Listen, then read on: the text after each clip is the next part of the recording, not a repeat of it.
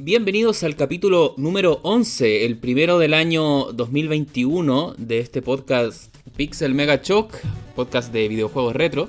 Y estoy como todos los capítulos junto a Pepe. Hola Pepe, ¿cómo estás? Hola, hola, ¿cómo va? Acá estamos, pues año nuevo, un poco atrasado, no partimos en enero por así decirlo, ya siendo febrero estamos haciendo el primer capítulo, pero nada, pues nos tomamos un poco de tiempo, ya, ya le hemos contado que este podcast lo hacemos un poco relajado. Así que lo único que le podemos decir que se vienen más capítulos, pero acá en Chile estamos en vacaciones la mayoría, así que bueno, es lo que hay por el momento. Y no estamos solamente con Pepe, sino que también estamos con nuevamente nuestro amigo Esteban. Esteban, ¿cómo estás? Hola a todos, por segunda vez eh, por acá. La gente eh, bien, bien. Estuvo tan feliz mm. de la participación de Esteban que nos pidió que volviera. se comunicaron por nuestras redes. A gritos. claro, a través de nuestro Facebook, a través de, nuestro Twitter. Y pedían el regreso de Esteban. Así que, bueno, hicimos las negociaciones y nuevamente está con nosotros Esteban. claro. Y bueno, esta oportunidad vamos a, a, volver a hablar de una consola, al igual como partimos con este podcast cuando hicimos el capítulo de la PC Engine, pero en este caso vamos a hablar de una consola mucho más conocida.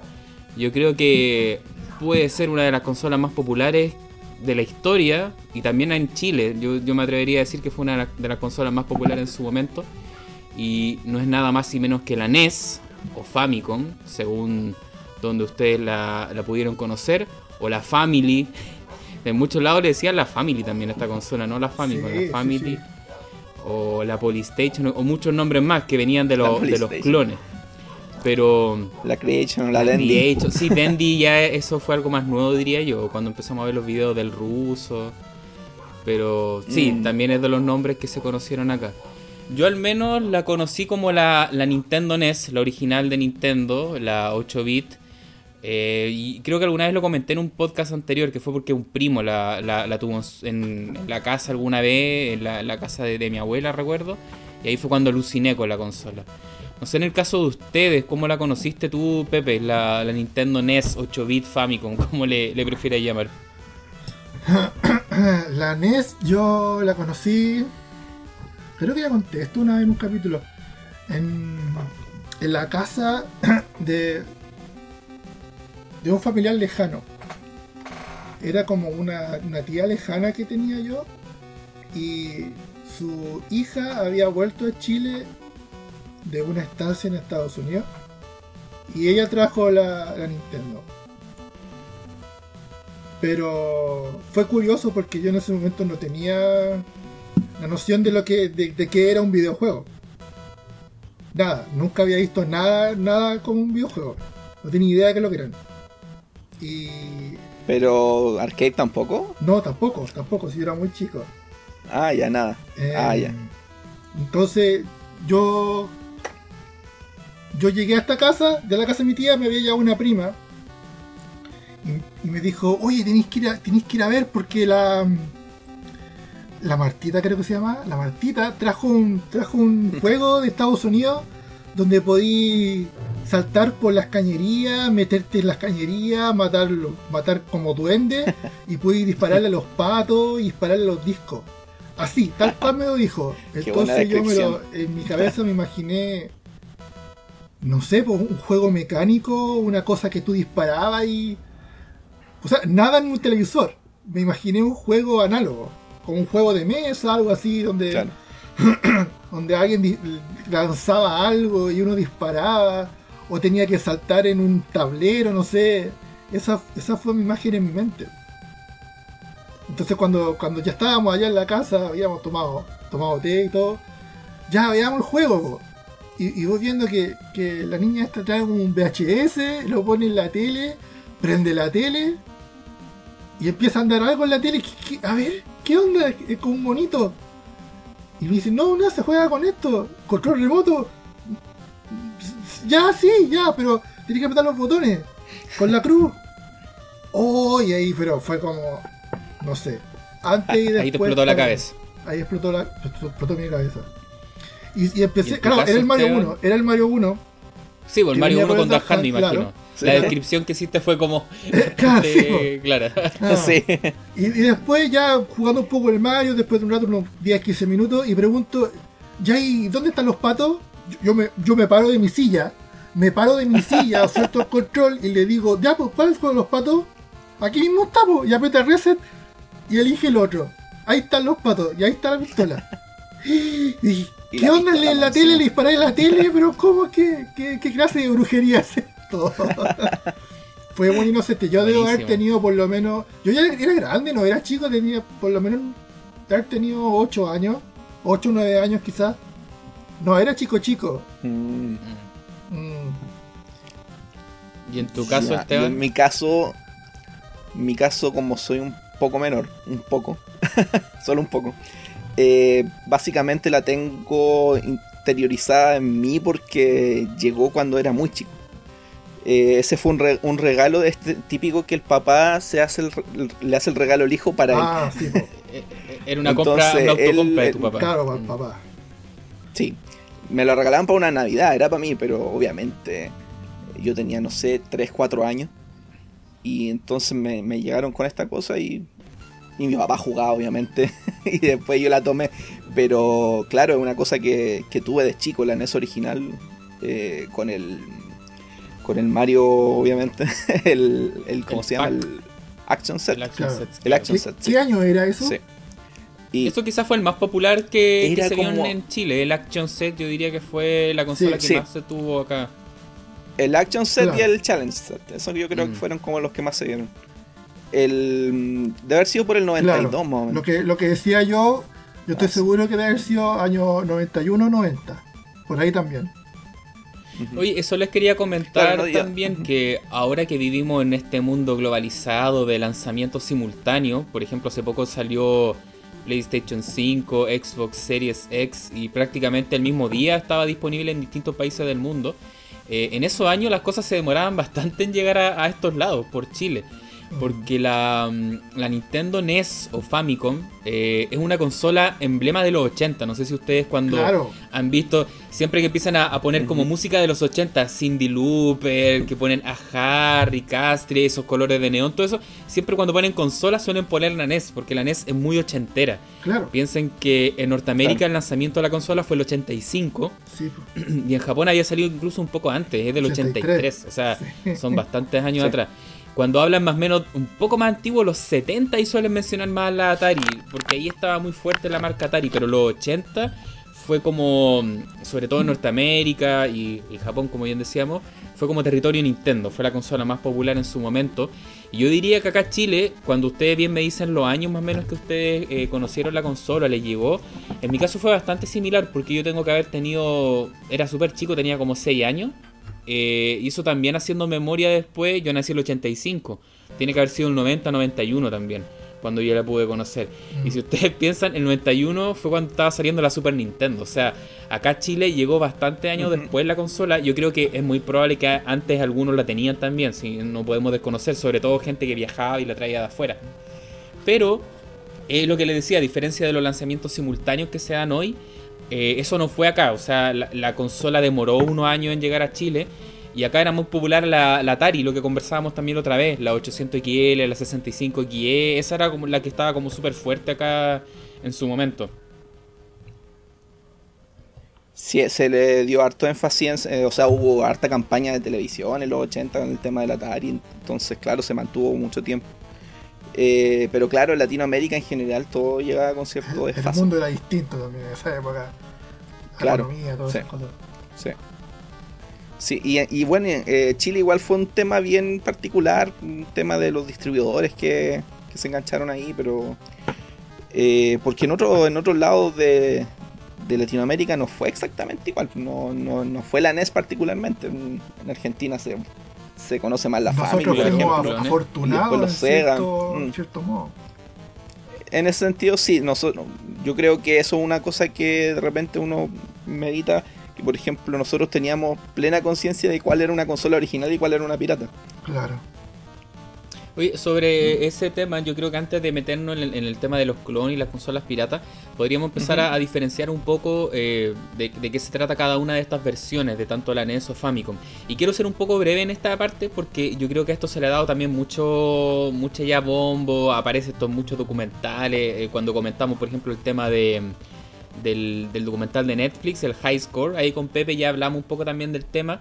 Eh, pero en resumidas cuentas, eh, como bien decíamos, el 83 Nintendo lanza esta consola en Japón, la, la Famicom, que venía a ser como una, una abreviatura de Family Computer, que era como el computador familiar, porque ellos muy en esa tendencia que también tenían en esa época, te estaban vendiendo un sistema que no era solamente para jugar, sino que venía a ser un computador familiar, el cual tú le podías conectar distintos aditamientos, podías hacer más cosas que solamente jugar.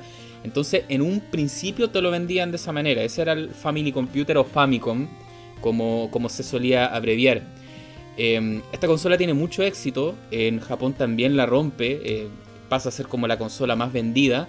Y bueno, ustedes seguramente ya la han visto en fotos, que una consola blanca con rojo, es muy distinta a la NES que todos llegamos a conocer. Los controles vienen, los cables insertos en la consola, uno, no los puede remover, por así decirlo. Em, y no sé qué otra, otra diferencia también a ustedes les llamó la atención de la Famicom, algo más que podamos comentar. Eh, bueno, el tamaño. El, tamaño, el sistema de, de cartucho. Eh, claro, los cartuchos son más chiquitos, son de colores. porque no había una norma. Distinto, el mecanismo es eh, distinto porque la NES tenía todo un, un aparatejo que le inventaron que no fue muy óptimo, digamos, que uno debía. Porque trataron, porque esta es la cosa, trataron de darle como un aspecto más como de VHS a la NES. Como que, sí, no sé, yo creo que eso es el tema del lanzamiento. Trataron de, sacarle ese, ese estigma que tenía de videojuegos por todo lo que pasó del crash. Y. Sí, pues ahí, ahí, de hecho, era el tema de que no se hablaba de consola de juego, era el sistema claro, de entretenimiento. porque era tabú hablar de videojuegos, porque los videojuegos habían, por así decirlo, habían fracasado, entonces era parte del pasado. Mm. y por ejemplo, la, la Famicom eh, no había una norma de los cartuchos. Por ejemplo, porque todos conocemos los cartuchos de NES, que son estos cuadrados, grises, em, bien planos, por así decirlo. Eh, pero en el caso de Famicom, los cartuchos no había una norma, porque tú no, no, tenías que pedirse a Nintendo que te los fabricara. Entonces hay múltiples formas. Por ejemplo, los juegos de Konami se suelen ver de una manera. Estamos hablando de las empresas que hacían juegos, Konami, Jaleco, eh, Capcom, la misma Nintendo. habían multitudes de formas de cartuchos, colores, porque las mismas empresas lo hacían. Incluso hay unos que tienen un LED que son muy chistosos, esos son los de Iron. Tienen un, LED que se prende cuando tú estás con el cartucho inserto. Eh, a mí personalmente me gustaba mucho esa, esa como variedad de colores y formas que tenían los cartuchos de Famicom. Yo hasta el día de hoy tengo también mi, mini colección ahí y es como entretenida de ver porque es bien variopinta la, la, colección en sí.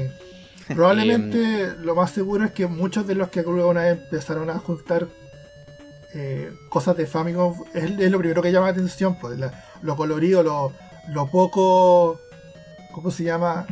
Porque se, nota que eh, Nintendo, o no sé si Nintendo, o, o las empresas tenían más libertad en creativa a la hora de crear un cartucho, como el objeto cartucho, que no era como el, la, plantilla, la plantilla como de para todo y chantémosle un, dibujo malo y ahí está tu juego. O sea, se notaba que era un, al fin y al cabo un producto más, mejor desarrollado, digamos.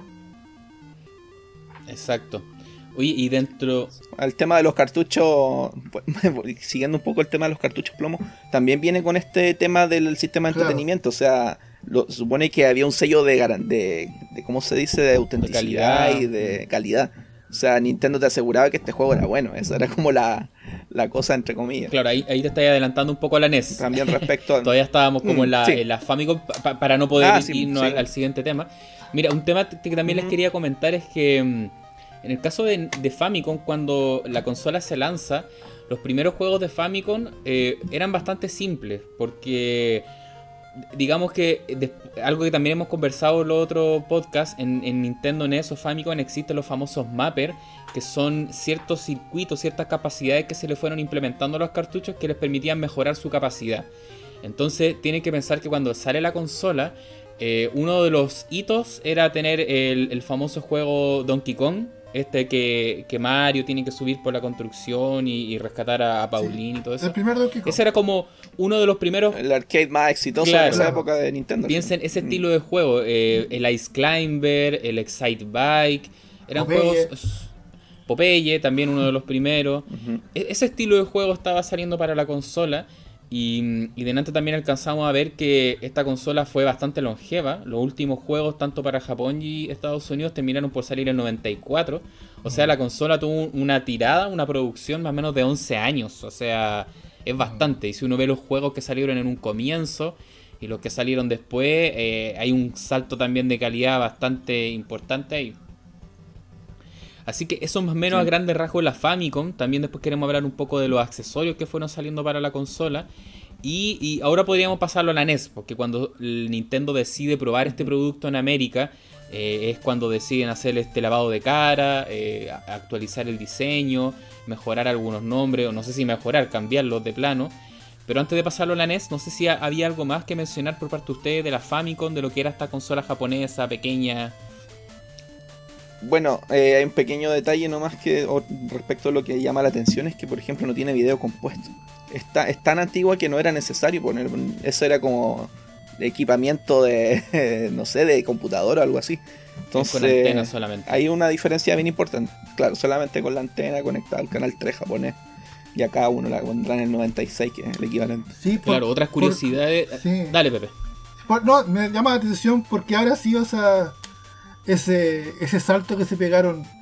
No sé si habrá sido, quizá, me da, la sensación de que la señal compuesta quizá haya sido algo que entre medio, entre esos dos años que de diferencia que tienen, quizá hubo una especie de, no sé, de surgimiento de ese formato, o es algo que, es más común en, en, Occidente que en Japón. Claro, puede ser algo con eso y también con el tema de que parezca un VHS, pues los VHS por defecto ah, también tenían este mm. formato ahí. Yo creo que por ahí puede ir. Pero sí, los dos años yo creo que igual pueden haber influido. O sea, ya la cosa estaba más, interiorizada. Y otros temas que no quería dejar de mencionar, que bueno, eh, hablamos de que vienen los dos controles insertos en la consola. Uno de los dos controles tiene un input de micrófono, uno ah, puede hablar a través de, de la consola y al final lo que te hace es amplificar el sonido que está entrando por el micrófono, porque tienen que pensar que es súper rudimentario estos procesadores, no da para un reconocimiento vocal muy, muy acabado. Pero habían algunos juegos que sí te detectaban voz, que, hubiera algún input, así como de sonido. Claro, hasta, hasta donde sea es binario, o sea, sí, hasta hablando o no está hablando, esa es la, claro, detección. no debería ser más que eso. pitch, es como... Mm. ¿Hay ruido o no hay ruido? por ejemplo, en el, en el famoso Zelda, uno de los juegos más conocidos de la consola, habían unos enemigos que morían cuando tú emitías un, sonido. Tenías que hacer como un ruido, gritar y, se, mm. se eliminaban de esa forma. Aparte de poder matarlos con la espada y todo eso, era como una especie de truco. Pero igual ah. hubieron algunos juegos que fueron bien ambiciosos y estoy pensando en, el juego de Beat Takechi. Eh, un juego japonés muy bizarro que, que básicamente hay una sesión de karaoke y tú tienes que cantar. Eh, y al final te terminan diciendo si tú, tú cantaste bien o no. ¿Cómo te mide eso la consola? No tengo idea, porque no creo que sea muy, muy pulcro, muy, muy real la, la, forma de medirte que tiene. Claro, lo único yo creo que son las interrupciones, es lo único que tiene al final. O sea, cuando para y cuando, está, cuando está cantando, pero pero sí, eh, de, hecho, por, lo, por la detección que tiene, igual es difícil esa parte, incluso para un japonés que sepa. es difícil de pasar esa parte. O sea, difícil porque yo creo que lo, la mayoría como que se esmera en tratar de, cantar la canción, cuando en realidad claro. yo creo que a lo mejor no, no se necesita, es como emitir un sonido constante. Hay que hacer, hay que hacer el ruido cuando cae, cuando cae justo, ¿no? O quizá a lo mejor hay cierto patrón que hay que seguir, de patrón de ceros y unos, como decís tú, que hay que hacerlo coincidir y eso es lo que te detecta. Claro, eh, por eso te digo, cuando, lo detecta cuando para uno de cantar, básicamente. Debe ser por ahí. Oye, y respecto a los cartuchos de, Famicom, eh, bueno, estos también eran un, su ranura donde están los pins, los que conectan a la consola, eh, tienen menor cantidad de pins que los de Nintendo NES. Y por eso también en, ahí muchos van a empezar a recordar en nuestra época que estaban los conversores, que existen para uno y para el ah, otro, porque a fin de cuentas, un cartucho de Famicom, uno no puede tomarlo e insertarlo en una Nintendo NES. Eso es imposible. No se puede. Eh, la consola no lo va a leer, eh, son incompatibles eh, porque tienen menor cantidad o mayor cantidad de pin según corresponda. físicamente y existen adaptadores, claro, físicamente imposible, pero existen adaptadores tanto para un lado o para el otro.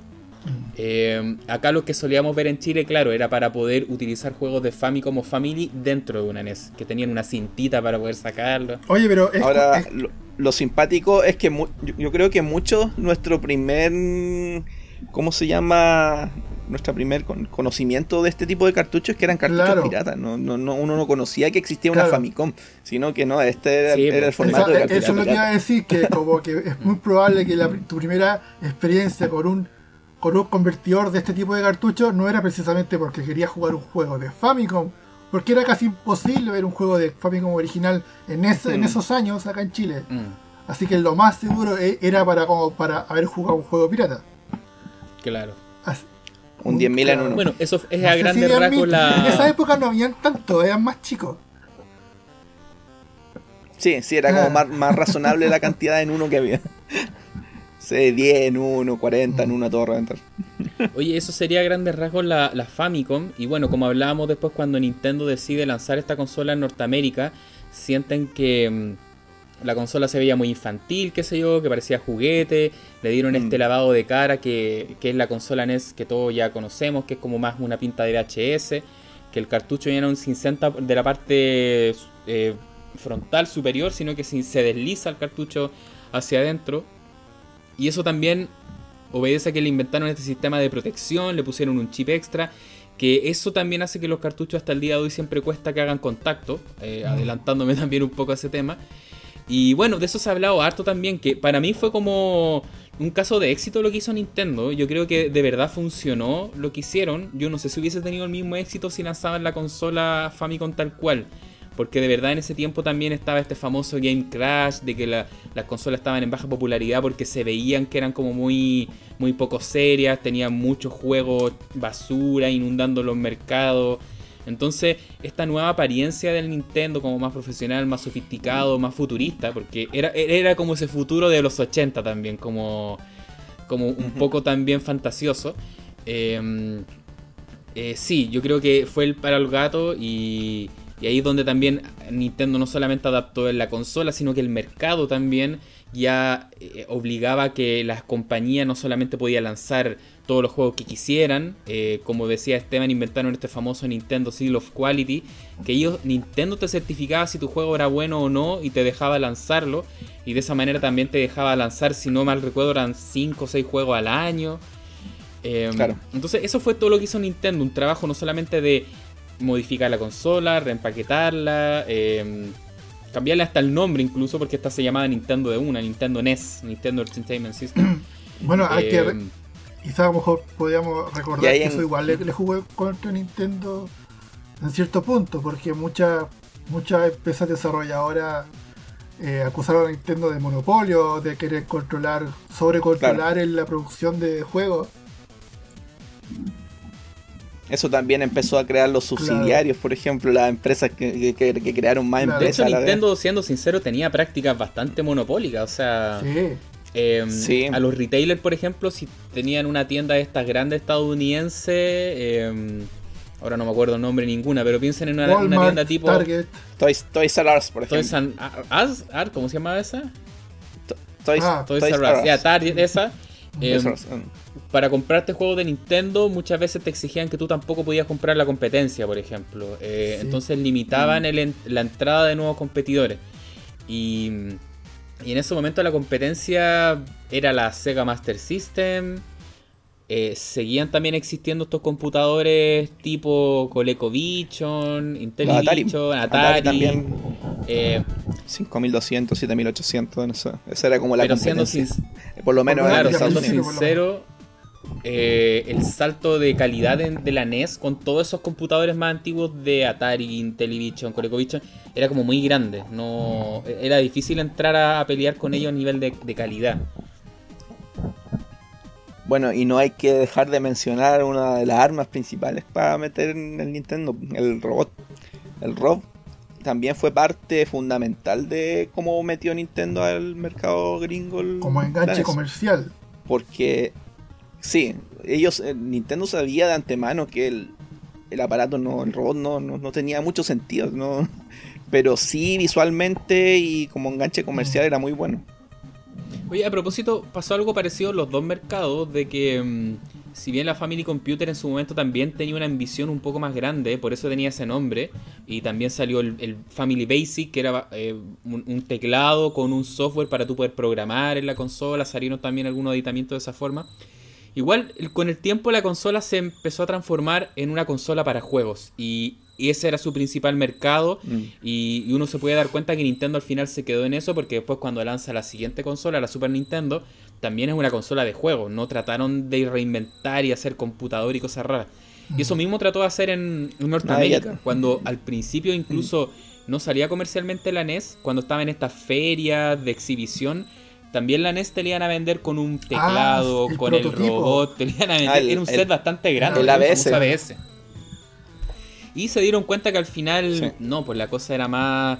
De, de, hecho yo entiendo que las primeras versiones de NES venía con el robot, que se vendió. Sí, había, o sea, había un, había un, pack de claro. el Deluxe. Sí, porque entiendo que, claro, muchas veces cuando venden un producto en Norteamérica lo, lo venden en ciertos estados solamente como testeo. Entonces ahí te vendían el, no siempre, pero, set claro, completo. Fue así. Mm. Mm, el set completo y al parecer, claro, no prendía mucho. Al final el famoso robot era un cacho. Eran solamente dos juegos, dos, tres juegos que no eran muy buenos.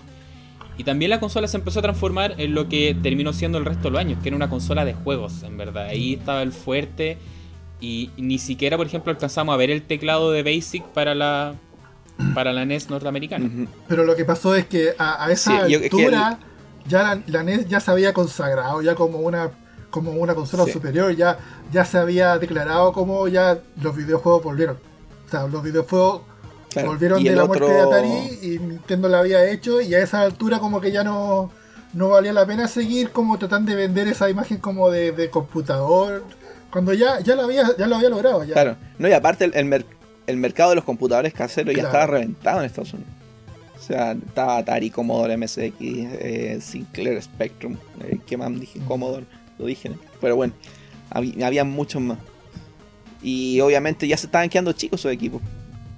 Bueno, y cuando sale el Nintendo NES en América, algo similar también a Japón, los primeros juegos que salen son estos llamados como Black Box, caja negra, que eran los que tienen como un arte pixelado. Y también eran mm. juegos un poco más simples. Ahí también estaba el Popeye, el Ice Climber. Em, hay varios que se quedaron en Japón, pero algunos de ellos salieron en, América. El Kung Fu. Al final el plato fuerte era el Mario ahí. Y eso te iba a decir. Eh, que eran juegos muy entretenidos mm. todo, pero el que vino al mm. final a sentar como un, cambio ya radical frente a lo que tenía el resto de la competencia fue el Super Mario Bros. Porque mm. al comienzo no venía con la consola. Fue un poco después que sale Super Mario Bros. Y ahí cuando ven que el juego es tan rompedor, lo deciden incorporar. Y ahí después ya viene con la consola.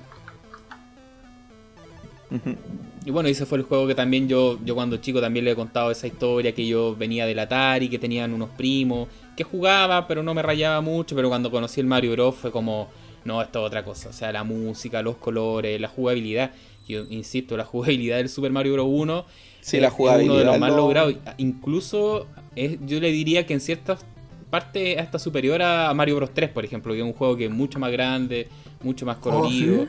Pero en tema de jugabilidad, yo me atrevería a decir que hasta es un poco más pulida en Super Mario Bros. 1 en algunos puntos. Claro, lo que pasa, yo ahí me inclino por un tema de que el Mario 3 es un juego que aspira mucho en términos de hardware. Y igual lo tuvieron que restringir por un tema económico finalmente. El tema del scrolling vertical y horizontal es una cosa tremenda para la época. Entonces, claro, sí puede, puede eh, darse eso. Bueno, y acá entonces después cuando la Nintendo ya rompe, es, un éxito en Norteamérica, eh, con el tiempo como decíamos llega a Chile, y, y acá claro, a diferencia de la Nintendo japonesa, la consola eh, eh, empezaron a salir muchos accesorios también en lo que es América. no, solamente teníamos, por ejemplo, los controles que empezaron a salir también, distintas versiones, no sé si ustedes conocieron el Todos querían tomar su, su trozo de la torta. Yo acá en Chile no se vio tanto, pero yo me acuerdo haber visto siempre en la caja, por ejemplo, se veía el NES Advantage, que era como una especie de control arcade, así como con un stick. Oye, pero Ah, tú- te adelantaste, pues no hablamos de la Zapper. Ah, La vamos Zapper para allá venía también, pues si la incluida, Zapper pero- venía con la consola. Mm. Pero Sí. era como era como lo más radical que tenía la consola en, en términos de, de, de crear Ahora, ahora el tema de, la- de las, las pistolas de luz igual eran conocidas. Eh, yo creo que más, más que eso Sí. fue el juego. El juego era distinto. Porque, por ejemplo, la Odyssey, que en las primeras consolas traía un, un rifle Sí. ah, literalmente es cierto, claro. para jugar, sí. Oye, Pero pero eran, otros, eran pero- otros pero tiempos, sí, yo no creo- podías sacar un rifle en la época de. Nintendo. Acu- Acuérdense que la, la versión japonesa de la Zapper, que es la pistola Claro. de la NES, es un Sí. revólver también, así un como del viejo este, sí. también es un- una cosa seria. Eh, por temas de Pero violencia en en juguete y todo eso la adaptaron. Mm. Claro, la versión norteamericana era como una típica pistola muy futurista ochentera también, Claro. cuadrada, Claro. que en su comienzo era ploma, era gris, y después la cambiaron a naranja. Por- Ah, con lo sobre mismo. todo cambiar esos... Yo, tu- yo, por ejemplo, yo tuve la naranja, esa fue la que venía con mi, con mi consola. Sí, yo creo que fue la que más se vio. Por acá al menos. Pero, Yo también tuve pero la. Zapper también no fue un, un accesorio que venía con la Nintendo NES desde siempre. ¿eh? Eh, fue en el... En el Action... eh, el- tú dijiste antes el nombre, el Action Set era... Action Set, sí. Porque claro, al final cuando te vendían la consola no, no había una sola forma de adquirirla. Muchas veces te vendían la consola sola, eh, sin ningún juego, a veces venía con algún juego en especial. Y el pack más popular, al menos que se dio por estos lados, era el Action Set, que era el que venía con dos controles, con el cartucho doble de Mario Bros. y Duck Hunt, y, y la Zapper. Eso era sí. eh, en, en- ese caso. Pero por ejemplo, Sí, yo creo- dudo, dudo la verdad que se haya visto la Zapper como. A lo mejor sí, pero la Zapper sola, porque existía una caja Sí, ¿no? sí, todo así como Sí, para sí. comprarla. Ah. Sí No, se vio, no pero- recuerdo haberla visto. Claro, yo no creo que la hayan traído porque como Bueno, vendían Quizás a el lo Action mejor la vi por ahí en, en estos catálogos de tiendas, Mm, que uno siempre veía Claro. con la- las Pero debe novedades. haber sido muy poco. Claro, debe haber aparecido por ahí. Pero recuerdo haber visto la, ca- la caja de la Zapper. No, y por ejemplo, piensen que la versión japonesa de la Famicom no venía con pistola. Esa tenías que comprarla sí o sí Claro, separada. salió mucho después. no. Mm. Mm. Eh, bueno, están lo- los famosos accesorios que salieron para la, la NES. Como les decía, está el NES Advantage, que era un control que yo, yo desde chico lo veía y alucinaba. Decía como, oh, tener un arcade en la casa. Claro. Pero en verdad no era tan bueno, no, no, era- no era malo, pero tampoco era como un control profesional ni nada, por así decirlo. Ah, ¿por qué? Yo Eh, lo encuentro súper bueno. Yo encuentro que al tacto no se siente como un arcade, porque el tema del no, no tiene micro switch, es una cosa más Ah, gomosa, claro. no sé, yo, Los yo lo botones encuentro no que... son iguales, claro. Yo no lo encuentro al final sí. tan preciso, Ahora al no- final no- te da más, precisión jugar con el pad tradicional. Sí, es y eso verdad. encuentro que pasó en la NES, que salieron muchos controles chayeros, que al final todo no era mejor que el control, El el, Max. el pad tradicional. Yo tuve el Max, por ejemplo, ese tú lo conocí también. El Max ese servía para juegos de aviones, no sé, algo así. No, era bien El- puntual el, el uso. Max- Qué extraño el, El control. yo no sé si Sí, el que tiene como. nunca lo he podido experimentar bien, porque yo tengo uno, pero yo no sé si está si está malo, está bueno, porque es tan raro como mover esa ese ese como disco que tiene. No sé Claro. si hay, hay que ejercer mucha presión. pero Yo no logro manejarlo bien. Quizás, quizás lo tengo malo, el que tengo yo, pero nunca lo he podido probar bien. Como No, sí, no, no, no es lo mejor, definitivamente no es lo mejor, pero. pero se supone que es como para juegos así de avión y cosas de esas. Sí, Simuladores. porque en, en los tipos de juegos que había en la. NES, había muchos que, que se beneficiaban el hecho de tener un, un turbo, que eran juegos que te Ah, exigían ta- estar claro. apretando, por ejemplo, shooters, cosas así. Sí, sí, sí. Entonces, en NES, al menos de oficiales, no existe un buen control con turbo, más o menos estándar, porque tienes el Advantage, que es un joystick, ya yo no soy bueno jugando con joystick, por ejemplo, me gusta la idea, pero soy malísimo. Eh, y el NES Max es la otra opción, pero el NES Max es un disco, es muy raro. Sí. Entonces, no, como que no. En Famicom sí hay, hay súper buenos controles con turbo. Pero al menos en NES oficial no alcanzó a salir uno, uno muy bueno. Ah. Obviamente estaban los, los de marca alternativa, pero a eso ya es como otro mundo también. po. Y de estos accesorios medio alternativos, igual hay unos que son bien famosos hasta el día de hoy, pues como el famoso guante y todo eso. No, no sé cuál a usted le gustaría mencionar también.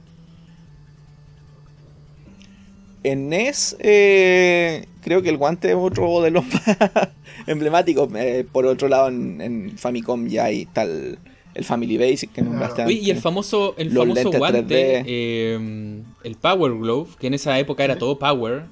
ese no es oficial de Nintendo, pero como que fue licenciado, como encontraban que la idea era tan chora, porque en ese momento uno, uno, yo me acuerdo que cada vez que salían estas cosas que te decían como, desde ahora jugar con las manos es del pasado, ahora jugarás así moviendo solamente la mano, no apretando botones, era como futurista y uno cuando chico como se creía el cuento.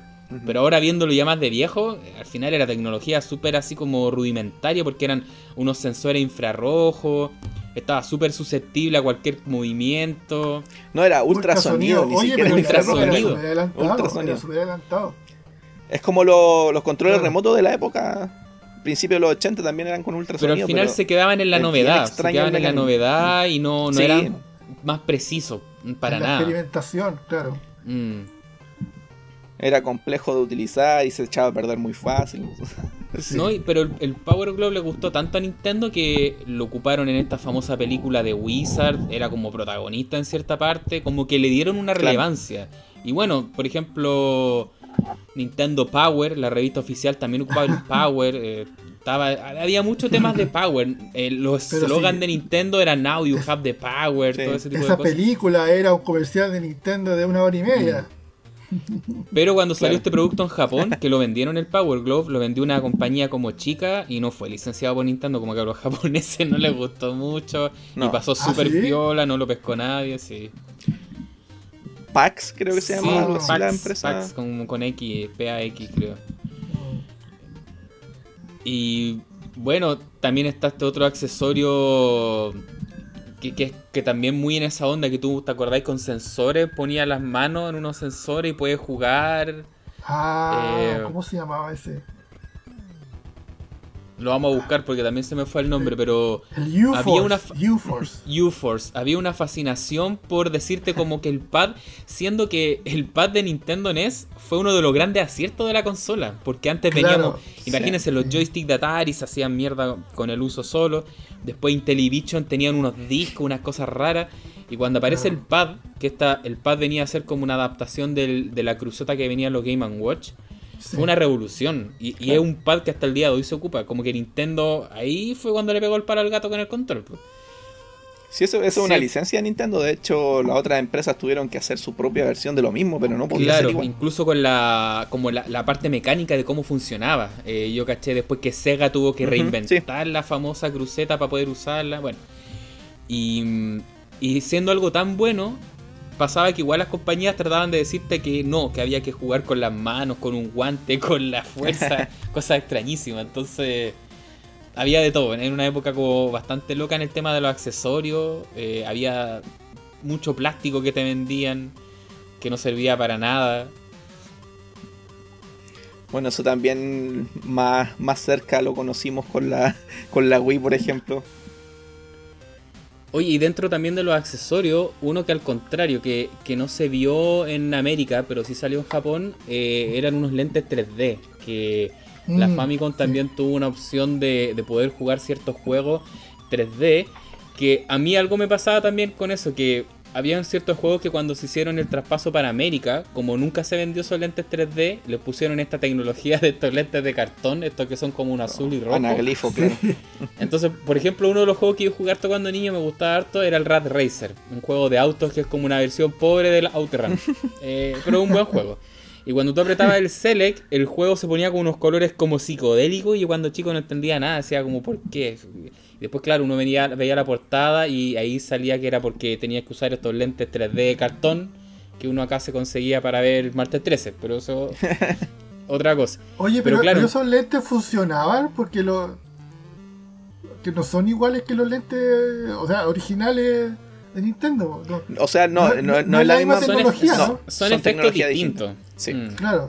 Lo que hace el lente 3D, tanto el de Sega como el de Nintendo, es apagar y encender, eh, cambiar la polaridad del vídeo, entonces eh, en intervalos muy, muy pequeños y eso genera el efecto de alguna forma. Pero, pero tú, tú, Aaron, cuando te ponías esos lentes de cartón, ¿veías algo distinto? ¿Veías Sí, sí, también tiene un efecto, pero Lo, que pasa es que el juego, el juego venía cambiado, no era el mismo. No era el mismo efecto. Ah, ya, o sea, ese efecto cuando petaba Select era otro, no era el mismo. Yo probé los dos, yo pude probar el famoso lente 3D de Famicom o ah. una adaptación de eso. Eh, también en Sega. Y claro, el efecto es bastante conseguido. No es un 3D, no piensen que es como un Oculus Rift, mm. una cosa así. Eh, es que no es 3D, es como un efecto estereoscópico. Claro. Es, como una superposición de imagen, pero lo bueno de este efecto de los lentes originales de Famicom es que son con los colores de la consola, no hay una transformación de eso. Igual agota la vista, era algo choro, se veía como simpático. Mientras que esta versión anaglifa, ¿cómo se llama la? Anaglifa, sí. decía? Anaglifa. La con los lentes de cartón, em, por el puro hecho de tener los dos colores azul y rojo y también el juego te adaptaba a los colores, se veía todo muy distinto. Había una cosa 3D ahí, pero te cambiaba todo el juego, los colores, entonces no, no era, no era como muy, muy conseguido. Mm. Claro. Y, y bueno, y el otro accesorio que se vio en Japón, que fue uno que hasta el día de hoy también hay coleccionista y tiene toda una onda, es el famoso Dig System. Que, ah, es el Dig System. El Dig System tiene es un punto aparte, o sea, un punto aparte, porque yo diría que no es, por, no ¿Por qué nace el Dig System? Hay una historia de por qué nace también. E, eso es interesante también de contar a los amigos que están escuchándose y que no conocen la historia, que como bien sabía ya a esta altura. Claro, hay un tema ahí con, con la escasez de chips en, en primera. Claro, eh, claro está la leyenda de la escasez de chips. Claro, sí, sí fue, en los 80 se vio harto. Fue verdad, sí. Eh, y bueno, la idea de tener más espacio disponible, esa fue la primera la primera idea de tener una unidad de disco. Y aquí nace, en, o sea, la idea inicial de, Nintendo fue hacer una transición hacia el, al disquete como, como medio. Claro. Los, juegos nuevos empezaron a salir en disquete y de hecho Zelda, Zelda, un título que, que no es menor, salió ahí, Metroid, el Mario 2 en Japón, que no es el mismo Mario 2 de acá, es otra historia interesante. Em, como tú bien dices, Esteban, hay que pensar que los primeros juegos que salieron para Famicom eh, pesaban súper poco. Eh, eran juegos que pesaban, qué sé yo, 16, 32 kilobytes o quizá menos. Pero 8 kilos. Eran muy. mira, 8 kilos, eran sumamente livianos. Entonces, cuando sale esta opción de poder usar discos magnéticos, el disco te permitía guardar mucha más información y obviamente era más barato, porque el, este Disk System al final no dejaba de ser una disquetera, un accesorio que uno conectaba a la Famicom y podías ejecutar software o juegos que ahora venían en, en disquete, que eran disquete magnéticos. Y la gracia también de estos disquetes es que tú podías comprarlo. Bueno, tú comprabas un juego hecho, por así decirlo, te comprabas el Zelda en una tienda, pero después si te aburrías del Zelda, podías ir a un kiosco y te podían grabar otro juego, porque eran regrabables los, los disquetes. Claro. Y otra cosa importante también que vale la pena mencionar en el Disk System es que como es un disquete efectivamente, te permitía grabar dentro de la misma consola. Entonces, por ejemplo, el Zelda grababa la partida en el disquete. Cosas así. Sí, porque hasta ese entonces no estaban los juegos con pila, que son los mm, juegos que te permitían grabar. eso vino después, claro. Mm. Sí, sí, ese fue el primer enfoque. Y de hecho hay juegos que acá llegaron sin guardado. Yo, no, yo no sé bien el, el tema de la tecnología de la, de la batería, ¿la inventó Nintendo o la había hecho algún... O era una tecnología ya que ya, que ya está... Probablemente se debe haber visto en otras cosas. No, no, no te lo puedo decir con seguridad, pero... Pero, debe pero Nintendo lo, lo, logró implementar en los cartuchos como para poder eh, solucionar el tema de las partidas. Porque claro, lo que pasa es que las partidas eh, normalmente en esa época se estaban guardando en RAM. Esa era la tecnología que había disponible. Y la RAM en el momento que, uno, que pierde energía, se, se, borra la información. Así que lo que hacían, claro, era mantener la RAM con, con energía con una pila. Que naturalmente dura harto años igual, pero en algún momento moría. Claro. Oye, claro, al final Nintendo, ellos piensan que el, el, futuro de la consola viene en los disquetes porque para ellos era más barato producirlo, porque tenía más espacio.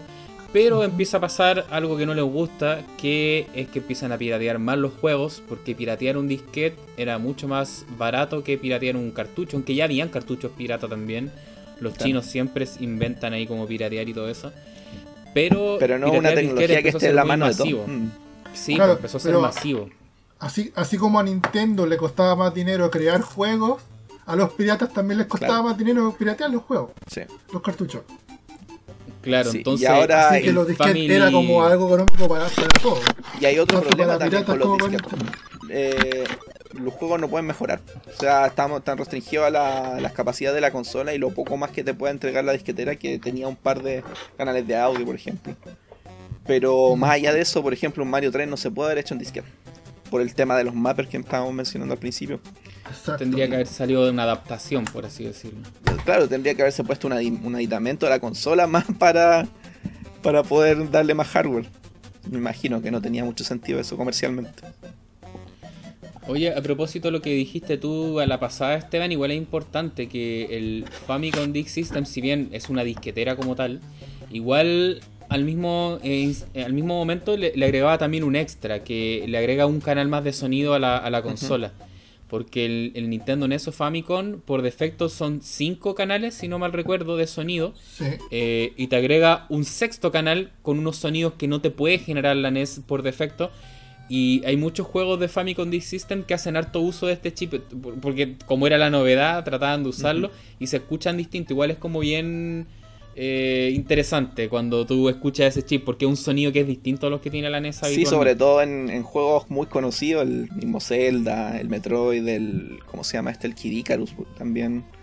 Todos tienen un sonido muy particular. Que son juegos Sí, que tú, que, que de tú hecho, fácilmente cuando los puedes poner lado a lado los puedes comparar y Sí. puedes Sí, en- identificar en- totalmente la notorio.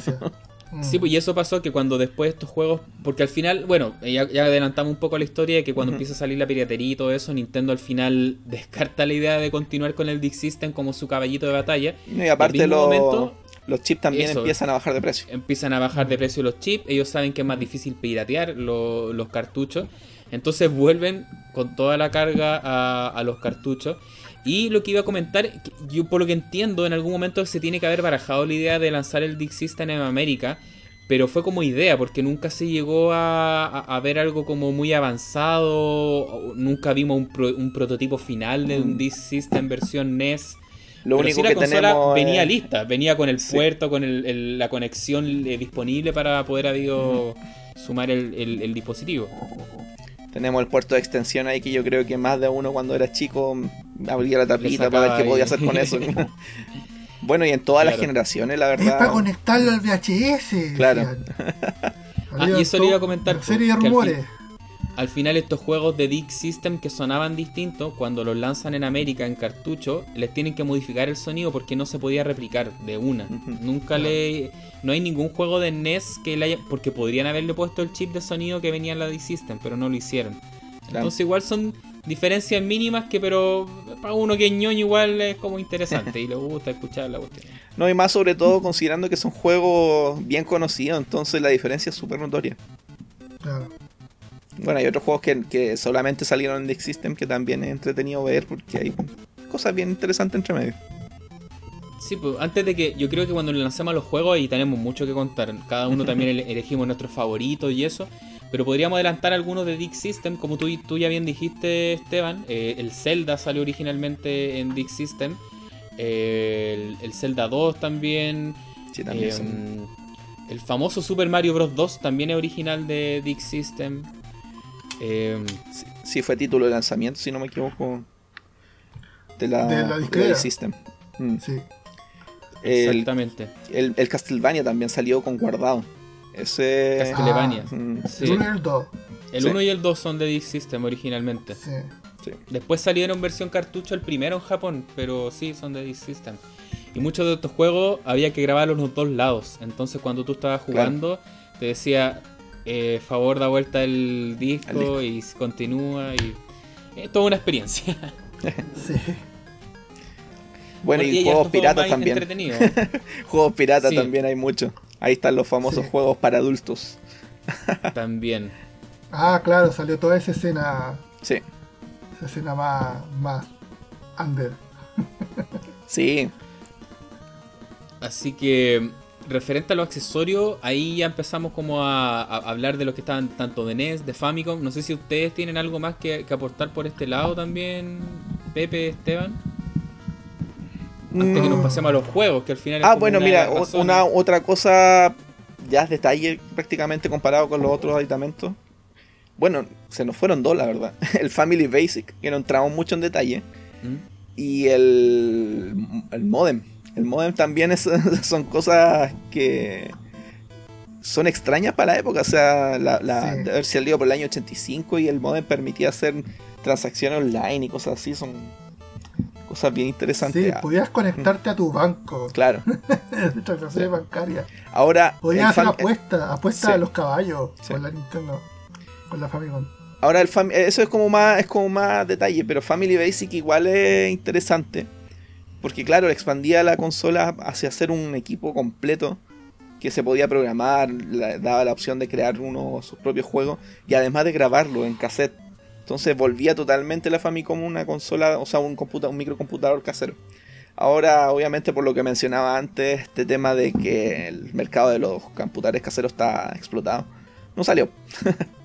Pero entretenido y bueno, la, única forma que tuvimos nosotros de verlo, de alguna forma, fueron estos teclados que empezaron a aparecer en el mercado pirata, que traían el BASIC de alguna forma. Mm. Y ah, se pueden programar. Sí, sí, los teclados chinos implementaron Family Basic de alguna forma y ahí pueden tener una experiencia más o menos cercana al original. Oye, sí, antes de pasarnos a los juegos, yo creo que también tenemos que mencionar algo de la piratería, que ahí también hay la, las consolas y algunas variantes que, que, existieron. Pero antes de eso, yo les quería comentar también de que la, la consola, si bien ya hablamos de las versiones originales, eh, también Nintendo comenzó a hacer esta práctica de lanzar una versión más eh, renovada, con ciertas prestaciones que no tenía el original, o simplemente para abaratar costos, y, y lo hicieron con las dos versiones. Eh, en Japón sale una versión de la Famicom que es la conocida como AB Famicom, que curiosamente pasó algo muy extraño y que la Famicom original no tenía salida de video compuesto, que son estos cables rojo y amarillo, no tenía esa salida, era solamente por el, el cable antena, pero la AB Famicom, como gran gracia, eh, viene con salida AV. Eh, y es con este eh, puerto estándar que usa Nintendo en casi todas sus consolas. Mm. Eh, la El Super, la multi-out. 64, el multi-out. Eh, eso sale en Japón y esa misma consola eh, se decide lanzar en América con una ligera variación en su carcasa. Es un poco distinta, no son idénticas. Sí, un poco más redondita. Claro. Y también se carga los juegos por arriba, eh, como la, la versión japonesa. Pero a no sé quién se le ocurre la gran idea de quitarle el video compuesto que tiene la versión original de Nintendo. La NES tiene video compuesto. Y esta Claro. nueva versión que en América le dice la Nintendo NES Top Loader, se le suele decir, eh, viene solamente con video por antena. ¿Por qué? Mira, yo, yo creo, yo creo, dada la fecha de lanzamiento de esa consola, lo más probable es que se, se hizo para mercados del tercer mundo. Eso fue el, yo creo, la, el enganche. Entonces, y para reducir costos también, se lanza con- con lo menos posible. ahora, Sí, por, la, por la fecha que fue lanzada. claro, claro. Porque, esa fecha también coincidió en la época que empezó a llegar fuertemente Sí. La No, NES y- acá a estos países, claro. Sí, en Estados Unidos ya está full la Super Nintendo. Sí, cuando salen estas consolas, cuando ya Sí. estaba, yo diría la Super Nintendo ya en una etapa también un poco avanzada, no fue apenas sale Super Nintendo, Sí. fue cuando ya, yo diría más en el año 92, sale más o menos, 93, la, esta versión nueva. Ahora, de esta versión yo menciono que la que tiene la- el mejor lector de, car- de cartucho de NES. Y esa es para toda la vida. Si uno tiene un andando ahí modificado, ojalá con video, es la mejor que puede tener básicamente. Sí, lo que le hicieron a ¿La- esta la consola también Sí, Ah, es que eso, lo que Ah, dice el ¿sí? Esteban es porque a esa consola le quitaron este famoso chip de protección, ya se lo bypasean y ya no tiene que estar haciendo esa, esa lectura del famoso chip. Entonces, Ah. por eso siempre dicen que esa consola traga cualquier juego. Si tú le metías Sí. un juego también pirata, todo eso, te lo lee a la primera. Sí. Pucha, que lata. Porque la, yo tengo la Double Door, siempre me ha gustado, pero lamentablemente la que tengo me la modificó un conocido. Y parece que el, el mod no quedó muy bueno y el- la salida compuesta tira como unas rayas, Una- vert- una unas barras franja. verticales. Sí. Sí. Es que si- siempre tiene rayas, tú las puedes atenuar, pero siempre las tiene. sí. Ah. De- hecho, como cu- cuando uno modifica una Famicom también a salida de video compuesto, también pasa eso. Y hay Ah. formas de atenuarlo, colocarle una plaquita de cobre en- por ahí, pero es casi inevitable. Ah, mira Oye, otra cosa entre medio de las consolas también que vale la pena mencionar es la la Twin, la Twin Famicom. Sí. Esa Ah, de sí, es un yo creo que va mucho un santo grial. Tú la tuviste en tu poder, Aaron. Yo tengo ¿Ya una, no? Char- Yo tengo Sí. una. Sí. Ah, no, todavía tengo tengo. una. Ah, todavía la. Sí. Tuviste más de Que una, vendí parece, ¿no? una, pero sí, sí. sí. Ah, Esa la gracia es que bueno, tenía el video video compuesto y además la disqueta era incorporada. Era un todo en uno. sí. Sí, ese, la, la Sharp Twin Famicom es un producto, no es de Nintendo como tal, sino que Nintendo en algún momento licenciaba también la Sí. creación de consolas. Y Sharp, que era como una empresa que le vendía chip también a Nintendo, eran como compañías colegas, eh, hacen esta versión, como dice Esteban, que claro, incluye el Disk System. Eh, hay dos versiones, yo tengo una de las primeras que es una versión roja, me gusta por el color, es como media estrambótica. Y después hay una que tiene versión botones turbo, que esa igual es más cotizada, la, la- como la segunda versión. Eh, y sí, yo encuentro que una consola visualmente bien atractiva, es como grandota, es, es rara, es como que tiene su choreza. Y también, Sí. bueno, si no- nos ponemos a hablar también de consolas raras, eh, de Chart también está la Famicom Titler. Sí, También la voy a nombrarse. Sí. Y el televisor. Ahí cuéntanos, este Esteban. El televisor, eso iba a decir, Sí, que con Chap tam- hicieron varias ese- cosas sí, interesantes. Y de Super Nintendo, si no me equivoco, también salió También uno. hicieron uno. Sí. Sí, el Ahí Esteban, no sé qué nos podéis contar de la Titler, yo creo que tú te El manejas Titler, más yo- datos eh, técnicos. realmente lo que hace es mezclar dos entradas de video Mm. para poder eh, Titler, eso los Titlers eran un dispositivo que se usaba mucho en la edición casera y profesional para agregar texto a, a los videos. Entonces la idea de este Famicom Titler era un Famicom, efectivamente, que podía jugar Famicom, pero además podía agregar, no sé, eh, feliz año nuevo ahí en un, en un video, mezclarlo y después pasarlo a otro, a otro aparato. para adornar tus videos Sí, caseros. para adornar los videos caseros. Ahora pasa Pero- algo bien, bien interesante. Eso funciona junto con un VHS, o sea, la, Claro. consola no, no edita el O video. con No, una no, cámara, no. con el input de video que tú le pudieses dar. Mm. Exacto. ah. Sí, solamente genera los caracteres y Igual, e imágenes. hay que decir que el Famicom Titler era una, co- una consola o máquina, porque ya era más que una consola, una máquina súper escasa. ¿eh? O sea, hasta Sí. el día de hoy cuesta encontrarla. Era de un nicho. Es bien Mientras de que nicho, la, la Twin Famicom igual fue más popular, se ven harto porque seguía siendo una máquina para jugar. Sí. Pero esas, claro, esas son como variantes raras. Al menos de Nintendo oficial salieron estas versiones nuevas que les comentaba delante, la ID Famicom y la Top Loader. Que para muchos también, algunos consideran que eso es como la versión definitiva para jugar NES, que yo no comparto tanto. Yo tengo ahí mi, mi diferencia. Mm. Uno, los famosos controles que vienen con esa consola son los que le dicen hueso de perro, le dicen los dog bone, porque Sí. parecen esa caricatura del huesito de perro. Es que Y siendo es- es- sincero, no son muy buenos controles. Yo encuentro que el pad de NES original es mil veces mejor. Sí. es más, es más ergonómico, eso es lo bueno. Pero, pero claro, tiene el problema de que no es tan de tan buena calidad como el original. El Claro. problema que tiene yo encuentro que lo- lo- el botón A y B este están mal puestos. Están Es en un ángulo que, que es antinatural. antinatural al, al Es que, es que emula mucho al joystick de. Super Nintendo. E- Es, eso. ese es el gran Mm. problema, porque esa formación de botones te queda bien cuando tú haces esta famosa diamante, que es como cuatro botones, pero si tienes dos, que estén los dos hacia arriba, como que no tiene sentido. Es súper raro también. Claro. Claro, ahí yo hablaba de la, ergonom- de la ergonomía, la verdad, por el tema redondo. Pero sí, Claro. ahora, para hacer V-Dash, por ejemplo, no es lo más cómodo. Mm. No. Entonces, claro, yo siendo sincero, si alguien quiere jugar en ese americano, eh, como consola eh, resuelta, como paquete, yo encuentro que es mejor la, la versión original de NES. Porque tiene salida B por defecto, viene con mejores controles. Lo único que te va a apoyar es el famoso SIC, que es el, el chip de protección, que le sea y todo eso. O sea, má- más que el chip, yo creo que el, el, el lector que va en- conectado a la consola está esta, pi- esta, plaza, esta placa que va. Una placa en realidad, es como el aditamento donde va conectado el. Pero acuérdense que también hay una, una modificación, que uno le tiene que cortar una patita, Es que eso voy, una pista. eso voy. Hay que. Pero igual hay que hay que, por ejemplo, Ah. levantar las patitas de cada uno de los conectores o comprar un conector nuevo. Claro. Esa, esa, Pero- esa es la contra, yo creo.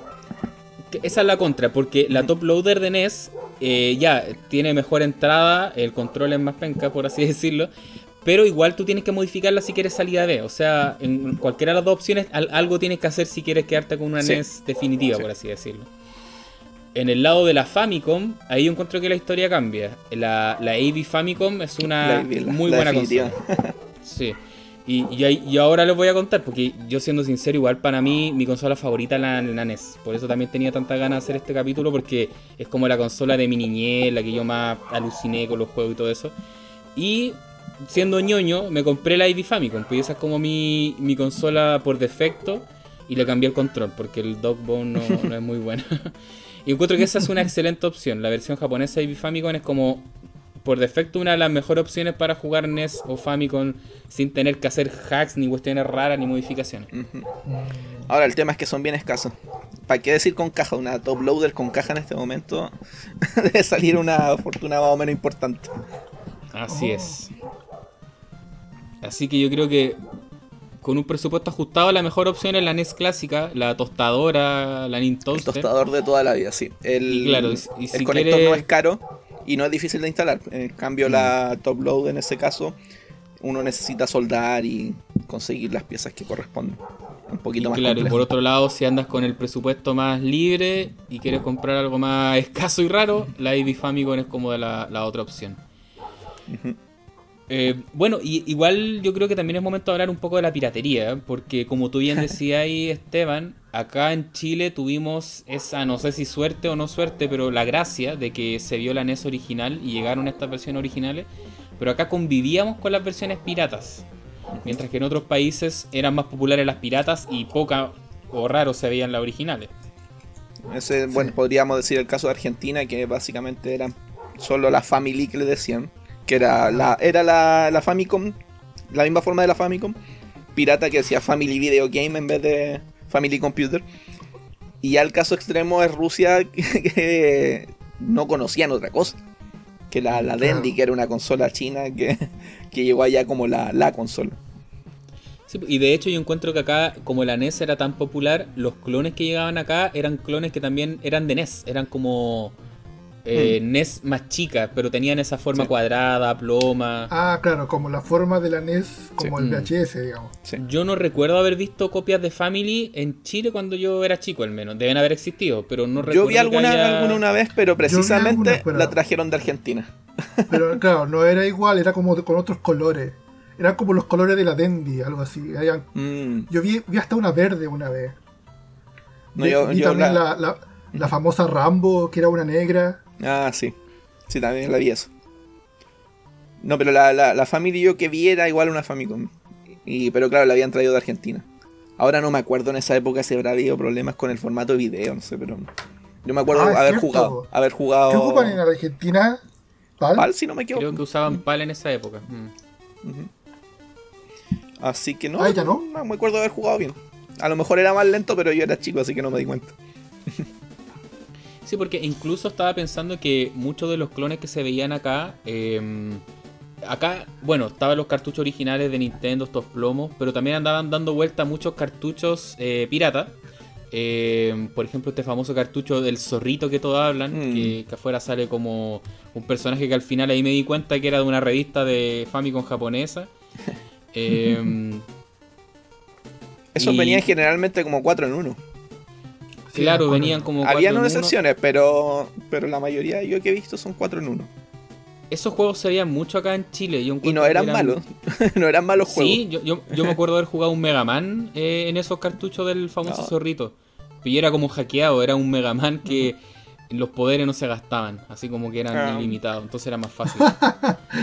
eh, y claro, aparte de estos juegos como Plomo, bueno, andaban también estos celestes, estos juegos raros de, de Sachen, de Color Dreams, también se veían por acá, curiosamente. Pero una vez me llegó por mis manos un cartucho y si no mal recuerdo tiene que haber sido el Street Fighter. imagínense, en plena época de fanatismo Street Fighter, uno jugaba en los arcades Street Fighter, era alucinante, el mejor juego. Y después en Túnez no existía Street Fighter, no se podía, eh, básicamente. Y una vez llegó por mis manos Street Fighter para NES. Y yo quedé como, ¿qué? Así como era imposible. Y claro, venía. Super Fighter 3. Era el Master Fighter 2, el primero que jugué yo, el de Yoko. Ah, el Yoko. Dentro de ah, todos los más de, los más decentitos que se podían ver en, de esos Claro, porque en esa época habían desarrolladores chinos que hacían adaptaciones prácticamente caseras eh, de estos juegos, pero algunos con bastante talento, como en el caso de Yokosoft, y lanzan esta versión de Street Fighter, eh, que creo que el original se llamaba Street Fighter, no le cambiaron el nombre, Mm. pero los piratas, porque habían piratas que pirateaban los piratas, entonces después salió Master Fighter 3, 2, 4, 5, 6, y ese fue uno de los primeros juegos que 12 yo... people, 30 people. Claro, fue de los primeros juegos que yo tuve que, como bien decíamos delante, los de Family o Famicom eran de 62 pines, eh, 62 son o no, ahí puedo estar equivocado. Y había que adaptarlo al cartucho más grande Sí, y ahí venían con ese 61 adaptador. creo. Sí, 60 y 70, yo me acuerdo que ah, estoy medio desconectado de eso, pero a fin de cuentas uno tenía que No ponerle tenía un adaptador. 60, 60, eso es de Famicom. Claro. 72 Y la NES. Sí, yo me acuerdo que al final hacer funcionar esos juegos una NES a veces era un cacho, porque la NES como tenía este chip de protección, detectaba que el juego era Mm. pirata, entonces se reseteaban y uno tenía que soplarlo, que sacarlo. Bueno, era, Oye, era un eh, parto hacerlo funcionar. haciendo un punto medio entre lo pirata y lo, y lo, lo accesorio, que no nombramos antes, el Game Genie. ¿Algún- ¿Pasó por su mano alguna vez un Game Genie? Sí, claro. Yo lo podía ¿Qué, qué es el Game Genie? tenía Para en un videoclub, yo lo y no nada. Sí. Ya, el Game Genie, ¿Qué es el Game Genie? para los que no conocen, es un aparato para hacer trampas, así se vende, para mejorar, mejorar la experiencia de juego, entre comillas. Eh, básicamente uno podía modificar zonas de la memoria del juego, de la memoria RAM, por ejemplo, utilizando una serie de códigos. Y eso permitía tener más vidas, por ejemplo, ser invencible, eh, avanzar niveles, cosas así. Mm. Eh, y esto se vendía como un cartucho al que se le enganchaba otro cartucho, básicamente como el adaptador de, de 60 a 72 pines. Y claro, por eso me recordaba porque estaba, estaba como en el borde de lo pirata. De hecho, hubo todo un tema judicial entre medio y que al final lo ganaron, si no me equivoco, lo de, Sí, lo de Game Genie. Porque según Nintendo lo que hacía era. Según Nintendo, Game Genie modificaba el juego. Claro, Y lo, y lo que hizo Game Genie, en- lo que hacía Game Genie en realidad era, era como insertaba información en la RAM que modificaba la información que ya estaba dentro de la consola. Claro. O sea, antes de llegar a la consola, no dentro del juego. Sí. Sí, no, es imposible modificar una ROM en ese sentido. Así que. Claro. básicamente lo que hace es, es el, es in- interponerse. Si la, la consola le dice quiero obtener la posición 100 y está el Game Genie entre medio, le dice que no pasa hacia el cartucho y le, le devuelve la información desde el Game Genie. Claro. Bueno, y Yo eso se dio por que- varias generaciones. Sí, yo me acuerdo que curiosamente acá en Chile hubo como una cierta campaña de marketing del Game Genie, porque yo me acuerdo haber visto comerciales en la tele, así cuando era chico. Sí. Y, Mm, y era este típico comercial así como medio estilo Sega, como ah, lleva tus juegos al siguiente nivel, wow, extremo, guitarra, así como luces, cabros chicos alucinados. Y yo me acuerdo cuando chico decía como, oh, este accesorio es la raja, puedo modificar los juegos, adaptarlos, que las vidas y todo eso. Y haberlo pedido como regalo de Navidad, pero no me llegó porque no estaba, era muy caro, anda a saber qué pasó. Y eso fue mi recuerdo con el Game adultos. Genie. Nunca me llegó el Game Genie, solamente lo conocí por comercial. Claro, los que no lo tuvieron en, en la época quizá lo deben haber experimentado quizá en emuladores después, en- metiendo código, tanto de Game Genie como otros tipos, o en el peor de los casos en las consolas piratas. Cuando uno pasaba desde el, desde el Mario 1, venía el Mario 2, en realidad el Mario 2 era un, un Mario con un código Game Genie entre comillas aplicado. Claro. Entonces tenía más vida, partida a otra etapa, cosas así. El Fly el- Mario, por ejemplo. Sí, claro, por ejemplo, claro, que el Mario cambiaba de estado de caminar a andar en el agua en etapas normales. Eso también En, era una cosa caso- posible. En mi caso tuve suerte porque en el videoclub donde yo arrendaba juegos en ese entonces estaba el Game Genie. Podía arrendarlo. De hecho, podía arrendarlo junto con un juego y te, Claro. te hacían un precio. Qué bueno. Creo que me terminé en esa época, me terminé, bueno, yo era chico, me terminé el Batman, los dos Batman, eh, Star Tropics y otro juego más con Game Genie. Ahora, lo, lo- lo interesante del Game Genie es que tiene, no, no es eh, una colección de códigos aplicados para ciertos juegos, sino que es un mecanismo. Entonces, incluso podía aplicarse después en juegos que ah, salieron después del Game Genie. Claro, Tú, alterabas valores que en los juegos venían como valores hexadecimales. Tú metías a cualquier parte y empezabas a cambiar los valores. Entonces, sí, uno podía romper el juego y ver qué hacían. podías romperlo, podías insertar algo y mm. al final termináis rompiendo el juego en el sentido de no que el juego dejaba de funcionar eternamente, sino que lo que se estaba ejecutando se caía. Se caía porque se congelaba el juego, o sea, que, chucha. O podía alterar el juego y en verdad cambiar algún valor para tu beneficio. Sí, eso, era bien interesante. Yo también lo tuve ya mayor, pasó por mis manos, no mayor, mayor, sino que ya estaba el, Super Nintendo en esa época. Y claro, no, no tenía código. Entonces metía que, lo que cayera nomás en la Ya y como al final eran como palabras, daba, daba la casualidad que había ciertas palabras. Había algunos que coincidían con palabras y eso se con palabras chistosas, así como... en cierta parte. Ah, mira, no, no sabía eso. No sabía sí, se, se, colocaban en el. O sea, en el manual habían algunos que salían como palabras. Y se hicieron coincidir muchas letras en ese sentido, porque. ¿Cómo se llama? Eh, era para recordarlo. Y habían también códigos de distinto tamaño. Eso también, no, no me acuerdo muy mucho las especificaciones, pero habían de 5 y de 8, si no me equivoco. Letras. Ah, da, da parto ese tema. ¿Cuál era el máximo de letras que podía ocupar Game Genie? 8 que si no me equivoco. Pero habían cosas ah, y podía ocupar un código más pequeño. Sí. Y lo reconocía. Sí. Y habían ah. códigos que requerían tener más de uno insertado, pero uno creo que aguantaba 3 máximo. Sí, Así que ahí uno tenía que jugar con eso. Oye, y ese mundo del Game Genie también era bastante troll, porque como no era un accesorio oficial, por así decirlo, y mm. te trataban de vender libros de códigos, tú después comprabas revistas con código Game Genie y todo eso. Muchas veces los tipos trataban de meter cualquier cosa. Entonces yo me estaba acordando un video de estos que hacía como el, el Angry Nerd, todo eso estaba jugando un juego de, de, mierda, así como el Frankenstein, que era como súper difícil. y te tú encontrabas en estas listas como códigos que era como muere con el primer impacto. O sea, como que te hacían el juego más difícil aún. Así como. eran códigos que no servían para nada, pero igual te los ponían en esas listas. Entonces era como bien, bien cabrón el sistema en algunos puntos. Para rellenarnos. Mm. Eh, chiquillos, yo creo que ya, le hemos dado como una vuelta a la, a la consola, los orígenes, sus principales accesorios.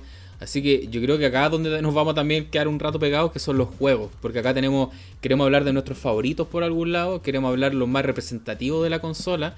Y también le quiero dar un espacio que le podamos dar un espacio para esos juegos que conocimos a través de los multicarts de, estos juegos como 100 en 1 y también mencionar algunas como ovejas negras porque hay muchos juegos que pueden ser malos, pueden ser qué sé yo como troleados hasta el día de hoy pero igual de alguna u otra forma nos terminaron como impactando eh, a, nosotros. Entonces, les tinca que partimos hablando de nuestros favoritos porque hicimos como una lista de cada uno que tenía que tener 10 juegos. Esta lista no sabemos cuál tiene cada uno, entonces es muy probable que nos repitamos. Sí, y, eso sí. Y claro, explicar también que esta lista no pretende ser un los mejores de NES, porque son nuestros favoritos. Eh, entonces obedece, obedecen distintos rankings, más temas gustos personales, porque efectivamente son los que nosotros creemos que son los mejores, pero son gustos personales básicamente. Mira, yo la verdad es más que más que favoritos, porque la verdad es que los favoritos todo el mundo los tiene. Eh, hay un grupo de juegos que la mayoría tiene como favorito. Entonces quise alejarme un poquito y quizá más hablar de juegos que jugué y algo tuvieron.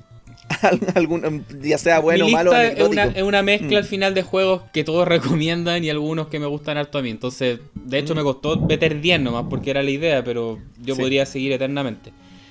Eh, así que eso, yo creo que estaría bueno que vayamos cada uno va lanzando uno, lo comentamos, por qué le gusta, qué tiene bueno. Así que si te tinca parte tú, Esteban, pues ya que estaba ahí ya, ya listo. Ya, mira, voy a partir con uno bien interesante por todo el contexto el Tetris de Tengen. Oye, eh, mm. una, consulta antes de que sigamos. No sé, no sé, no sé usted, yo, pero, pero yo cuando empecé a escribir mi lista, estaba revisando una lista que estaba en orden alfabético. ¿Ustedes hicieron lo mismo? No, no yo, fui lo que se me ocurrió. Pensé que 10 juegos quería meter en la lista y. Ah, ya, ya, porque si vamos a empezarlo de a uno cada uno, vamos a empezar a conseguir al tiro. O sea, no, o sea ahí va, me, dicen no, si, y si uno coincide que, se acusa el otro, ah, yo también lo puse y ahí vamos debatiendo. Vamos descartando, mm. ya listo. Ya, y así no Bastián, perdón. Ya, entonces reanudamos. Eh, ya, entonces yo partí agregando el Tetris de Tengen. Juegas. Que es como Mm. un emblemático fuera de, que es un juego muy bueno. Es un Tetris muy Sí. bueno. En mi- lo personal prefiero ese al de NES. Ahora que me castiguen los del torneo de Tetris clásico. pero. Pero en jugabilidad es muy bueno. Y bueno, tiene todo un contexto respecto de lo. de, de la historia del Tetris. Que ese juego se vendió y se tuvo que retirar del mercado porque Nintendo ganó el. ¿Cómo se llama? El juicio contra Atari. Que Tengen eh, era la subsidiaria de Atari.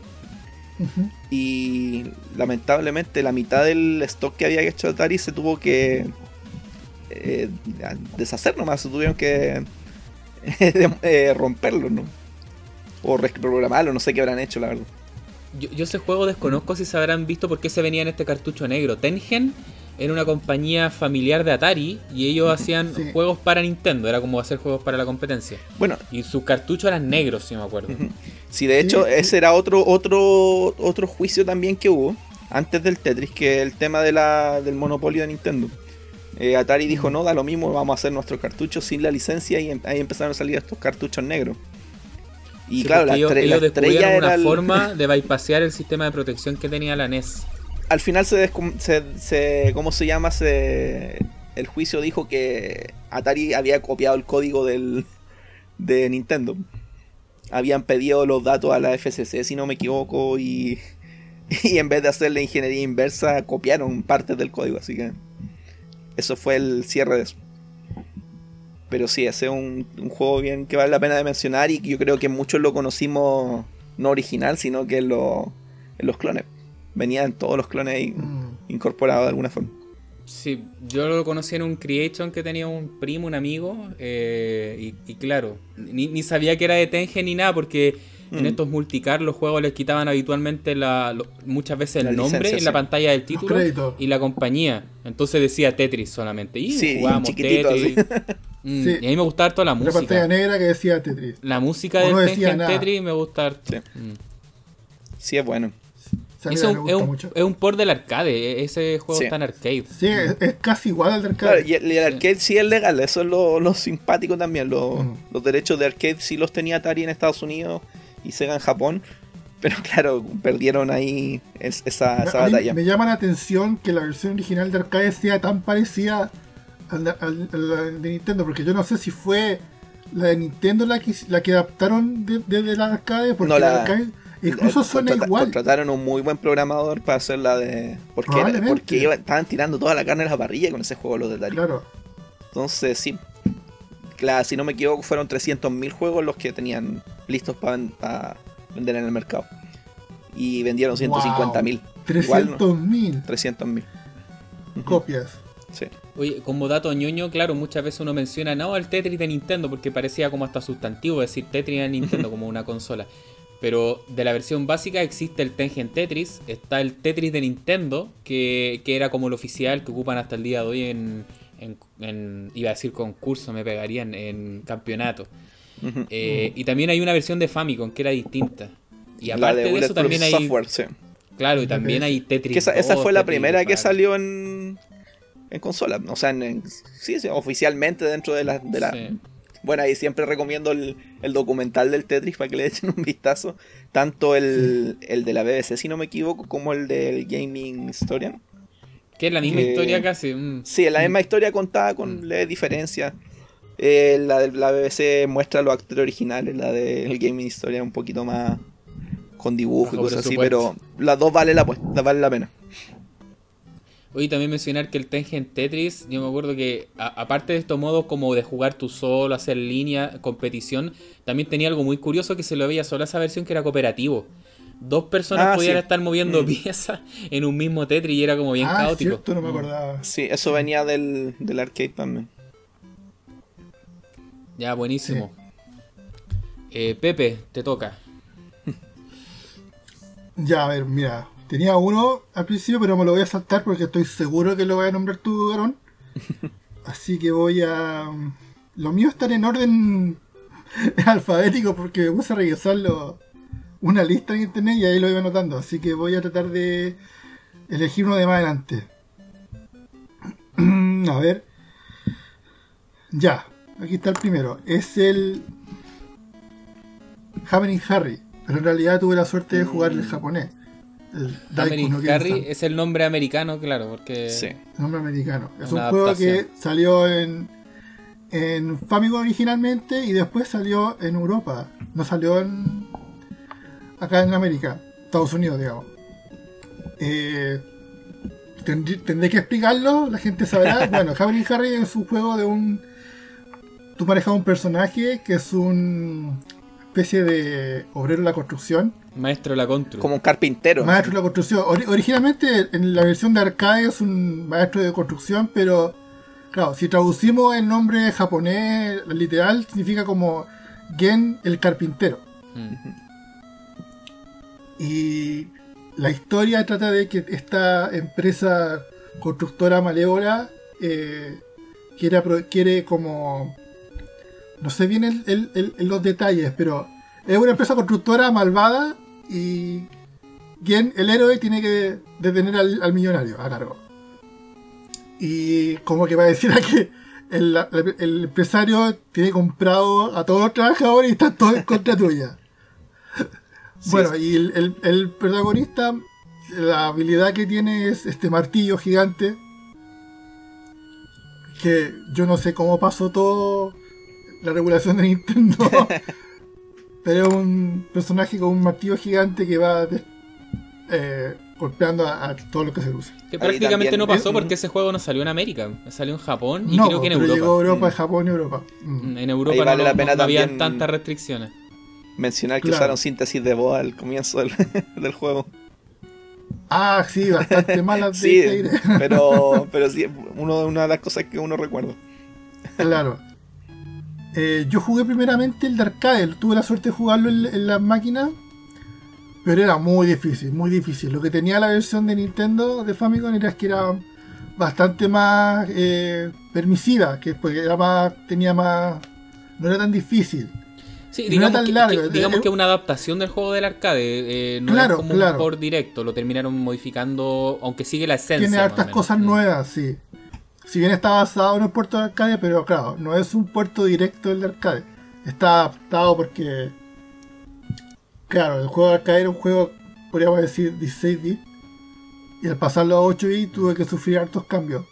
Pero aún así, un juego que, que se juega bastante bien. La, la física y los controles son bastante eh, fluidos. Es un juego que no es muy largo. Serán 5 etapas. La- el- lo otro que tiene, al ser tan corto, es un juego que para poder ver el final eh, definitivo hay que jugarlo dos veces.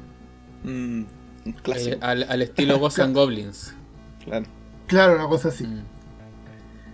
Y, y- bueno, hubo dos en Famicom de eso.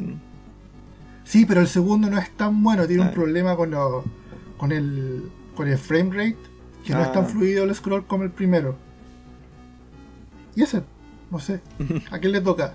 Sí, no, Ah, también no. comentar que ese juego también, claro, eh, eh, yo lo he probado harto. eh, yo creo que es interesante también para todas las personas que les gusta la cultura japonesa porque tiene como harto de eso. Como tú estás en Ah, ambientes sí, urbanos también. japoneses, como en Claro, ciudades. tiene harta idiosincrasia. eh, idiosincrasia, claro. Harto, de eso, Claro. harto kanji, harto lugar eh, típico, Sí. todo eso. Así que, buenísimo. Sí. O- Oye, le voy a Y pedir. es, un- juego, es un juego que me que me tocó jugarlo en, en pirata en su tiempo. La primera vez. Y era un juego pirata de esto con formato de Famicom, pero solamente traía ese juego, no era un multicard. Era algo bien curioso. Como los rusos. Claro. Yo sinceramente este es un juego que vine a conocer ya con la era de los emuladores, de los flashcards. Nunca en mi vida Ah. cuando chico pasó por mis manos. En verdad, conocí el arcade. eh, me acuerdo haber visto el, el tipo con el martillo de la country y todo. Claro. Y llamaba la atención porque era como... e- Ese es- estilo de comedia japonesa no se veía en los juegos que salían en, Sí, en eso, Occidente. es Acá que- era es más que precisamente comillas. lo- lo- los gringos le hacían mucho el quite a, a poner elementos japoneses en los, en los Sí, juegos. y creo que eso que algo todo lo se que mantuvo era- un buen tiempo. Todo lo que era estilo anime lo cambiaban por esas ilustraciones horrendas que hacían acá, como Claro. las de Mega Man. Mega Man. Mm. O el Alex Kidd en Sega ahí, que es- al final de la También. etapa en el Japón se comió un, un onigiri y en, acá en una hamburguesa. Sí, y, el- y las carátulas de los Alex, Alex Kidd también eran como un viejo muy horrendo el que ponen en la portada occidental. Oye, pero según yo sé, ese detalle de la hamburguesa lo hicieron los propios japoneses, no sé. Es que, es que yo creo que va por los dos lados.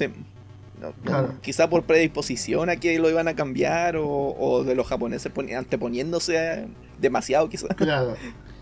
Bueno, entonces ahora, siendo mi turno, el, juego que le voy a mencionar, sí, yo también no elegí, como le decía, juegos raros, ni nada extraño, este es bien conocido y todo, pero tiene que estar en mi lista, que es el Ninja Gaiden 1 o Ninja Ryukenden en Japón. Que este fue un juego que yo probé cuando chico. Acá en Chile se veían harto los Ninja Gaiden. Y en verdad me volaba la cabeza. Porque era un juego que se veía más serio. A, diferencia de lo que hablábamos delante. A mí también me gustaban mm. los juegos como con comedia y todo eso. Pero este juego te venía a cambiar un poco el paradigma de los juegos que jugabas tú. Mm. Por un lado era un ninja que estaba en un ambiente urbano. Siempre me acuerdo esa primera etapa que tú estabas como en unas calles. Habían símbolos de Coca-Cola, me acuerdo. Eh, y más encima, eh, este juego tenía estos famosos Cinema Display que le decían en la mm. revista Club Nintendo. Tecmo, Tecmo Cinema, ¿cómo era? Algo así. Claro, esto se supone que era una tecnología que tenía Tecmo, que era como el mm. Tecmo Theater, el teatro de Tecmo. Que te contaba la historia a través de distintos clips con animaciones. Y en verdad yo eso no lo había visto como en ningún juego tan elaborado. Entonces... Mm. Ninja Gaiden te mezclaba personajes súper atractivos. Cuando chicos también los ninja y todo eso estaban como súper de moda.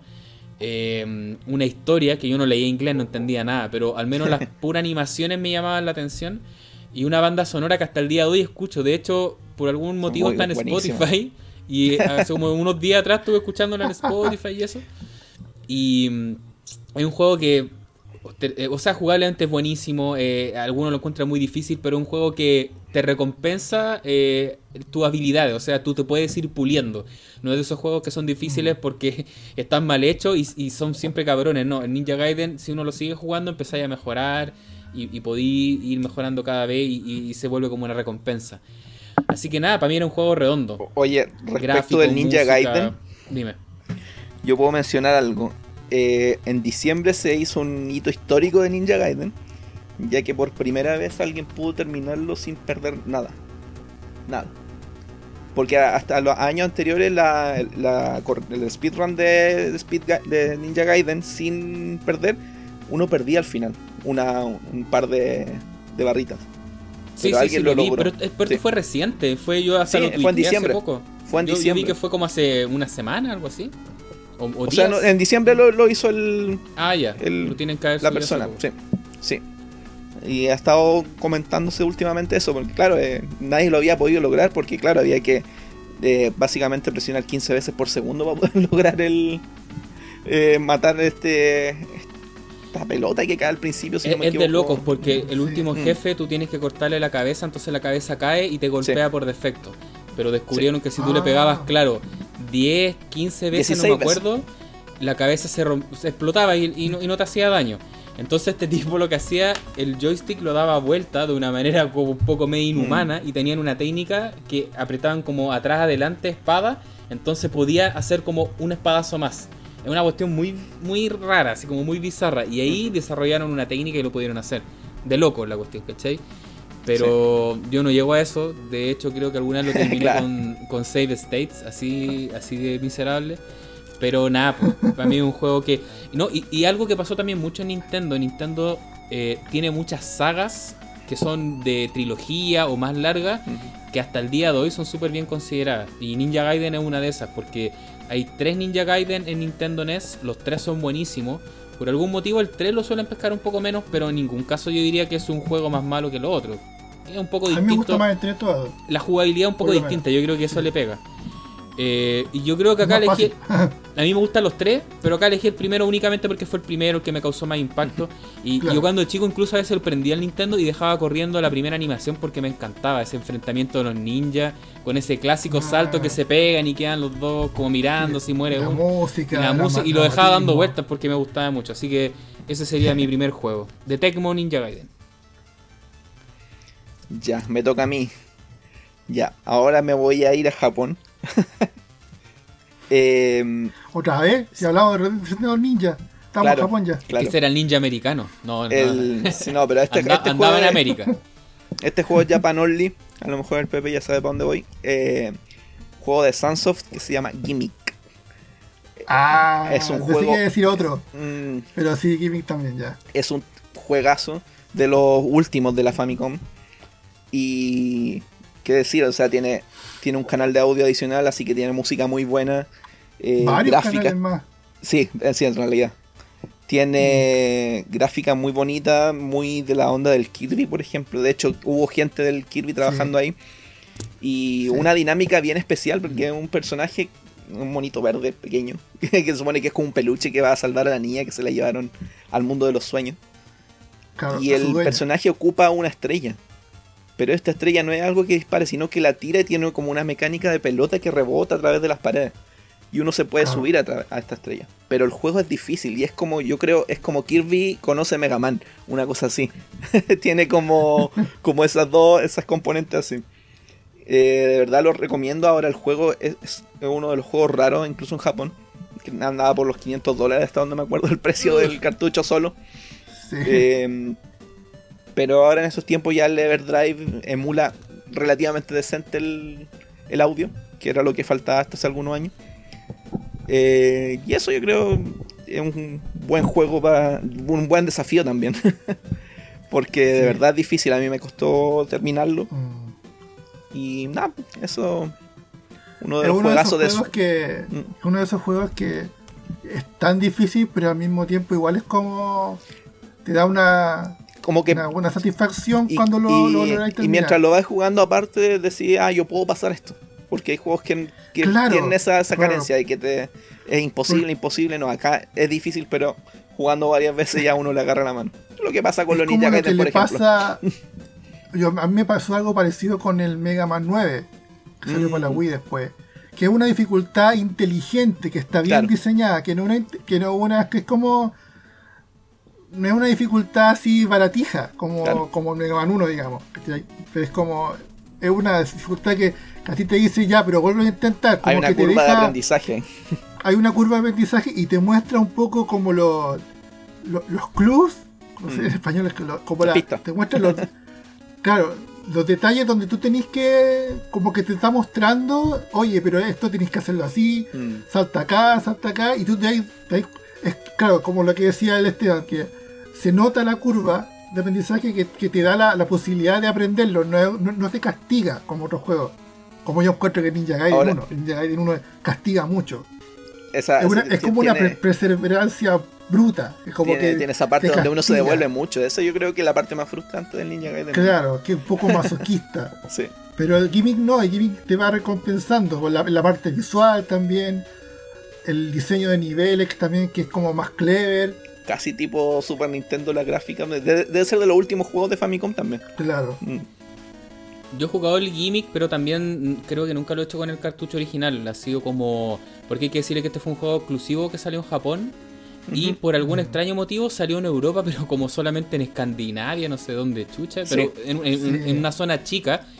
Y em, como bien hablábamos delante, que a ciertos cartuchos les podían poner chips especiales para que sonaran distintos, para que tuvieran distintos gráficos.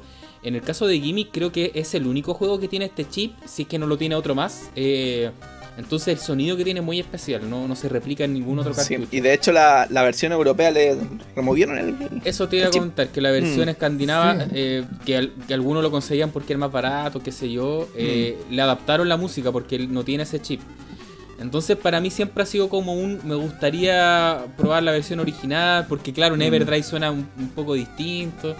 Y me he dado vuelta. Yo lo he probado, me gusta, lo encuentro bastante bonito, pero siempre he estado con ese de pucha, me gustaría probar el cartucho original, pero veo que cada vez se aleja más esa realidad porque está muy caro. parece que voy a tener que jugarle un emulador o algo así. Mr. Gimmick le pusieron a, todo esto en, Escandinavia. En, mi opinión, la, la manera más cercana, más asequible y más eh, fidedigna de jugarlo sin tener original es por emulación y si lo jugáis en una Wii, la Wii te tira 240p, es como lo más cercano a jugar original. O sea, jugarlo, no jugarlo en un emulador en un computador o una, o una Un emulador que sea más o menos fiel. que, que, claro, que tenga una salida de video más fiel a la, a la consola original. O sea, eh, eh, la implementación del audio más que nada también. De verdad que vale la pena en la banda sonora de ese juego. Oye, como dato, em, en ese documental que hemos comentado mil veces y, recomendamos que lo vean una vez más en el Digging the Cards que está en YouTube, mm, eh, sale, entrevistan al compositor de Gimmick y hasta él como que se sorprende porque siempre cuando hablan de compositores sale Yuzo Kochiro, mm. salen los de Street Fighter, salen todos los famosillos, pero que hayan entrevistado al compositor de Gimmick, como que hasta él se sorprendió porque no es una persona que suele aparecer en, este tipo de, de programas o producciones pero sí eh, es destacable su trabajo y además suena distinto, usar un chip especial. Tiene toda una magia, en verdad, la, música de Kim. O sea, es un, es un, artista que antes de eso no se le había dado ninguna tribuna.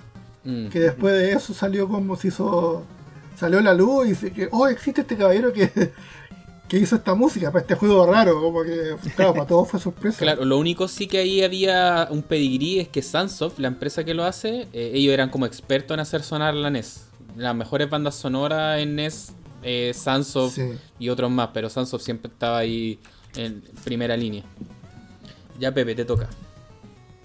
Fucha, recién estaba hablando. Bueno, ya que estamos hablando de Sansoft, tenemos que hablar de Batman.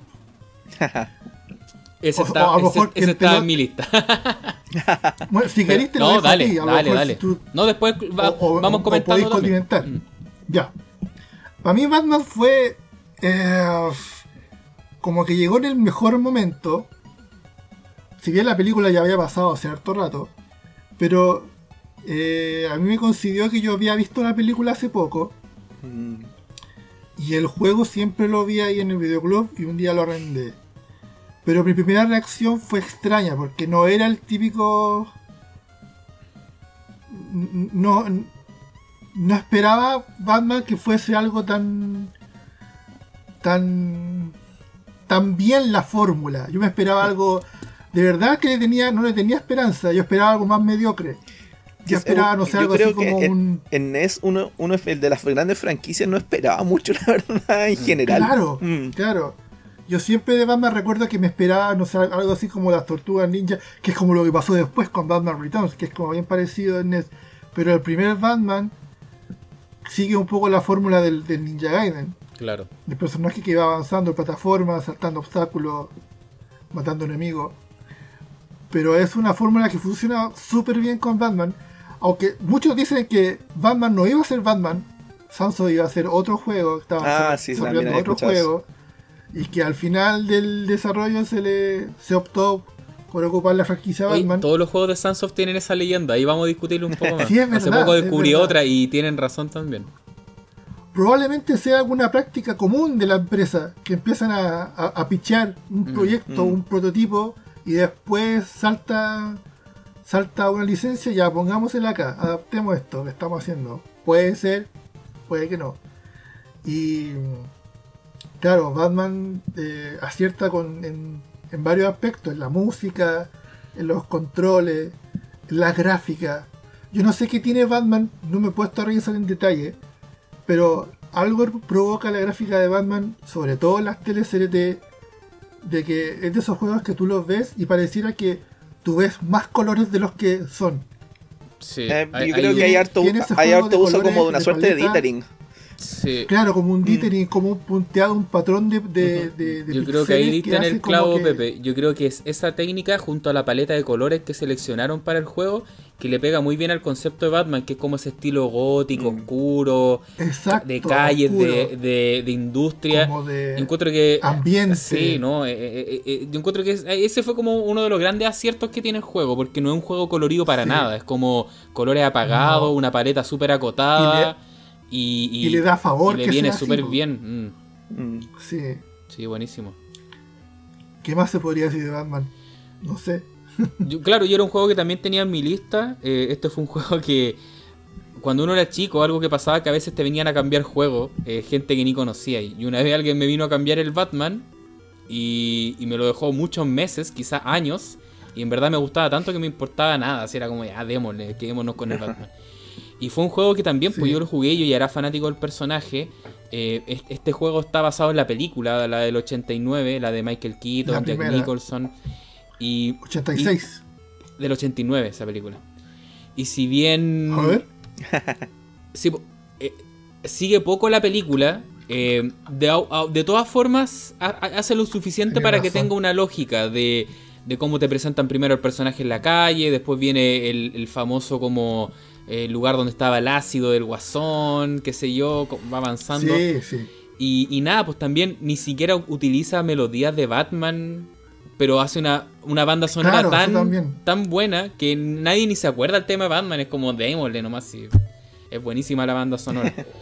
Eh, yo creo que es lo que dijiste tú, Pepe, una mezcla de excelente jugabilidad, una pared de colores eh, así como eh, elegida con pixel por pixel, unas técnicas de editing que aplican al, video compuesto, música.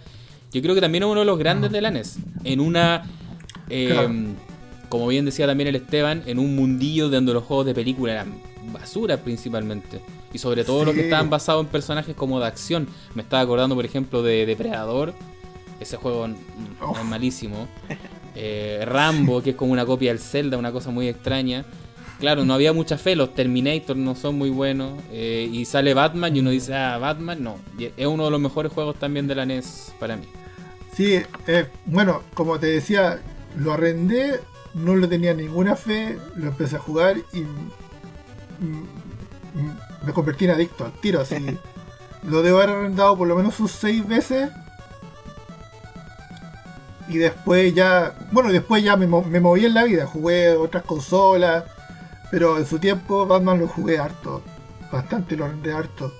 Oh. Después creo que lo conseguí en el colegio, lo conseguí porque un alguien de otro curso, de otro grupo en el colegio lo tenía y lo cambié por un tiempo y ahí ya lo jugué harto, me lo sabía de memoria y empecé a jugar otras cosas, pero Batman siempre lo jugué, o sea, nunca me decepcionó si dejé de jugar Batman fue porque ya me lo sabía entero.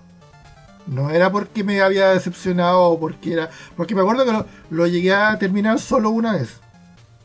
Pero aún así lo seguía jugando. Nunca me. me como que me decepcionó, nunca me, me aburrió.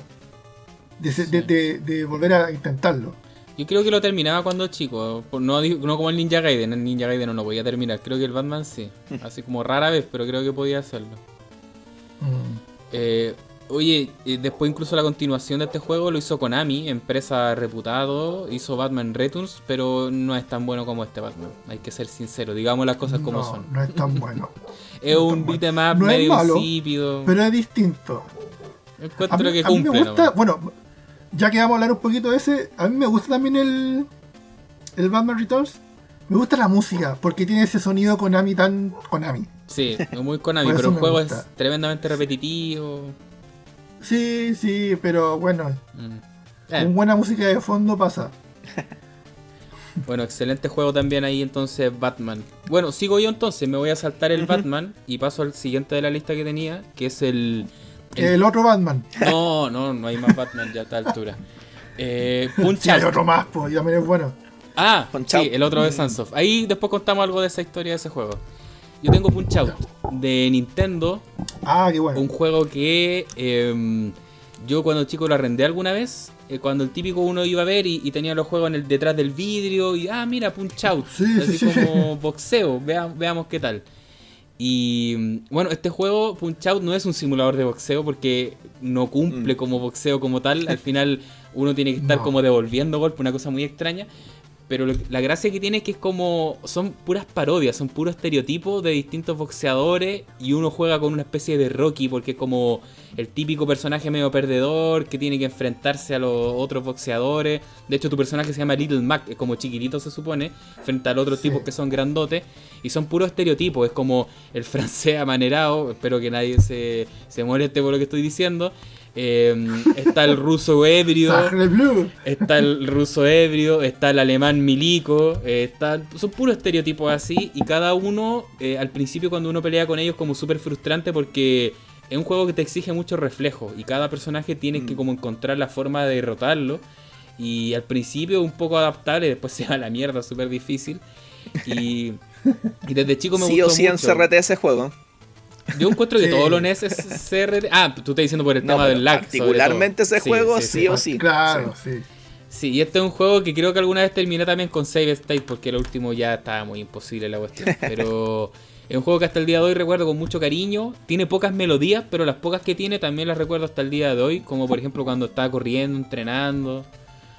Y, más encima, yo después con el tiempo me hice muy fan de las películas de Rocky también. Entonces ahí como que me, me trae mucho a la memoria haber conocido el Punch Out, que también se basa mucho en Rocky.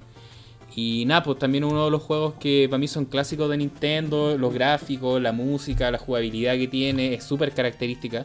Insisto, no es un simulador, no, no trata de ser eso. Yo después probaba juegos de boxeo pensando que iban a gustar tanto como Punch Out, pero no, en general no me gustaban los juegos de boxeo, solo me gustaba el Punch Out. Una cosa extraña. yo lo que encuentro a Punch Out que es, es un juego que es muy distinto al típico juego que encontré en la NES o, al típico juego que te ofrece la NES. Que es como, arcade, una cosa así. El shooter. Como es como un género nuevo en sí. Mm. Como que Punch Out es un juego con mucha, mucha personalidad propia. En los personajes, en, en, en, lo que te tira en la pantalla, lo que tú ves, cómo, cómo vas avanzando, en el sentido de la, dificultad.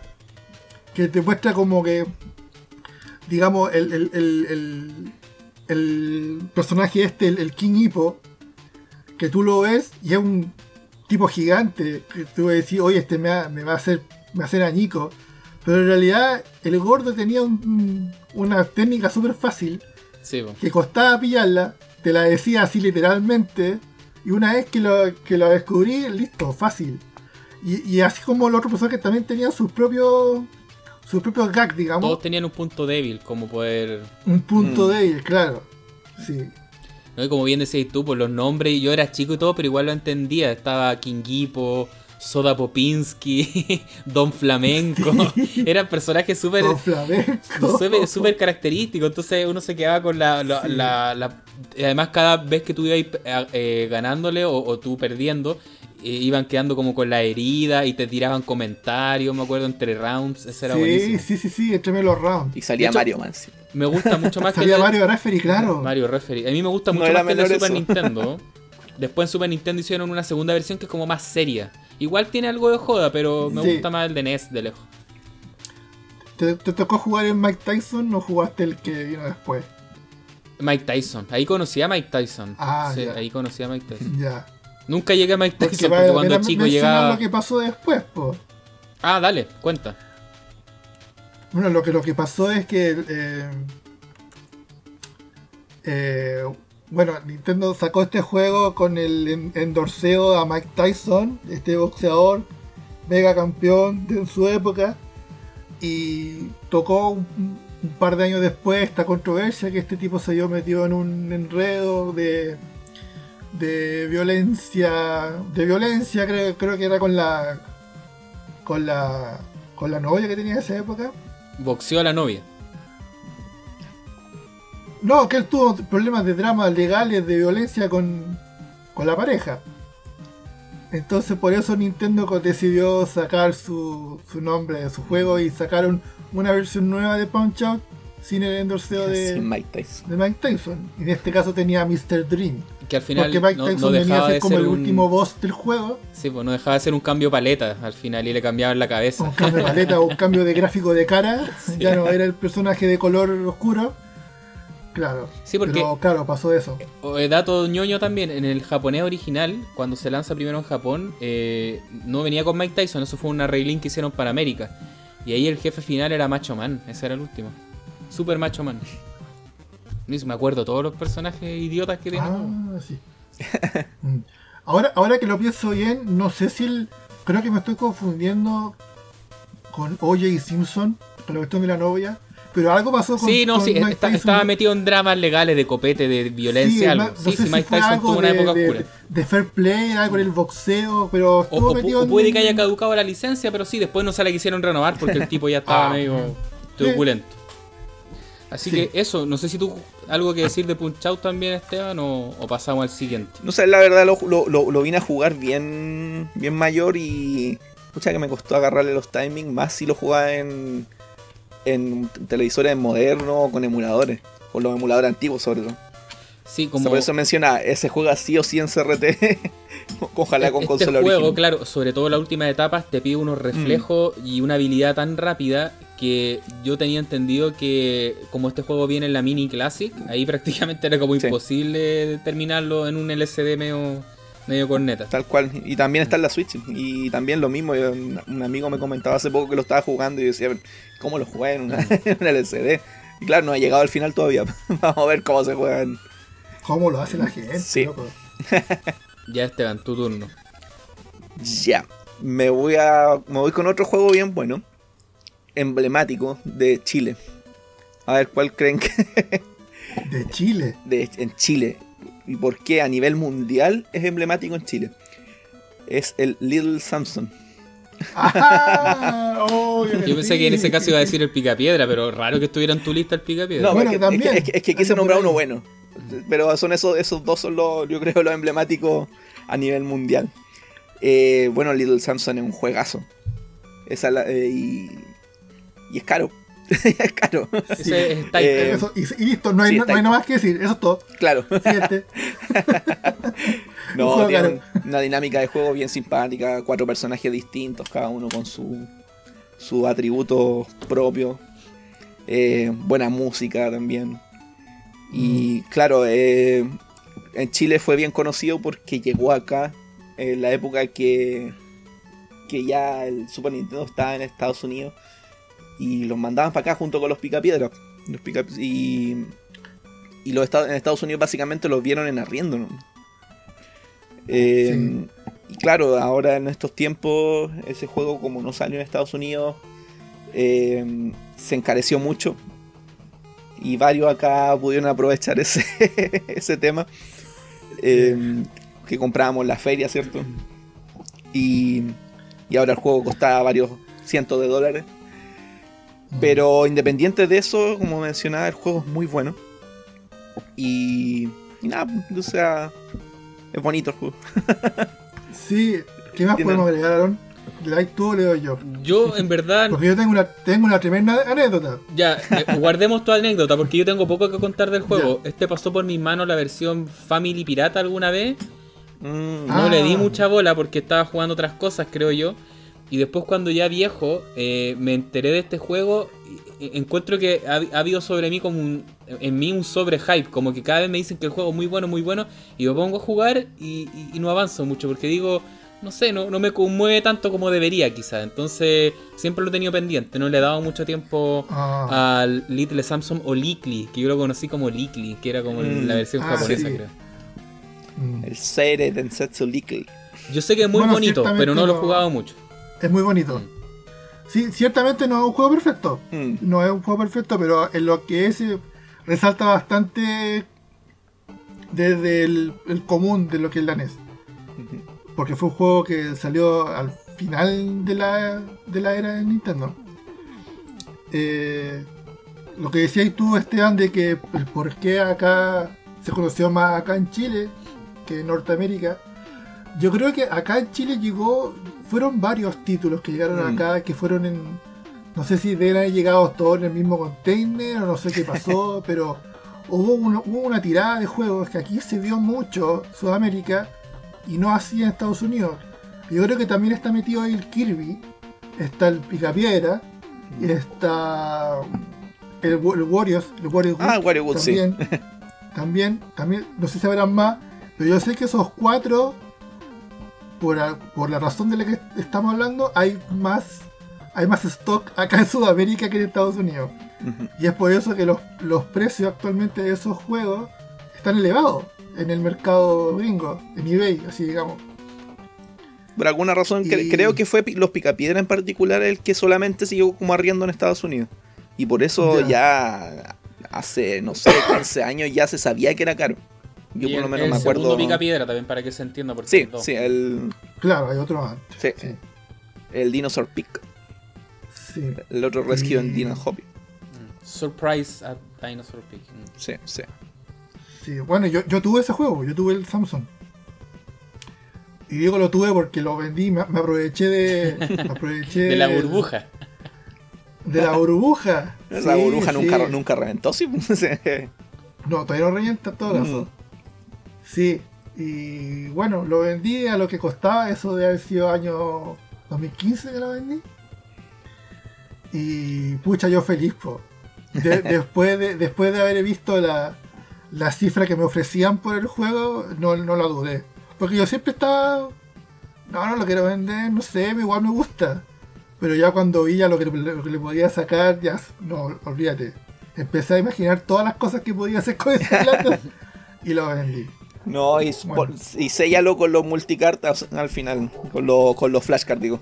Claro, eso hice. Mm. Vendí el original que tenía y después me compré un pirata en AliExpress.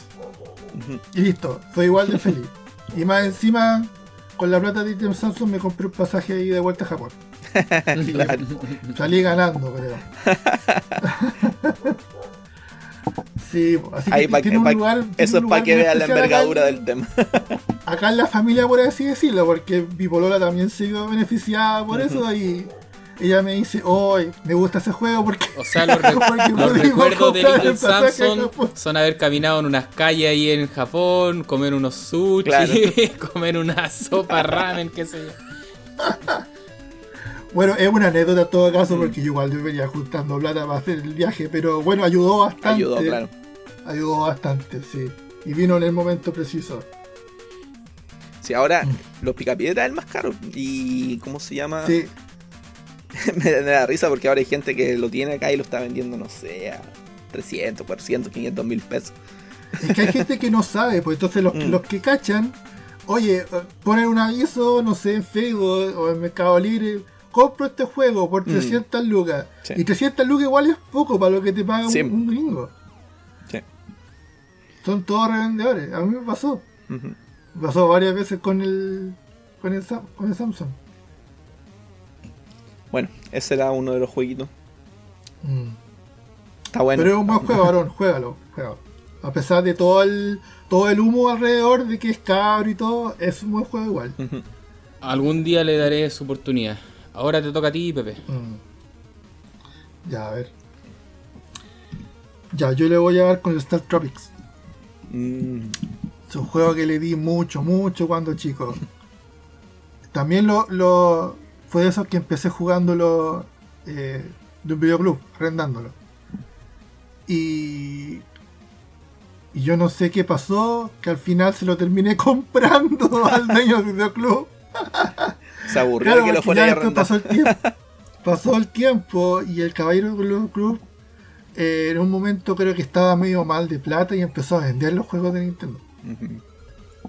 Eh, yo le, le acabé comprar el Star Tropics y el Kirby. En caja los dos. Estamos hablando de años 94, 93. Y me debe haber salido en plata de esa época, debe haber sido 10 mil pesos los dos juegos, así. Muy barato. Y bueno, Star Tropic lo jugué de principio a fin. Esos juegos que los jugué por ahí arrendado y después los seguí arrendando porque quería seguir jugándolo. Y yo rezaba, rezaba, que no me borren, no me borren el juego porque si empezar de nuevo. Pero es, Star Trek es un juego que está eh, que fue desarrollado en Japón, pero exclusivo para el mercado americano. Es un caso muy curioso. Eh, un juego que rescata mucho la idiosincrasia americana, que el protagonista es el típico chico que juega béisbol y su, tío es un investigador, antropólogo y vive, vive en, una isla y lo invita y en la isla el chico llega y se da cuenta que el, tío fue secuestrado misteriosamente y todos los, pobladores de la isla te ayudan para que tú vayas a buscar a tu tío y te dan tu, arma para que te puedas defender, que es un yoyo. bueno, es un yoyo. ¿Qué, ¿Qué puedes hacer con un yoyo? Bueno, hartas cosas. Se puede matar pájaros, matar serpientes, matar esqueletos. Momia. es un juego, es un juego tipo Zelda, es un juego, es un juego de acción visto de, vista eh, ¿cuál es la palabra? vista superior aérea no es de plataforma, fuiste aérea, digamos, como Zelda. Y. y reúne hartas características con Zelda, porque al parecer de haber sido el mismo equipo parecido, muchos dicen que es como un clon de Zelda, pero yo creo que no están así, porque muchos dicen que la pantalla de inicio cuando se carga el juego es la misma de Zelda, pero habían mm. varios juegos más que lo ocupaban. Mm. No, pero tan iguales creo que el Zelda y ese. Sí, el Star Tropic y el Zelda lo que tienen un, el, formato del guardado de, los archivos, la presentación, los corazoncitos, como muy similar en algunas cosas. Claro, pero la jugabilidad sí cambiar todo después. Bueno, y, el, tema de que parezca RPG en algunos lados, en algunos puntos. Claro, y, que tiene salto. Zelda lo saltaba. Mm. Eh, bueno, lo elegí porque es un juego que jugué mucho y me marcó harto porque al haberlo jugado por tanto tiempo se hizo parte como del, de los fines de semana jugar Star Tropic. Y hay lo otro también que otro de los motivos por los cuales terminé comprándome los juegos es que este juego tiene un sistema de anti-piratería, digamos, que uno llega a ah, cierto punto del juego y el juego, un personaje del juego te pregunta un código un código que te dice busca en la, busca en la carta que te mandó tu tío. Mm. Y decía, ¿qué, ¿qué carta si no tengo menú, no tengo ítem, no tengo nada, no sé de qué me está hablando? Y en realidad se refería a una carta física que venía dentro del juego, del manual del juego, el cartucho de la caja. Y es bien interesante porque es una carta que uno tiene que humedecer, mojar el papel físico. Y en el medio del papel aparece un número y ese número es el que tienes que poner en juego. O sea, yo no conozco ningún otro juego que tenga algo parecido. eso cosa lo hacía después Hideo Kojima. Harto años después. Ah, claro. Esos mecanismos antipiratería eran muy del 80, pero no igual exactamente a eso. Pocos juegos lograban unir el mundo real con Sí, pero siendo sincero, eso no era una medida antipiratería, era una búsqueda de conexión con el jugador y el objeto. Era una bola un poco más creativa ah. que piratería. Mm. Sí, de todas maneras, claro. Mm. Sí, porque piensen que este juego también tenía batería, era un mapper medio raro, no se pirateaba prácticamente el Star Tropic. O quizás por el hecho de, tenerlo, de haberlo comprado original y no arrendarlo. Que es lo que me pasó a mí, que terminé comprándomelo porque yo lo jugaba arrendado. Mm. Ah, bueno, eso. Star Tropic me gusta harto, yo de repente siempre lo juego, por lo menos por lo menos una vez al año los juego. Bueno, yo creo que tú cachai, Pepe, que en mi lista también estaba. Y con el Pepe parece que estamos topando más en la lista.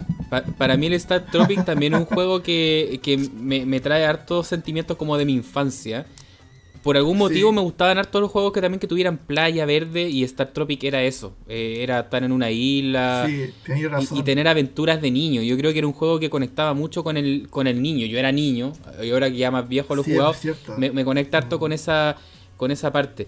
Y, yo creo que al final, como tú bien decías, e-, es un juego hecho en Japón por el equipo de Nintendo, pero es como una versión americana de cómo son los niños americanos, pero es como un poco caricatura también, es como prácticamente comiéndose una hamburguesa y una Coca-Cola, es como e-, es, como sacado de películas de los Goonies, medio Indiana Jones, como aventuras súper mm. hollywoodense.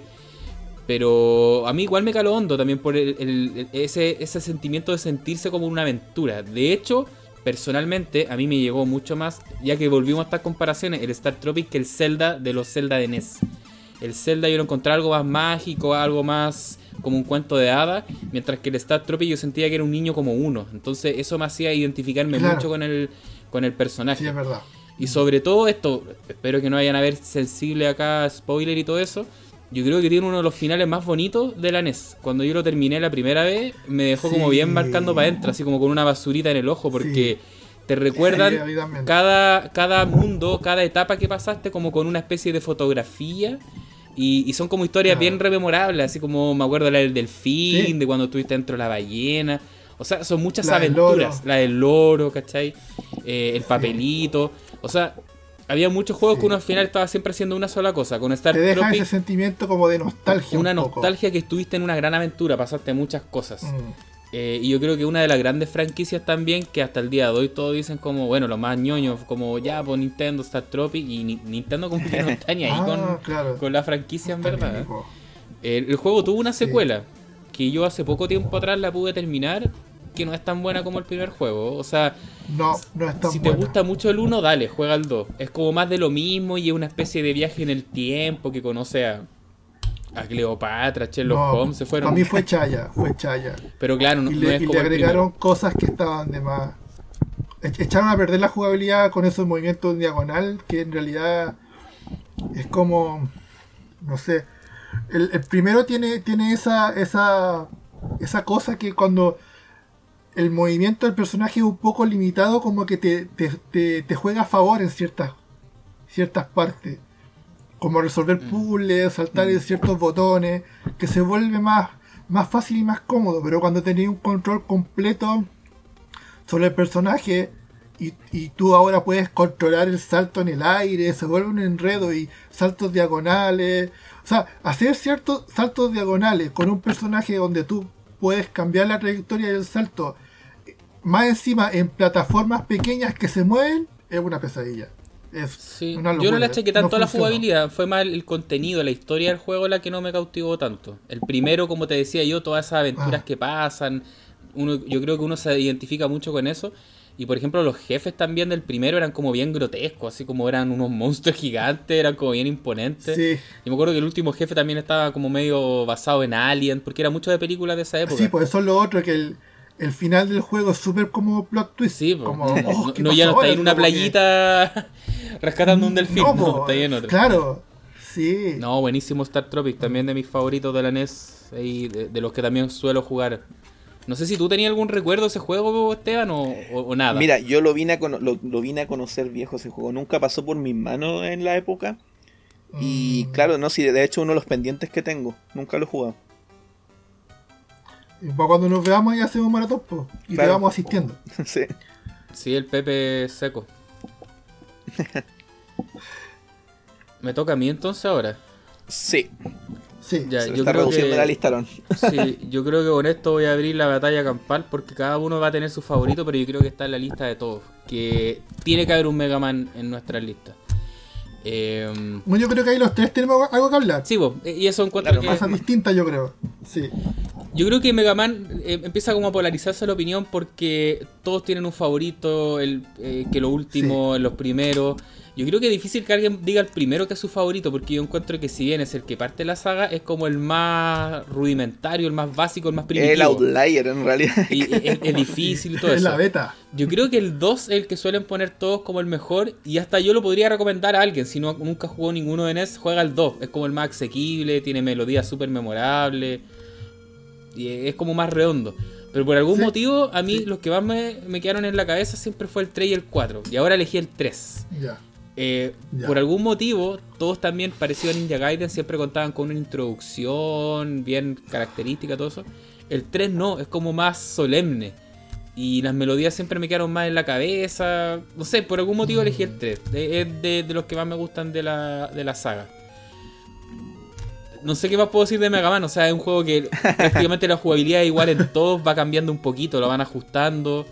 Eh, esta mecánica de tener que matar 8 robots que después consumen sus poderes y funciona un poco como, como un, una- un mini rompecabezas de que cada uno de los poderes te sirve para matar otro robot y, y así va, va avanzando más fácil. Pero yo creo que la gran conversación de estos juegos es cuál es el que más te gusta y por qué. Yo creo que por ahí va la, la conversa. Claro. Sí. A ver, Esteban, tú. Mira, yo en particular no, no juego tanto Mega Man. Lo he jugado, lo he jugado obviamente en, en su dosis, pero tengo una, una cosa bien graciosa. Que el que más jugué cuando chico fue el 1. Y no porque. Oh. No porque. Oye, ¿Cómo pero se bien, llama? No porque me gustara o no. Es porque lo tenía. Resulta Oh. que en algún momento me, me- me regalaron un multicartucho. Uno de estos de creación. Y ahí venía. El Rockman 1. Ah. Rockman 1. y bueno, como buen multicartucho, tenía las versiones A, B, C, D. Entonces una Oye, de notable porque yo siempre había escuchado el, el mito de que el Mega Man estaba en un multicard. Nunca lo había visto y ahora tú me decís Claro, que viste no, no, uno. sí, existe eso. ¿no? un mito. Sí. Y es como Rockman, esa es la, la otra cosa. El tema es que, claro, tenía, por ejemplo, versiones que no se le acababan los- las balas, por ejemplo, los poderes. Entonces Ah, lo pude terminar gracias a eso. Ah. gracias a eso. Eh, también tuve harto acercamiento con el 5, pero puedo decir más que, más que nada porque era lo que llegaba. No, nunca tu- Sí. pude tener todo en la mano. Y la verdad ya cuando me llegaban esos juegos estaba más en la onda del Super quizás. Ni siquiera lo tenía el Super, pero sí mis amigos tenían y me fui más para ese lado. Pepe, yo sé cuál es tu favorito, pero dale. A ver, yo. Ya, aquí yo me voy a explayar porque. sí, me imagino. Para poder, para poder rankear los Mega Man, los decidí en un momento que la forma más, sana de poder rankear los Mega Man es, es en nostalgia, en jugabilidad y en. ¿Cómo se llama? Y en como lista objetiva, digamos. Para mí, el, en cuanto a, a cuanto a nostalgia, personalmente mi favorito es el 5. Porque el 5 es el que más pude jugar en su época. Estamos hablando de año 94 por ahí. Que eran, los, eran el, que más había acá en Chile. Por alguna razón, los, esas copias eran, las eran las más. las que más habían en los videoclubs. O las que todos tenían. El 4, el 5. El 6 ya no tanto. Eh, ya, ese sería el 5 como como el, más favorito en, cuanto a lo nostálgico. Pero mi favorito en cuanto a lo, a lo objetivamente, ya esto es como una opinión ya después de haberlo jugado todo y haber dicho, ya, ¿sabes qué? El que más disfruté de este, yo creo que el 4. El 4 es como el más, según yo, el más redondito en términos de, de que un juego es mejor pulido, más equilibrado en, dificultad, eh, en los diseños de, enemigos, en la etapa. Sí, yo creo que estamos de acuerdo con eso. Sí. Yo, mi, visión, yo lo simplifico de esta forma. Para mí, lo más, la mejor parte de la saga es como del 2 al 4. 2, 3, 4. El 1 es el primero, el más primitivo, el más simple, es difícil. Es como la gracia que fue el primero. Y el 5 y el 6, no creo que son malos juegos, pero ya estaban estirando el chicle un poco. Ya se notaba que estaba un poco más. ya, ya era más de lo mismo. Pero yo creo que entre el 2 y el 4 estuvieron inventando, creando y se notaba que la serie seguía creciendo. Entonces me pasa algo parecido a ti, que yo creo que quizá, claro, los más redondos puede ser el 4 y el 2, pero por una cuestión personal me quedo con el 3 también, como una cosa nostalgia. Las melodías me gustan harto del 3 por algún motivo. El, el 3 no lo tengo muy metido en mi espectro, porque el 3 no lo jugué mucho en su época y tampoco lo he jugado mucho últimamente. Yo ahí me, me, me tiro el pelo porque debería, debería jugarlo más. Siento que debería jugarlo más. Eh, y el tema con el 6, el tema con el 6, claro, me pasa un poco lo que tú dices, tú que, que trataron de estirarlo un poco, pero yo encuentro que igual le acertaron. Igual, de, todas formas, lo que ofrece, de nuevo, la, la, la, novedad que ofrece el 6, igual es algo súper atractivo. Eso de que tiene de que las etapas tienen múltiples caminos, que tiene esta armadura nueva, el, Mega Man ya no es el perrito que, te salta encima del perrito y salta, sino que el perro en sí se vuelve como un agitamiento encima tuyo y lo encontré... Me encantaba eso. Y, y lo otro el tema de la música. Yo creo que el Mega Man con, la música. que más me gusta es que es como, es como otra lista aparte. Mm. Yo creo que el Mega Man con mejor música, ahí yo creo que sería sería el 3, yo creo, probablemente. Está la pelea. Es que a mí me gustan todos. sí, la verdad es que son todos buenos. Acá estamos ya empezando a discutir así por gustos personales, eh. pero yo creo que son todos buenos. El único que en verdad que es un poco al deber primero, porque es más primitivo, como lo he dicho. Es, más frustrante, pero no es malo tampoco. Encuentro que. La, música por, la eh. música por lo menos, como decía, fue el que jugué, entonces para mí el más el, que más recuerdo por lo menos en la parte de música. Por ejemplo, encuentro que el Mega Man 1 tiene las melodías, los chiptunes suenan un poco más simples, pero igual son súper buenas melodías. Mm. Yo también las tengo en la cabeza y las recuerdo. Por lo mismo, porque no, como no tenían, tenían tanta riqueza en cuanto a instrumentos, tenían que hacerlo, tenían que hacer pegadiza la, la melodía. No había otra forma de que, de que estuvieras jugando el juego y, y esa melodía estuviera ahí sonando constantemente sin aburrirte y sin odiarlo. Sí, pues.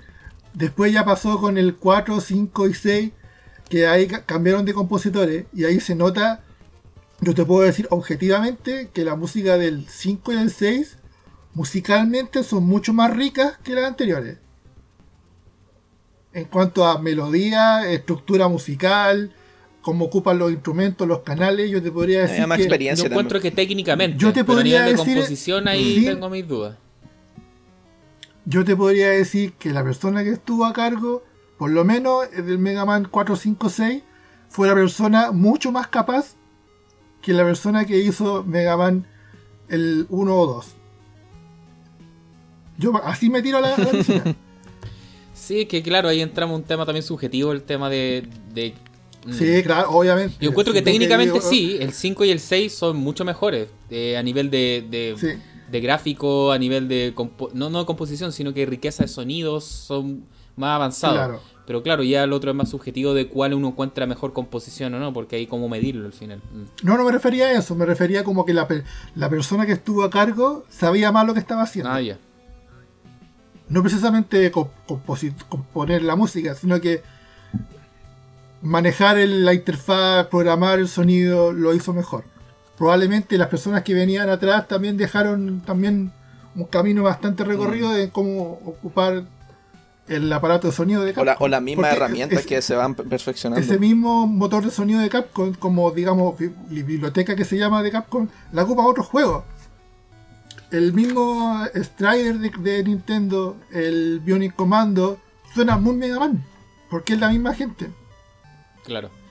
Oye, finalizando el tema de los Mega Man, la recomendación real es juegue todos los Mega Man. Si acá estamos discutiendo Mega Man, Mega Man y Nintendo es como el Señor de los Anillos, tenéis que verlos todos. Yo los jugué todos en verdad y los terminé todos en su momento, pero acá empezamos claro cuál, cuál nos gustó más por algún... Yo cacho que pega Igual... nostalgia, cuál uno jugó cuando chico. Faltaron las carátulas, yo creo que la del 1 y la del 2 son...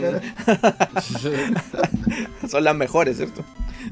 La del 1, ahí yo creo que no, la del 1 todo el rato. La del 1. Sí. Emblemática. La del 1 americana. claro. Yo no tengo ningún tatuaje, pero si algún día me hago uno, tiene que ser ese. claro. Con, con las piernas torcidas y todo. Qué terrible. Ya, ahora le toca al Esteban entonces. Ya, yo creo que este va a ser un poquito más cortito quizás. Vamos a tener que eh, empezar a avanzar corto porque ya llevamos como 2 horas 20, así que... Sí, no creo que de, no, creo que dé para los 30 juegos, la verdad. Yo creo que sí, pero vamos a tener que empezar a agilizar el proceso. Mm. Ya, mira, ese es bien, bien puntual. Eh, es un juego que no es bueno. Eh, pero sí es muy conocido. Eh, se llama, muchos lo conocerán como New Type. Oh, sí, yo lo conozco. la, música me gustaba. Sí, la música es muy buena. acá llegó como juego de NES como The Adventures of Dino Ricky. Pésimo es un juego que se nota que se nota que no está terminado. Mm. sí, es, una especie de plataforma con shooter que es muy complicado. Y bueno, también menciono que el, juego original japonés está basado en un luchador de, de pro wrestling, no sé cómo se dice en español. Lucha libre. Lucha libre, probablemente. Lucha libre. Sí. Y lo tomaron como referente, pero no tiene nada que ver con lucha libre el juego. Pero claro, lo que mencionaba, ¿no? La música es muy buena. Y claro, lo otro es que se nota que el juego no está terminado. La última. La, mecánica son cuatro niveles. El, del, el 1, el 2 y el 3 son las cuatro subetapas juntas. Y la última son separadas. Y esas son imposibles. Y ahí el juego, si uno es que lo llega a terminar, yo nunca lo he terminado, empieza de nuevo. Y lo nombro más que nada porque yo creo que muchos lo conocen también y trataron de jugarlo en, en las consolas piratas. Y por eso también nombrar, el nombre original, o sea, el nombre pirata, el New Type, que es como una traducción más o menos literal de la lectura china de los caracteres eh, del nombre japonés. Pero eso. Yo ese juego es, de Hudson, entiendo. Lo, O sea, una sub, sub. ¿Cómo se dice cuando otra empresa la hace para Hudson? Ah, ya. Que se, llama, se llama Rix Soft. Ah, eh, pero claro, lo, lo, publicó Hudson. Una subsidiaria, estaba pensando. Eso, subsidiaria, esa es la palabra. Yo lo conocí también en, lo, en las consolas clon, las 100 en 1. Y siempre me gustó la música, la, la primera etapa, sobre mm. todo, porque esa era la. Después cambiaba y tenía como dos, tres temas, ¿no? Em, yo me acuerdo que es una especie de shooter de un prehistórico, una cosa muy rara. En vez de una nave espacial, me maneja un prehistórico. Pero mm, también tenía cierta plataforma donde uno tenía que saltar en unas hojitas que eran muy difíciles. Ahí el juego ya daban ganas de mandarlo a la mierda. Bueno, y aparte el poder raro del macho Ricky. Macho Ricky se llama. Sí. Que se, se convierte como un hombre de las cavernas más grandes Sí. y se dispara a sí mismo. Es como difícil de Sí, explicar sí, en sí. palabras. Se multiplica, una cosa rara. Bueno, otra cosa que puedo mencionar pe- pequeña de eso es que ese juego yo lo, con- lo, lo conocí primero como juego pirata, pero un amigo lo tenía, el de NES, el de Adventures of Dino Ricky. Un día me lo, Sí. pre- me lo prestó y dije, ah, pero este juego es el New Type. pero bueno, es Ya, Pepe, tu turno. Sí, la carátula Sigue es nomás, bien rara.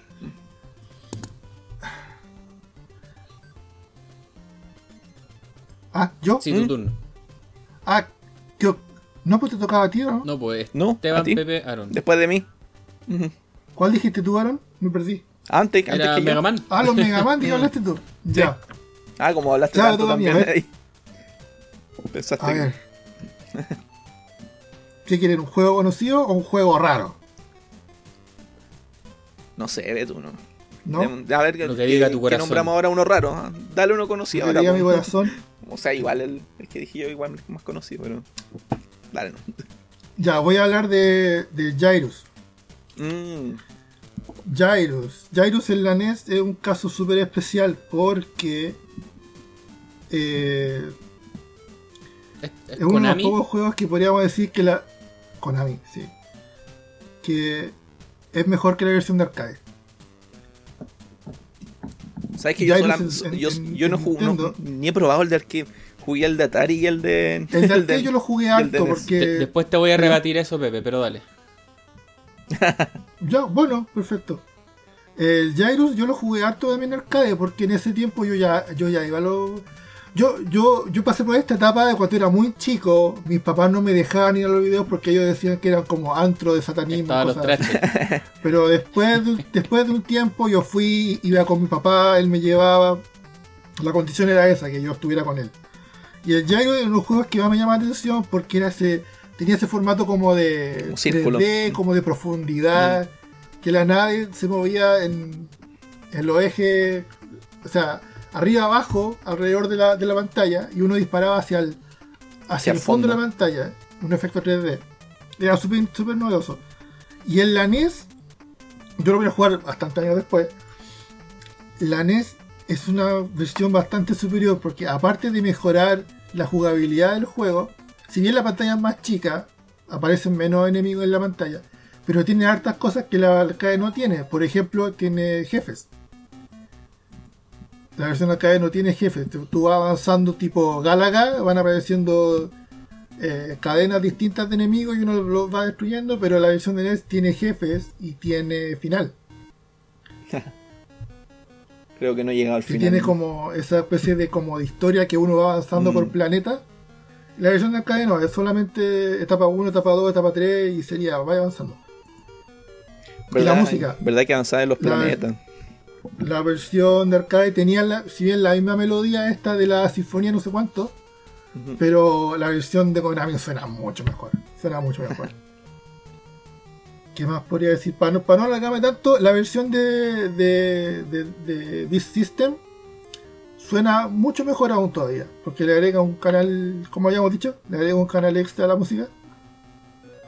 Eh, sería eso. Por eso lo elegí, lo elegí porque porque uno de los pocos casos donde la versión de Nintendo supera la versión original de arcade. Hoy estaba viendo mi lista, al parecer son puros juegos japoneses los que tengo. Mira, en NES eran juegos japoneses los que la llevaban. Yo creo que después ya empezamos a tener un poco más de actores occidentales. Por ejemplo, cuando hagamos el capítulo Super Nintendo en algún día, ahí hay harto de Rareware, por ejemplo. Eh, pero ahora Mm. son Ah, casi puros claro. japoneses. Son británicos. Oye, de Jairus no tengo mucho que comentar porque es un juego que conozco, pero no le he dado mucha jugabilidad como en profundidad, así que lo ubico más que nada, pero no, no puedo decir mucho. Ah, No sé en tu caso, Esteban.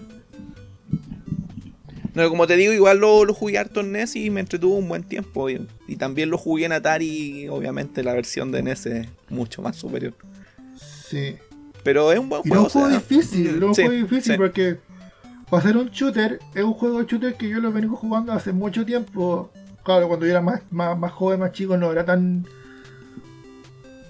O sea, va- varios podrían contradecir esto. pero Algunos dicen que cuando uno es más joven juega mejor, porque los reflejos mejor.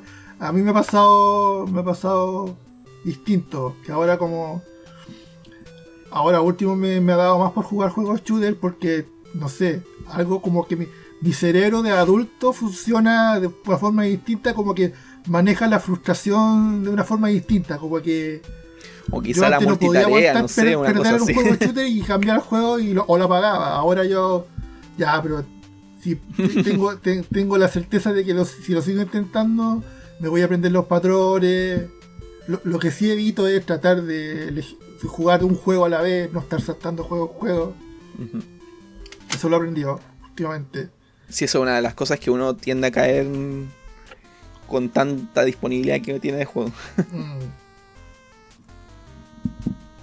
Ya, el siguiente juego que voy a mencionar yo, este es un juego que en general pasa más piola, no lo suelen poner en, el listado, eh, como los que había mencionado hasta hace poco, que es el Power Blade, que es un juego de Taito, que también es un juego de ah. acción de plataforma, eh, muy en la onda también como lo que hablamos un poco Ninja Gaiden, Batman, aunque no andáis rebotando en este caso. Que, tu personaje eh, es como un juego de acción futurista de un tipo que anda con boomerangs principalmente. Un plataformero, acción. Ahora, lo que encuentro interesante de este juego, que después también pude saber la historia, es que este juego fue una, una americanización de un juego que originalmente se llamaba. Deja buscarlo, acá tenía el nombre. Power Blazer, si no, no, me equivoco. Power Blazer, sí. Sí, Power Blazer. El juego original japonés, el es, muy similar, eh, las etapas, la música, pero el personaje es completamente distinto porque es un personaje como más pequeñito, recordete, es como un intento de Mega Man con boomerangs. Eh, y cuando lo pasan a América, algún tipo se le ocurre decir como, oye, este personaje no va a pegar mucho, ¿por qué no lo adaptamos a una especie de Arnold Schwarzenegger? Porque al final eso es el personaje de, Power Blade.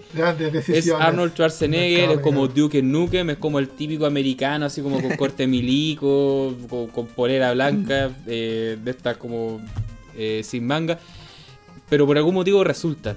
Eh, es como muy de esas películas de acción de la época, muy en la onda de las películas que hacía Schwarzenegger como Terminator, más encima como muy sci-fi, como muy futurista. Y nada, yo encuentro que también es uno de los grandes juegos, es súper colorido, eh, el reto que tiene también es bien interesante, la música es muy buena, a mí siempre también son de esas melodías que me quedaron en la cabeza. Y hace poco cuando estuve buscando información, aparecía acá que la música era compuesta por Kinuyo Yamachita. Y decía, ¿quién es esta señora Kinuyo Yamachita? Ah. Eh, participó en música de Castlevania en Konami. Entonces todo calza apoyo, por eso la música era tan buena. Así que Juego recomendadísimo también. Em, yo encuentro que habitualmente era al revés. Cuando los juegos de Japón lo adaptaban a América, solían quedar con netazos o quedaban cuestiones muy raras. Estaba pensando, por ejemplo, en este. este mm. había uno de un ninja que lo adaptaron a Ionoid, a este personaje de, de la pizza dominó. Al. Que, Kamen no Ninja Hanamaru. Claro, o sea. Suelen ser como medio raras las adaptaciones que hacían para Norteamérica. Eh, pero en este caso funciona bastante bien. Yo encuentro que me gusta más el Power Blade que el original japonés y también recomendadísimo. Incluso pegó más este juego y tuvo una secuela solo en América. Así de raro esto. Es como el original no tuvo secuela y la versión americana tuvo el Power Blade 2. Mm. Pero a mí no me gusta tanto. Me gusta más el Power Blade 1. Encuentro que es mucho mejor. Aunque el 2, si te gusta harto el primero, dale. Juégalo, pero mil veces mejor el primero. Eso, no sé si ustedes tienen algo también que, que, comentar al respecto del Power Blade. Ese no lo juego. Power Blade a mí me gusta más el 2 en todo caso. Pero el 1 igual es bueno porque. por la historia que tiene detrás, pues lo que decías tú. Que después me di cuenta que era un, este personajillo como medio chibi. Mm. Que en realidad yo de verdad prefiero la versión americana. Como que le, va mejor. Va mejor con la estética que tiene, con el resto del juego. El personaje. Lo curioso que sí, los jefes están un, cuando tú juegas la americana, los jefes se ven un poco medio raros. Porque los jefes también son como muy Mega Man, son ah. como animales robóticos. Entonces tu personaje es como todo serio, un ah. Schwarzenegger, y está peleando como con un simio, un dragón robótico muy anime. Entonces, igual hay que queda raro. Pero el juego en general, la etapa, la historia, pega bastante bien con esa temática, como un poco más adulta, me, me parece. Claro, sí. Ahora sí, Esteban, tu turno. Ya, ya, Esteban. Ya.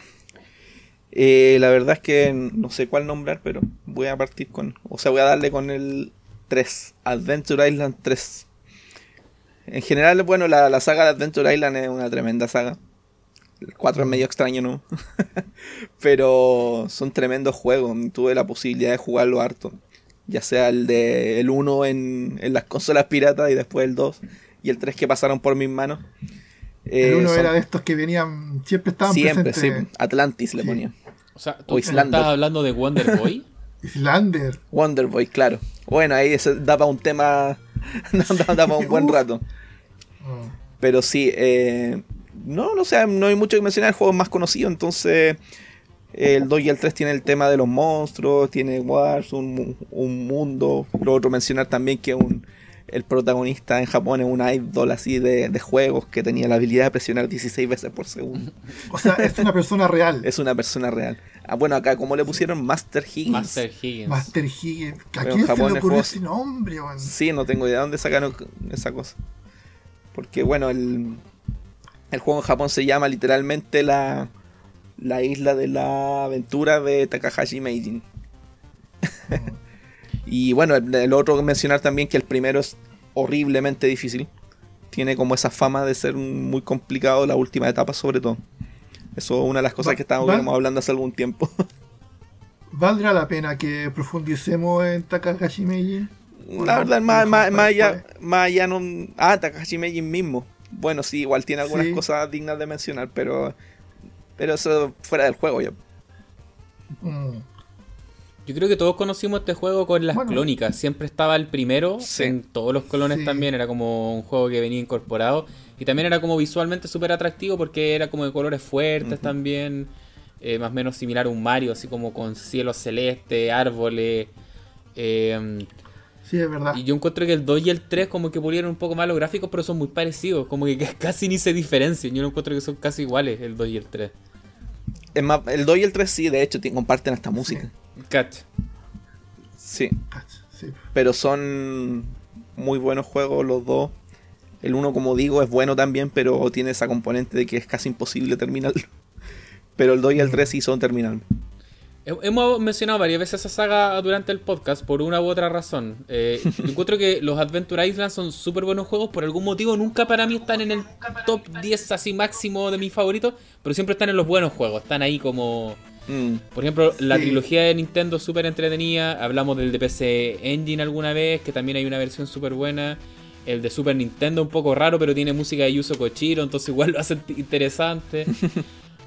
Todos tienen como algo que ofrecer. Sí, yo no sé por qué es raro, por qué no, no habrá tenido, no habrá sido tan popular en Norteamérica. No sé si habrá sido un tema de tiraje o. Igual fue popular para haber llegado a tres juegos, o sea, no deja de ser. Pero esos juegos igual salieron primero en Japón. Es porque era Takahashi Meiji y había que hacer estos juegos más, no sé. Yo creo que va por ahí. Fueron cuatro. Sí, pero piensa que hay juegos que ni siquiera lanzaban. O sea, ningún contra igual iba bien. Y hubo otro incluso más de, de, Takahashi Meiji en Famicom, ahora que me acuerdo. Sí, hay otro más. De una serie de anime que sacó. Que anda con un bicho, una abeja. Sí. Sí. Sí, sí, sí. Eh, bueno, Pepe. recomendado los tres. Sí. nomás Pepe.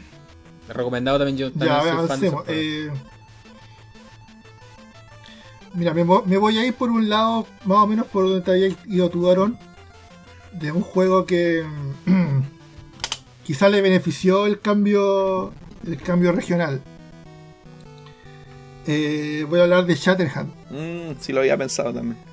Shatterhand es un tremendo juego, tremendo juego. Yo creo que los juegos más más redonditos en términos de, de experiencia y de dificultad y de, lo que tú ves, visual, gráfica.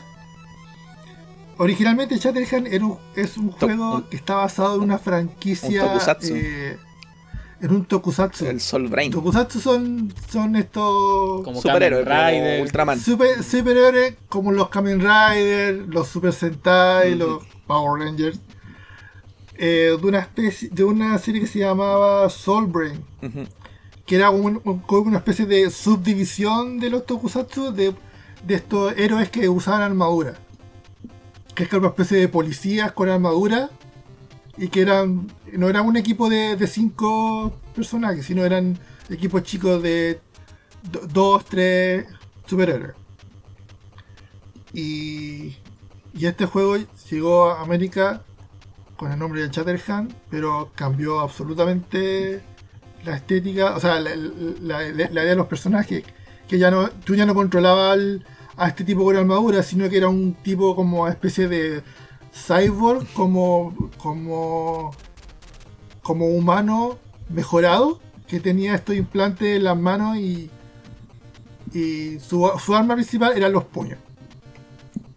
Y tú avanzabas y todo, a todo el pegas con los puños. Tenía, tenía también la posibilidad de ir recolectando letras y con esas letras tú armabas una secuencia de tres letras y cada distinta secuencia te podía eh, te daba una especie un que es como una especie de personaje que te sigue es como un robot que va volando y te va siguiendo y, te va ayudando con distintas habilidades y cada cada combinación de estas letras era una distinta habilidad del robot había uno que tenía una espada otro que que lanzaba fuego, otro que disparaba granadas.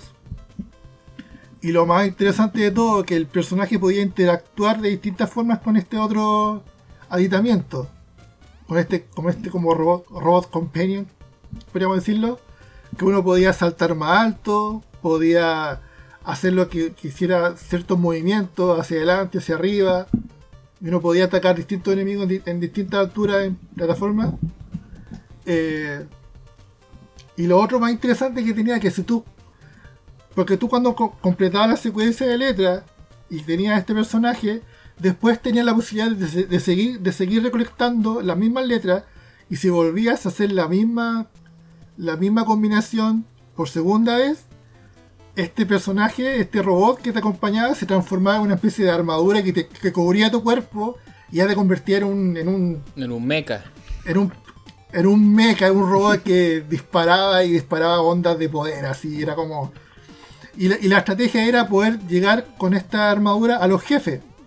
Porque todas las letras de la, de están eh, como ordenadas de tal forma que tú llegues al final, puedes reconectarlas todas y llegar al final como, como ese mecha. Y poder matar al boss más, fácilmente. Cosa que rara vez pasaba, por lo menos a mí. Es un juego que es súper difícil, pero es como de estos juegos que como un Ninja Gaiden que tiene esa curva, que vos lo vayas aprendiendo, que te va mostrando el camino cómo hacer las cosas, y podéis llegar a, a masterearlo en, con harta dedicación. Yo este juego. La música es, increíble. el, juego fue desarrollado por Natsume. Natsume tiene, pero. incontables joyas en Nintendo y Super Nintendo. Yo creo que era una, de las empresas que más, que más supo sacarle jugo a la, a la consola. En términos visuales y sonoros. Quizá no eran los más prolíficos en cantidad, pero lo que hacían era bueno. Yo me acuerdo, tenían varias como joyitas. Sí. Mm. Claro. Yo no me acuerdo haber visto este juego en la época nunca. Eh, no era un cartucho que se veía mucho acá en Chile, por ejemplo. Fueron de estos juegos que ya. Mira, de los pocos que lo tuviste tú entonces. Lo tuve pirata y era, la versión de ese del... Ah, pero pirata. Porque era. Sí, sí, pues era, era pirata. Sí, pero el original. Pero era la versión japonesa. Ah, pero tuviste el Soul Brain primero. Sí, tuve Brain, lo tuve en su época, pero después lo, lo dejé de tener porque lo cambié por otro juego. me mm. arrepiento ahora, pero lo tuve en mi Yo este juego lo conocí después, claro, ya en la época de emulación, los ROMs, y era típico estos que te mencionan en las listas también, así como Hidden Gems, juegos poco descubiertos. Siempre sale Chatterhand ahí entre medio. O sea, lo ubico, lo he jugado, pero también me falta darle una, vuelta más, intensiva. Claro, como te decía, yo lo jugué bastante en su época, pero jugué el original, jugué el japonés. Después yo vine a saber, de hecho, del, del Chatterhand, del tipo con lente y como musculoso. Al principio como que, uy, pero no es el robot. Pero después, claro, después tú te das cuenta que este robot era como de una franquicia, de una serie en Japón, que no iba a funcionar acá definitivamente. Así que yo encuentro que igual el, la movida que hicieron de, este personaje, igual tiene onda, es como una especie, el típico Schwarzenegger, es muy parecido al del, al del, del boomerang que dijiste tú es, la misma idea, es la misma idea. y es como irse la segura, yo creo. Pongamos el típico musculoso con lentes oscuros y listo. Esteban, ¿tenemos el juego de América? o pasamos al siguiente? No, la verdad solo puedo decir que ese, ese juego llegó a mis manos por ahí por el 2005 y lo estuve jugando. Después, años después, me pasó lo contrario. Tuve ese juego y después me enteré que era un Tokusatsu. Mm. Pero bueno, sí. Sí, siempre llama la atención los gráficos de ese juego como de los más logrados. Bueno, acá el siguiente. Es uno de los pocos, es uno de los pocos que tienen que tienen múltiples Ah, también. Mm. Como un parallax Sí. scrolling.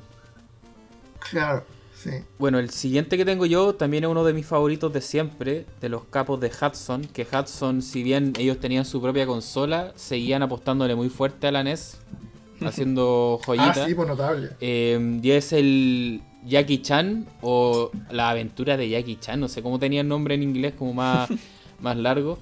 Que era un juego protagonizado por el actor que todos conocemos, pero era como una versión super anime, como super kawaii de, del actor, no, Mm. no tenía mucho que ver con su, con su cara real. Y, y de hecho era como una idealización, porque no era Jackie Chan así como en las calles de Hong Kong o qué sé yo, sino que era como una aventura No, un poco po, más como- fantasiosa de Jackie Chan. Un alter Es un ego. de alter ego, como Chan. que tiene que salvar a la princesa, su novia, algo así.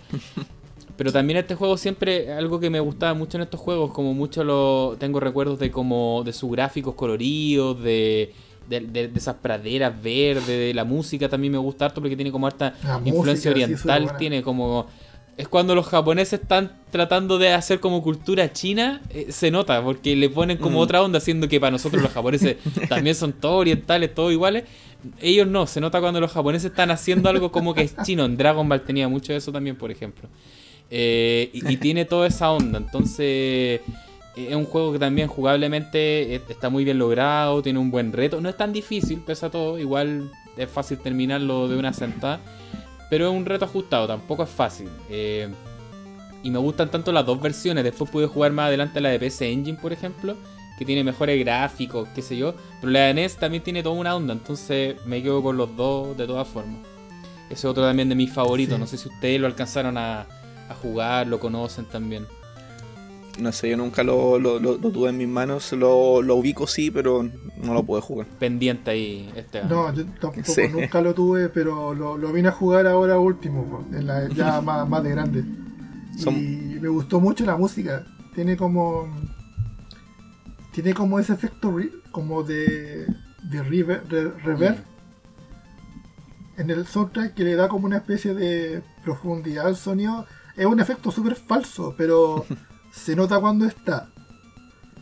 Y claro, lo que decías tú de la versión de PC Engine también la probé y, y cada uno brilla por, sus, por sí solo. O sea, la versión de... Yo encuentro que honestamente la versión de Nintendo, de NES, eh, tiene mucho mejor movilidad el personaje que la de, que la de PC Engine. Como más kawaii también. Ah, yo no diría que Jackie Chan es- caería dentro No, de la pues, categoría Jackie Chan kawaii. no, él no es pero- kawaii, pero el juego sí, y el de NES sobre todo. Sí es como una, una Ah, versión distinta. Sí, no sé. eh, bueno, Sí. no sé si tengo la impresión mal, pero en CNG se vieron hartos juegos así. De ese Sí. así como monos cabezones, así como esa onda. Ah, claro, Mm. como el Kato Ken. Claro. Sí. Claro. A mí, a mí me, da la, me da la impresión de que est- esto del el juego de Jackie Chan debe haber sido algún Alguna otra cosa. algún script algún script de alguna película que no se pudo hacer ya hagamos juego. O, o no, es que esta historia está muy, esta premisa está muy muy complicada, como hacer algo como de época china, ya hagámoslo juego. Ah, listo. Jackie Chan dice ya, bueno. Sí, porque hagamos Jackie Chan no tiene nada que ver en verdad, salvo haber ocupado el nombre. así como- Sí. Claro. Ya Esteban, tu turno. Mm, voy a nombrar un muy buen port de arcade. El Mighty Bomb Jack. Un Buenísimo. juego que creo Oh. llegó acá o no. Sí, no sí, llegó. no, no. Sí, está. Es- Yo lo tengo, de hecho. Yo lo. Ah, ya. Ya. No, yo lo, lo tuve en mis manos solamente a través de clones. Creo que últimamente, ahora estamos nombrando puros juegos de clones. Pero un muy buen port para NES. Eh, la mecánica funciona súper bien. Eh, lo disfruté harto cuando chico de- y me traumó harto cuando me tiraron en el salón de la tortura. la primera vez que me pasó fue como que onda, porque sonaba una alarma bien extraña.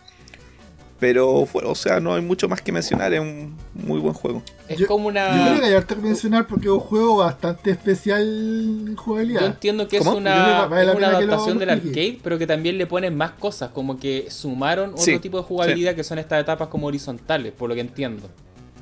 O sea, eh, eh, lo, lo- le da como una cierta historia porque el arcade son pantallas fijas. Sí, pues son solamente como esas que uno Es tiene como un que es- buscar las Como bombas. spin-off, digamos, más Mm. que. sí. pero un juegazo.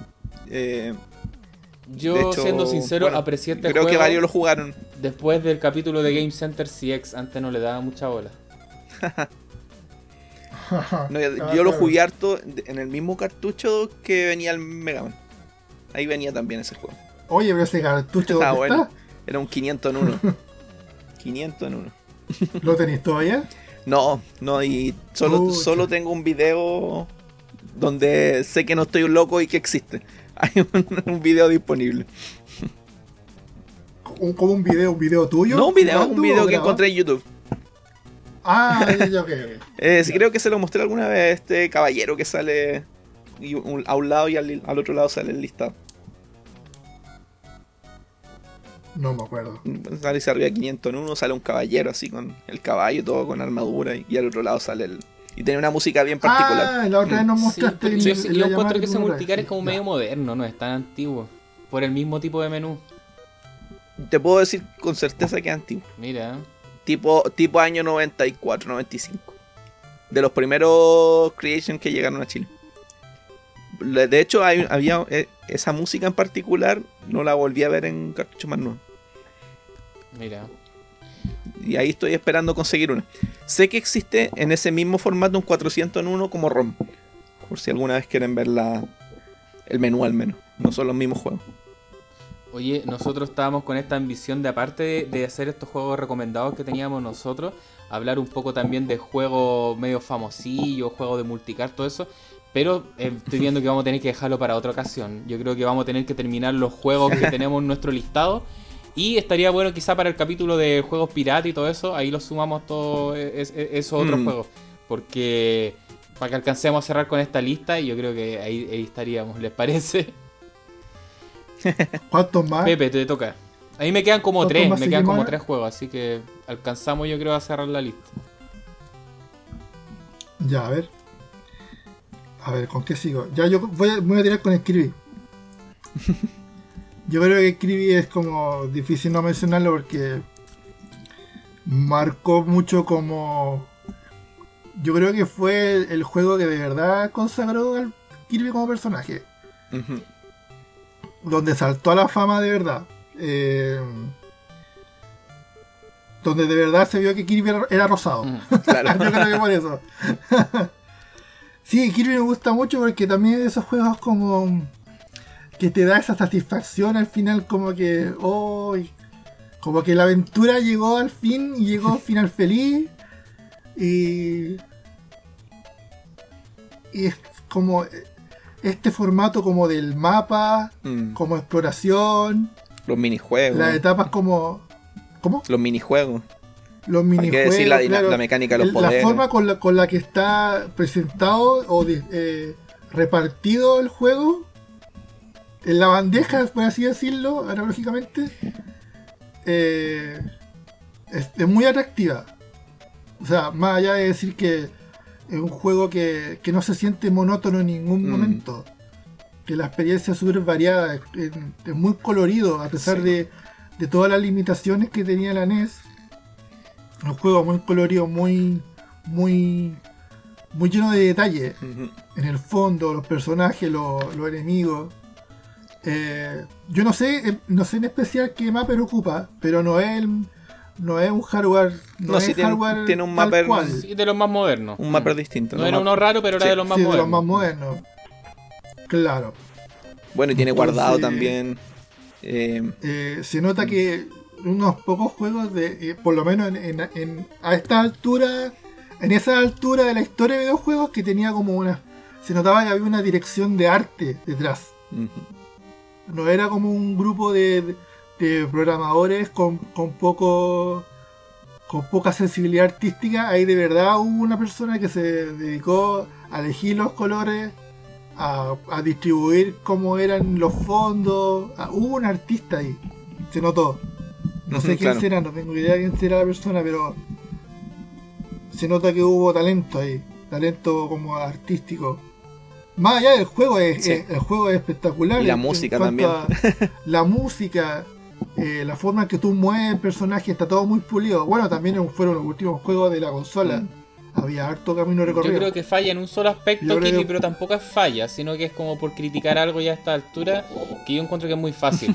Eh, encuentro que es muy fácil. A esta altura el reto que presenta para uno que ya es más viejo es como igual. Lo que puedo decir si es que respecto de un juego así suavecito de Marshmallow es más difícil lo que lo, que podría esperar. A esta altura se siente se siente fácil, pero me acuerdo que en la época igual mm, como que me costó en algunas partes. A mí igual me costó. Sobre todo el final, me acuerdo. Todo el final. Sí, sí, sí, exactamente. Mm. Sí. yo no diría que es tan fácil. Claro, para un ñoño como nosotros, un reto es bastante mm. fácil. Pero se lo plantea una persona, más encima para el, público que, para el que iba Kirby. Y no la, no, la dificultad estereotípica de un juego así. Eso yo creo que es la. Sí. Yo este juego eh, fue un regalo de Navidad. Porque Kirby también es uno de esos que me acuerdo que tuvo campaña televisiva acá en Chile. Entonces fue un objeto mm. deseado. Ah, también, de veras, eh, comercial. Y yo me acuerdo que para mí eh, Kirby fue como el salto de primero Mario Bros 1, que fue como el juego que me voló la cabeza. Después Super Mario Bros 3, que era como más grande aún, colorido, distintos mundos, todo eso. Yo creo que el tercer salto de ese estilo de juego fue Kirby como de nuevo ah, seguir expandiendo así como distintos mundos, etapas, los minijuegos que, que bien comentaban, eh, las transformaciones. Me acuerdo que era como un gusto estar descubriendo qué personajes uno podía agarrar poderes y cuáles no, porque algunos no, no te daban nada y algunos habían ciertos personajes que salían en una pura etapa que te daban un poder que era súper puntual, como el que cantaba el karaoke que gritaba. Una o, el, detalle de tomar dos al mismo tiempo que para hacer el mix. Eh. Entonces era claro siempre estar descubriendo cosas. Eh, y como bien decía, en el final también siempre también me, quedó, eh, que era matar, que era muy de juego japonés también, de matar un jefe, un, enemigo, y después aparecía el verdadero jefe y lo mataba y aparecía una nueva versión de él. Y siempre, claro, yo ahora, claro, ya más viejo, lo único que digo, no me dan ganas de jugarlo tanto porque lo encuentro muy fácil. Pero gráficamente, la música, no, es, buenísimo también, uno de los grandes de, Nintendo de todas formas. Y, para, yo creo que se sintió como el último gran juego de Nintendo en muchos aspectos. Si bien hablábamos delante que comercialmente el último juego de NES fue Wario Woods, yo creo que Kirby fue como el verdadero cierre de este nuestro último gran juego por parte de Nintendo. Mm. En, mi opinión, y un poco como para contraargumentar lo que tú decís, de, forma sana. Yo encuentro que ah, eh, eh, siempre son bienvenidos este tipo de juegos más livianos, donde tú podés poner la Nintendo, prenderlo y avanzar sin, sin pensar mucho. Es como una especie de terapia, para mí por lo menos. Para mí jugar Kirby es como jugar relajarme un rato sin tener que estar preocupado de que... Y sin que sea aburrido también. Sin que sea aburrido Porque hacer un juego fácil que no sea aburrido igual es... no es menor. Mm. Bueno, delante Pepe tú decías que el juego era mejor que el arcade y yo te dije que tenía uno. Bueno, acá tengo uno y después tengo otro más, que es el Doble Dragón 2. Em, para mí es como el beat'em ah. de, de, la Nintendo NES, es como el mejor. A mí me gusta todo el estilo, entonces en Nintendo NES yo creo que es el mejor exponente. Bueno, ya hicimos un capítulo hablando de los beat'em up, hablamos harto de Doble Dragón, que es prácticamente uno de los precursores de este género. Em, y en arcade el primero y el 2 son bastante parecidos, incluso el motor gráfico que utilizan es el mismo. Pero la versión de NES adaptaron el juego, lo hicieron distinto. Y personalmente yo no encuentro que queda más redondo. También tiene buenos gráficos para la consola. Las músicas también son bastante memorables. Y bueno, eh, lo que tenía como gran gracia era que ahora podía jugar con dos personajes. Y le cambiaron un poquito al final también al juego para que no sea tan nefasto. Y para mí es como de los beat'em up, como le decía yo, más redondos de la consola. E incluso después sale el 3 que mejoran un poco los gráficos. Pero por algún motivo la jugabilidad la hacen pésima. Es un juego muy difícil. Es complicado de jugar. Entonces me quedo con el 2. Mm. Esa es mi recomendación de, de los favoritos también para la, NES. No sé si ustedes lo jugaron. pero yo. ¿Algún comentario? Eh, los doble dragón yo nunca fue mucho. Yo nunca fui mucho de jugar beat'em up. Así que lo ubico, pero me gusta la música de los, de los doble dragón. Ah, y, Pero. El 1 lo jugué bastante yo. Pero el- y debo decir que la portada del El- Doble Dragon 2, que es básicamente el póster de arcade, eh, es, una de mis portadas e ilustraciones favoritas. Algún día la quiero eh, ilustrar en un póster gigante y, y ponerla en algún lado. Ah, Sí, es Me verdad. gusta harto. Eso. Next. Eh, Esteban. Next. Ya. eh, creo que voy a nombrar otro emblemático de los. De los piratas. Uno que este sí que sé que no llegó acá. Y es un clásico. El Battle City. Battle City. O Ah, también ¿cuánto no conocido como Battle Tank City? 1990. Tank. Tank 1991, 92, 93. Sí. Juegazo que puedes jugar de a dos. Eh, sube harto la dificultad en su momento. Aparte tiene el modo de construcción en el que obviamente uno se encierra. Sí. Eh, no, y no- la verdad es que no hay mucho más que mencionar para hacerla más corta, pero es un buen juego que tiene una, una gran cantidad de fans en China y en, y en Rusia. Sí. También es como simpático mencionar eso. Qué frustrante era cuando uno se ponía a jugar este juego con alguien que no sabía cómo jugar y lo que primero hacía era destruir la bandera. Y ahí hasta ahí llegaba el juego. y- Sí. de nuevo. Eh, sí, y decir que Battle Tank, Battle City, ya estoy confundiendo. Battle City es un juego que salió en Japón únicamente, de forma oficial. Y no es de los más baratos, eh, es un juego que tiene cierto valor también. Eh, no es caro como los que hablamos delante, eh, pero tiene un valor ya. No es, no es de los juegos que valen un, ¿cuántos? 100 yenes como, como los de béisbol Claro. y todo eso. Y sí, un juego que también uno se podía pasar horas haciendo etapas, yo me acuerdo, porque tenía como un modo construcción y uno ahí Sí. encerrando, haciendo tonteras con el amigo, así. Buenas experiencias con Battle City. Sí. A mí Battle City me gusta harto porque uno de los pocos juegos, por lo menos de estos, de los que venían en los multicard, era uno de los pocos juegos que se podía jugar de dos jugadores al mismo tiempo, Mm. cooperativo. Aparte del Contra y no sé qué otro. Pero es uno de los juegos más entretenidos de jugar de dos jugadores. Sí. Sobre todo cuando te cae mal la La otra traición. Cualquier traición, cosa iba y por reventaba la la bandera. traición. Chao. Listo. sí. Así que sí, notable Battle City. Pepe. Dale nomás, Pepe. Ya, a ver. A ver, ahora sí entren. Ya, o, o me pongo. Me pongo más nicho. O no sé. El último fue más popular, así que más nicho. Sí, Mm. ya me voy a tirar con Gradius 2. El 2. Gradius 2, sí, porque Gradius 2 fue como. Fue el salto necesario desde el 1. El 1, si bien no es malo, pero el 1 tiene todo lo que, lo que tiene que tener, lo básico. Pero el 2 le dio un valor agregado porque yo creo que uno de los juegos que, que más aprovecha y que mejor le viene el sonido Konami. Yo creo que eh, Gradius 2, si es que no fue el juego donde nació el sonido Konami. Eh, bueno, aparte de eso, es un juego espectacular. Es uno de los shooters más balanceados de la NES. Eh, es, es- es raro encontrar shooters buenos en la NES, aparte de, los de los que ya más consagrados como los, los Star Soldier, Star Force, eh, que fueron lo- los juegos que incluso se ocuparon para competición en Japón. Pero lo- los Gradius están como en otro, en otra, en otra categoría, porque los Gradius no- nunca han sido como muchos de, de competición, pero han sido shooters de habilidad. Claro. Que, que no es tanto como el puntaje, sino que poder llegar al final con la menor cantidad de, de vidas perdidas. Eh, y el Gradius 2 yo creo que es el mejor. De- de- por lo menos uno de los mejores shooters en 8 bits. Podría así decirlo. Hay otros que se le acercan, pero con Gradius como que tiene ese... Como que rescata harto la esencia del arcade.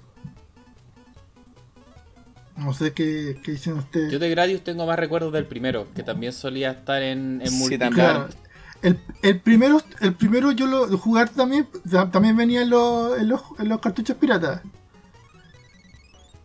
Pero no, Gradius 2 lo vine a conocer bastante después y me voló la cabeza. Yo creo que no le he dado mucho al Gradius 2. Y también siempre me confundo con esos. para darle una vuelta. Con esos que andan dando vueltas de Konami entre medio, como el Life Force, Salamander, que, hasta anda la misma nave. Life Force y Salamander son lo mismo. Life Force es el nombre que le pusieron en. Sí. Está, también Nemesis, que los, Nemesis fueron los, las variaciones de, de MSX que salieron. Ah, sí. Se llaman Nemesis. También están los Parodius, pero ya son otra cosa. no, esa es. Es que también está la nave, la Big, Big eh, ¿cuántos Big Viper se llama? Ah, claro, los Big mm. Viper, sí. Es como spin-off, los spin-off eh, como cómicos. Parodius. Parodius también salió en, sí, en Famicom y es bastante bueno. Sí. Bueno, seguimos avanzando para empezar a darle cierre a, este extenso listado de juegos que se nos empezó a, escapar un poco de las manos. Y bueno, el Pepe lo lanzó entre medio cuando delante mencionó algunos juegos y dijo contra. Yo si tengo que elegir un listado de juegos, tiene que estar contra. Eh, también lo conocí en una... Teníais que mencionarlo en una consola clon eh, y yo creo que el contra, porque las consolas clones estaban llenas de juegos básicos también, así como de Popeye, lo que hablábamos delante, Ice mm. Climber, juego muy de pantalla negra y pocos colores, Balloon Fight. Y entre medio estaba contra, y era como los que visualmente más lucía también, así como en una selva. Más, resaltaba, sí. Eh, también lo jugábamos siempre con un amigo porque se podía jugar en dos players. Y nada, pues, o sea, lo que dicen todos también, al final Contra no deja de ser una combinación de Arnold Schwarzenegger en Depredador, eh, Rambo, eh, Sylvester Stallone y luchando con un alien. Entonces era como toda la cultura de los 80 de películas de acción en un juego bueno más encima. Como no, o sea, yo rayaba con, Contra. Eh, también está Contra 2 en NES, es, de estos juegos que también tienen saga en, en NES que es bueno también, yo lo encuentro bastante recomendable, pero me gusta más el 1. Eh, la versión japonesa mm. también tiene algunos extras, como algunas eh, animaciones, cosas que no tiene la, versión americana. Y también hay un juego que lo bastardizan bastante, que es el Contra Force, que no es un mal juego, es como de otra línea, al final le pusieron contra por temas comerciales, pero igual es un buen juego bien, bien, es recomendable. Pero contra uno es el juego que tienen que jugar todos. Eh, es buenísimo. Así que también recomendado al 100%. Sus comentarios, si es que tienen. comentarios. Que la verdad pues, em, no se puede decir mucho del contra porque ya es muy conocido muy, y se sabe lo bueno que es. Como de los pocos que se puede jugar de todo al mismo tiempo. Creo que eso es de los más destacados y las distintas modalidades de juego también. Mm. Esta perspectiva así en hacia adentro que, que tiene la segunda etapa, por ejemplo. Ah, y este juego también, similar a, a, Doble Dragon 2, yo también encuentro que es superior la versión de NES a que el arcade. El arcade tiene un gráfico un poco mejor, ah, eh, puede ser, pero la jugabilidad del de NES es mil veces mejor. No, la jugabilidad del de arcade es muy mutante. es muy raro. Es muy tosco, sí. Sí, yo creo que el Contra califica bastante como uno de los estandartes de la consola. Es como los, los, esenciales, como le llaman. Los esenciales, sí, es, uno, es, ese juego que tú nunca vayas a perder. En el sentido de que nunca vaya a ir a la. Siempre hace como una, una opción segura para poder jugar con un amigo, el Contra. Es sencillo de jugar, es rápido eh, tiene su, su, curva de dificultad. Mm. No, es tan difícil como muchos dicen, tiene su curva de aprendizaje. Sí, es verdad. Pero, y, lo bueno es que siempre está la, posibilidad del, código Konami, ahí nació. Bueno, específicamente nació en Gradius, el primero, pero se hizo famoso por el Contra. Eso, entonces, Esteban. A mí me queda uno más. Nombro otro yo, volviendo un poquito a la temática del, Batman, que se decía esto de que era un juego que estaba prehecho. Voy a nombrar el Journey to Silius. Ah, pero aquí eran juegos. La alternativa Mega Man de, de Sunsoft, digamos. Eh, bueno, un tremendo juego. Y que inicialmente iba a ser un Terminator. Sí, po. Bueno, con todo lo que ya nombramos de Sunsoft, buena, buena música, buena jugabilidad. Eh, ¿Qué más? No, ¿para qué voy a entrar en más detalle? Oye, solo quiero mencionar un, detalle ñoño que, que delante lo, lanzamos al voleo. Eh, que por algún motivo Sunsoft tiene esta leyenda de que sus juegos iban a ser algo y terminaban siendo otra cosa. Como en mm. Journey to Silus, que iba a ser, un, iba a ser un juego de Terminator y terminó siendo un juego genérico porque perdieron la licencia, algo pasó ahí. Un juego genérico. Hace poco, esto no lo vi documentado en ningún lado, pero encontré que tiene mucho sentido. Creo que fue este tipo de, cine masacre, el mismo que trabaja con el, Angry Video Game Nerd, creo que Mike Matei, él, lo comentó la pasada. Que mm, en el juego, el, el que delante estaba yo desconociendo, el segundo Batman de Sunsoft, el Return of the Joker, ese juego a mí nunca se me hizo como Batman, porque de hecho el personaje dispara. Batman como que anda con una pistola disparando como que no tenía ni un sentido. Tiene buenos gráficos, todo, pero a mí nunca se me hizo Batman. Y en la última etapa, cuando tú estás peleando con el Joker, aparece una máscara que es prácticamente un diseño de un depredador. Y eso lo decía Mike Matei, y, y me puse a verlo y tiene, tiene razón, es como un depredador. Y si estos tipos estaban buscando hacer películas, o sea, juegos de Batman, juegos de Terminator, tiene mucho sentido que hayan tratado de hacer algo de Depredador, ¿cachai? Pero me tinca que también hay hubo tema de licencia y eso. Así que al parecer ahí algo de eso había. Y, lo que dicen ustedes, porque si el Batman original iba a ser otra cosa, capaz que también iba a ser un juego de otra película, anda a saber. ahí, ahí quedó la duda ahora. Mm. O quizás hacían los juegos y los presentaban y si uno le gustaba lo, convertían en otra cosa. Yo creo que el detalle de esa de, la cara de depredador al final, yo creo que no, no es como tanto como va a empezar a especular. Yo creo que es un detalle nomás. Que una cercanía nomás de. Es que ya el juego siempre me, hizo sospechar porque no parece un juego de Batman. Ese sobre todo, yo encuentro que el Batman el primero tiene harto de Batman, el tema de las calles, de andar rebotando, de los accesorios puede ser. Pero el segundo no tiene nada de Batman, o sea, anda ahí con una pistola de partida prácticamente. Entonces siempre se me hizo raro. Claro, no es pistola, es como un cañón, en, la, mano. Que lo tiene depredador, de hecho. Entonces puede ser por ahí. Em, bueno, Journey to Zero un juegazo. A mí también me gusta mucho la música que tiene, de las más reconocidas también de la, de la NES. Tiene un, código sound test muy bizarro de acceder. Hay que apretar select como 30 veces en el menú. select 30, 35 veces, algo así. Después ve algo extraño y accedes al sound test. Extrañísimo. Esos trucos que uno se compartía cuando en, la época, sobre todo para los sound tests y cosas así. ¿Por qué lo ocultaban tanto? Bueno, al final parece que era para ellos realmente para probar los sonidos. Claro, sí, po. Pepe, tu turno. A no ser que te quiera, quieras comentar algo más de Journey to Silus.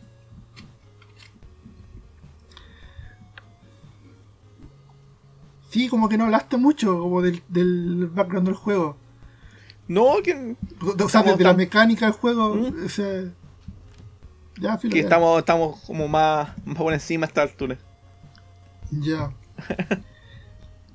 Para no alargar. Bueno, voy a hacer con. Voy a tirarme con otros Sunsoft, ¿o no?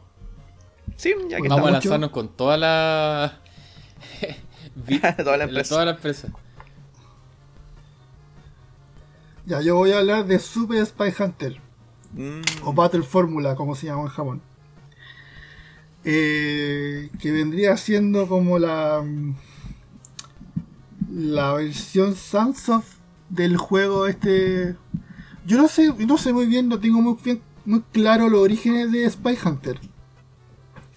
Spy Hunter es este juego de como shooter que tú manejas un, vehículo que tiene distintas armas y va avanzando, va chocando otro auto, como un shooter vertical. Pero yo ese juego, yo, yo recuerdo haberlo jugado también en Atari. Pero yo no sé qué tanto se remontará más, más atrás de Atari. Sí, yo, yo no me he metido a ver bien con detalle, pero claro, entiendo que era un juego antiguo de estos de muebles, que uno se sentaba en un auto, más o menos, una, una onda así. Mm. Ah, mm. como un cóctel, este cóctel. Ya. Bueno, este Super Spy Hunter es el segundo Spy Hunter de NES. Salió uno anterior que es.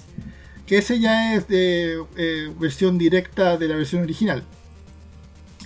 Pero este Spy Hunter es como un, no sé, un recargado que hizo Samsung, pero lo llevó a un nivel de calidad pero tan, tan complejo que pareciera como que, no sé, es como... Es como si hubiera hecho Spy Hunter y lo hubiera hecho un remake en una generación más adelante. Es como lo que pasa ahora cuando hacen los reboots de los juegos. Y hacemos, no sé, un Bionic Commando en el año 2009 y es un juego pero que tiene, pero uff, como que lo elevan. Y es lo mismo que hicieron, pero dentro de la misma generación de los 8 bits pasó. Como que. Que Sanso con toda como dicen on crack, así como. on. on crack, on, on steroids. Claro, así. Claro. Y es un juego que funciona súper bien como un shooter. O sea, es un juego difícil. Tienen, tiene una dificultad que no es. Bueno, a rato es bastante castigadora porque tiene tiene estas trampas, estos, estos hoyos donde donde hay, hay, que saber anticipar porque tiene una rampa donde hay que saltar para poder evitar los, los hoyos. Lo, hay el, el, sin más lejos, el primer boss es un camión que te acorrala en la esquina y te, y te aplasta y porque uno puede va acumulando ítems y los ítems te pueden dar más energía, más mejor disparo, eh, eh, mayor como eh, ¿cómo se llama? Te pueden alargar la, vida, como, como los corazones de Mega que te dan la, vida máxima. en la vida, Exacto.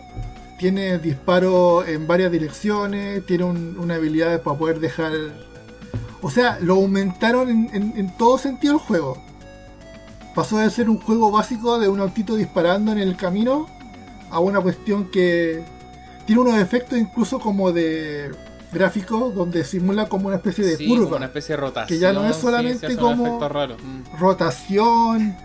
Hay unas partes incluso donde el, auto se transforma en una lancha y ya no es solamente en el, en la tierra, hay una parte que está volando, sale una hélice, ya al final del juego ya se transforma en una especie de helicóptero y ya como que el juego nunca, nunca te, aburre, siempre te tira cosas nuevas. Y la, la música, bueno, que habla de la música, es el típico sonido Samsung como que Sunsoft siempre termina nombrando la música. sí, es como mm. eh, llega, es, es como al nivel de lo que pasó con, con Gimmick. Bueno, no, no, tanto a ese nivel, pero son los mismos. Son los mismos sonidos que uno escucha, como que parecía. Se notó mucho en la Nintendo. Con empresas como Konami y Sunsoft. Y no sé yo creo que ellos, mismos hacían sus propios engine de sonido y claro, y. Y al final. claro, eso se llega a notar. Claro, cada uno tenía su propia imagen. O sea, por un lado estaba su motor de sonido y también esta técnica que usaba Sunsoft, que ellos ampliaban una línea de bajo también. Ellos tenían como esa característica. Mm. Mm. Claro, el bajo. Claro, el bajo de Sunsoft. Porque, que no era, era un bajo como digitalizado. Sí, porque no, no, tengo bien la historia en este momento, pero claro, en general todos usaban como línea de bajo un canal del Famicom o Nintendo que estaba pensado para eso pero Sunsoft no, sino que usaba el, canal como para usar sonidos ampliados. Y ahí creo que usaban una línea de bajo que sacaban de otro lado, entonces por eso tenía un peso muy distinto al, típico bajo de, una NES. Sí. Eh, yo he jugado ese juego también. No sé, pues usted lo Me falta también darle como unas vueltas más. Eh, siempre lo he visto porque es de esos también que comentan como juegos espectaculares de NES. Suele estar el Battle Formula o Super Spy Hunter. Eh, con el Crisis Force también, por ejemplo, juegos así. Con este. Con, Crisis Force también lo Con este, este juego que es un shooter de Naxat, ¿cómo se llama? El Summer Festival. Ah, Reca. el, Reca, eh, Siempre está Reca, Super Spy Hunter, eh, Crisis Force, son como estos juegos que explotan el hardware. Eh, pero siempre lo he jugado por eso, como más viendo lo gráfico y todo eso, me falta darle una, vuelta un poco más en la jugabilidad y avanzar y tratar de, de, jugarlo realmente, porque ha sido más como testearlo más que nada. Mm. a mí me queda un juego más. No sé si ustedes, porque al final hicimos una lista de 10, pero habían algunos de los que tenía yo que, que los dijo algún colega, algún compañero. Entonces me queda uno solamente. Dale. Bueno, el último juego, y antes quiero decir una cosa, de todos los juegos que elegí yo, eh, quedaron fuera obviamente porque lo hemos mencionado mil veces y son los primeros juegos que ustedes tienen que jugar en un Nintendo, la saga de los Mario. Usted, si va a jugar Nintendo, primero juega los Mario, por eso no los mencionamos tanto en esta oportunidad. Que, que no piensen que no están en el listado. Y el que sí tenía que mencionar es el Castlevania o Castlevania, eh, el primero, yo me quedo con el primero en Nintendo, que curiosamente es un juego que también yo conocí en una cría, en una creation, en una consola clon. ¿En serio? Eso sí que Sí, nunca lo yo creo que fue el único clon en la vida que vi que tenía un Castlevania, porque no era común también, como el Mega Man que contó delante Esteban. Eh, y fue un juego que desde chico también me llamaba la atención por todo este tema así como de Drácula, de andar en castillo, de los monstruos clásicos que aparecían. Porque al final el juego no deja de ser eso, es como hacer una recopilación de todos estos monstruos de la Universal, que son monstruos clásicos, que la momia, Frankenstein, el hombre lobo, Drácula, y inventar esta historia de los Belmont y todo eso. Y, y el de Nintendo es como el primer juego, o sea, hay, hay uno de MSX que anda dando vuelta por ahí, hay un arcade, pero entiendo que históric, sí, y entiendo que históricamente el primero fue el de NES. Y encuentro que también es de los primeros juegos de, de Konami, de la consola, y es súper redondo también, o sea, múltiple etapa, eh, gráfico súper conseguido, qué decir de la música hasta el día de hoy, la música de los Castlevania como súper reconocida. Y esto también abrió otra saga, lo que hablábamos delante, esta saga de juegos populares en, en Nintendo. El 2 es un juego bastante bastardeado porque es un poco distinto, eh, es como más de puzzle, tiene múltiples caminos. Y el que todos suelen decir que el mejor es el tercero, que yo también reconozco que técnicamente es el más logrado. Pero no me deja Sí. de ser una, como decías tú, un Castlevania 1 on crack también. Es como más personajes, más gráficos, más cosas. Claro. Me sigue gustando más el primero, esa simplicidad que tiene, esa como inocencia. eh, me fascina mucho más el primero que el 3, siendo que Oh. entiendo que el 3 es más completo y tiene más cosas. Así que con este juego yo cierro mi lista y ahí quedo atento también a sus comentarios y a los juegos que quedaron pendientes por parte de ustedes. Porque yo creo que este va a ser el capítulo más largo que llevamos hasta la, a la fecha. Oye, no, yo el Castlevania lo he jugado igual. También es un juego que no, no, no tuve acceso en la época. Pero sí lo jugué harto ya mayor. Y hasta el día de hoy no lo termino. El 1 es súper terminable, ¿eh? Es difícil, hay, Es súper terminable. hay que, hay que dedicarle tiempo, sí, no es como para hacerlo de una Yo sentada. entiendo que el 3 es como el más injusto en su dificultad, sobre todo en los últimos niveles.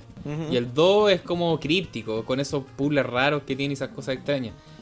Pero el 1 es Sí. súper terminable, ¿eh? no, no es tan difícil. Ya. Yo el Castlevania jugué primero, conocí primero el 3. Después vine a conocer el primero. Porque el 3 lo tenía. Lo tenía un primo original. Y lo jugábamos mucho. Era como. Era muy distinto al resto de las cosas. En el sentido de que era muy. La, la, temática tétrica que tenía de horror, para mí era súper novedoso. Nunca había visto como un juego para mí jugar Nintendo era jugar el Mario y jugar puras cositas lindas. Pero me ponen un Castlevania con vampiros, con Frankenstein, con murciélagos, fue como... Es como esa sensación que sudáis frío. Cuando, cuando agarráis el control y empezáis a jugar, empezáis a sudar frío. Oye, pero me voy a caer, me, me, me se me va a tirar el murciélago. Esos típicos miedos de cabrón chico.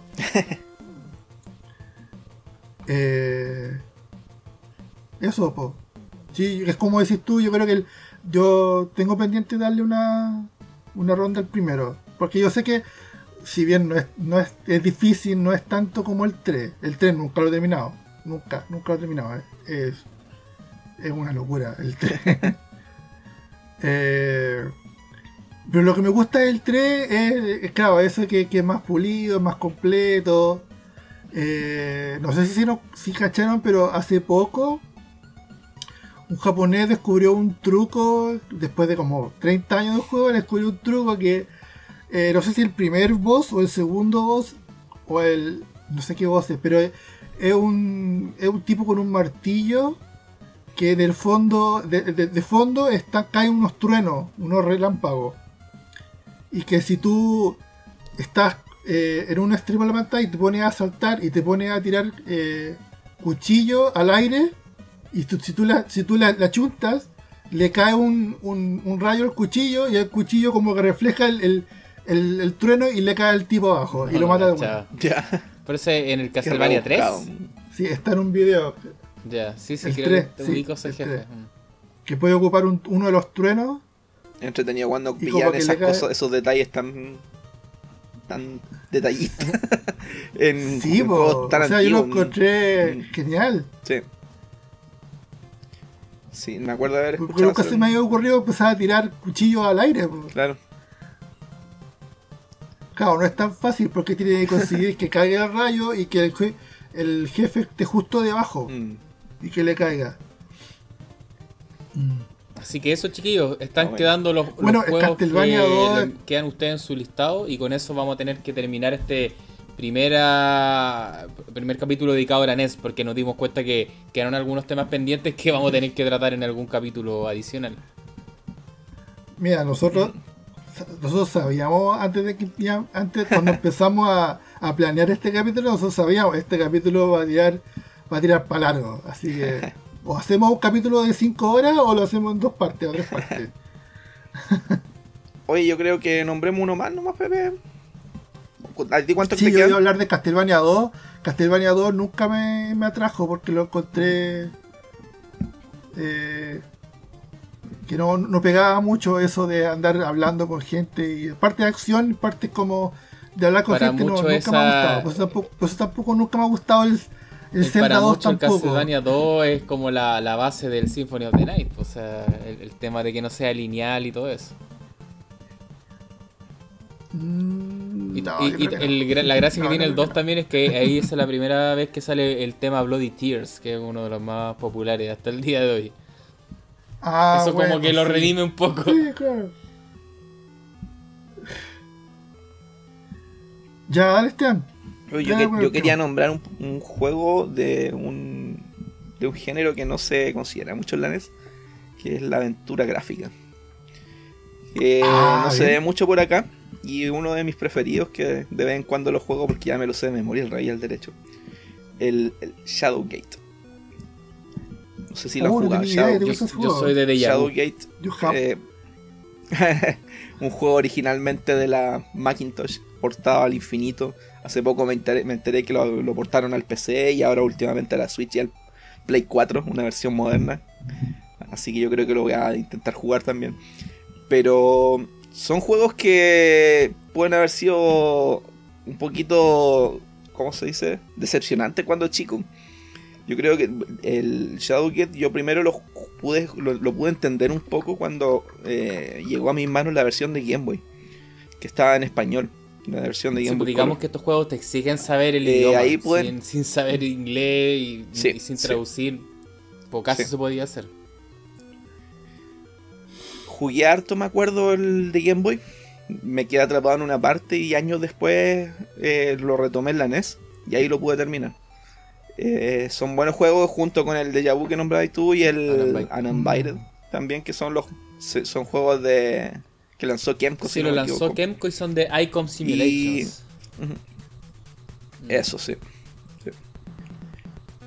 No, bueno, en realidad la, NES, para estos lados no sé qué tanta aventura gráfica hay, pero en Japón está lleno. Y esa no, esa es una, serie de juegos que no salieron al, al exterior. Pues, Japón está lleno. Pero acá tuvimos suerte que al menos salieron esos juegos de Kemco. Y hay uno que siempre nombran también, que es como que tiene un nombre muy absurdo, que es como la princesa tomate en el reino de las verduras, algo así. Ah, que ese juego curiosamente también está en Famicom y yo pensé que había sido una occidentalización y no, es igual. Eh, la princesa tomate y todo el tema. Eh, sí, respecto al juego que decís tú, Eh, yo, como te decía, yo soy bien fan del Deja Vu, me gustan harto esa aventura gráfica. Por algún motivo, el Shadowgate es el que menos bola le di porque es el que me parecía más críptico también. Encontraba como más difícil avanzar. Mm. Eh, pero por otro, eh, por otro lado también, ese se conoció harto en América porque por algún motivo salía mucho en Club Nintendo. Shadowgate, siempre hablaban de Shadowgate, daban consejos. Me imagino que en México. Yo creo que es porque. Deben haber un- dado muchas copias en México y allá los mexicanos no sabían cómo avanzar, entonces les daban trucos. Mm. Claro. Era un juego de, de PC, de- o sea, de Macintosh inicialmente, se portó a montones de PCs de casa, entonces creo que igual por eso también era Y conocido. tanto el Shadowgate y el Land Biter sobre todo eh, tienen como formas de morir que son como bien grotescas. eh, por algún motivo ahí como que los, ah, sí, sí. los, los de censura Nintendo se quedaron dormidos, no hicieron la pega, pero tienen formas así como descriptivas de muerte que las suavizaron súper poco. sí, Porque te explican contexto como sí. mientras tu personaje cae en el ácido y sus huesos comienzan a salir hacia afuera, te das cuenta que estás muerto, qué sé yo. Y salía una calavera así. claro. Sí. Sí, buenísimo. Sin, visualmente no son tan bonitos, pero son buenas historias. eso, en eso, en eso lo resumo. Así que eso, no sé si a ti te queda otro juego más, algún comentario, Pepe, o si no damos por cerrada este episodio dedicado a la NES. Eh, yo iba a decir que las aventuras gráficas no me vinieron a, a atraer hasta mucho después. Sí, yo creo que cuando la uno era no- chico no, No, la verdad es que no. no es que de, de por sí un- ver una imagen estática no es atrayente para alguien que está Claro, jugando Mario ahora, me, ahora me encantan, Sí, ahora sí. me encantan. O sea, sin ir más lejos, el último que jugué hace poco fue Tokimeki Memorial. lo he estado jugando. Pero claro, eh, creo, que, es- creo que es como un gusto más ya más de. adquirido. No, no sé si de adulto, pero de como de. Hay, hay que tener cierta madurez como para sentarte a jugar un juego que son textos Mm. eh, y, y muy pocas imágenes. A mí, a mí de Famicom el, el- mi, mi aventura gráfica favorita es el, el Metal Slade Glory, que es un juego no muy conocido y que es uno de los juegos más caros de Famicom. Pero es un juego que hace poco, hace un par de años nomás, eh, lo tradujeron en inglés. Sí, eso es lo bueno. Han, un- se han traducido muchos juegos Sí. que no se pueden jugar sin saber japonés. Y es un juego que, como te decía delante con lo de Kirby, que artísticamente es muy, muy, muy rico.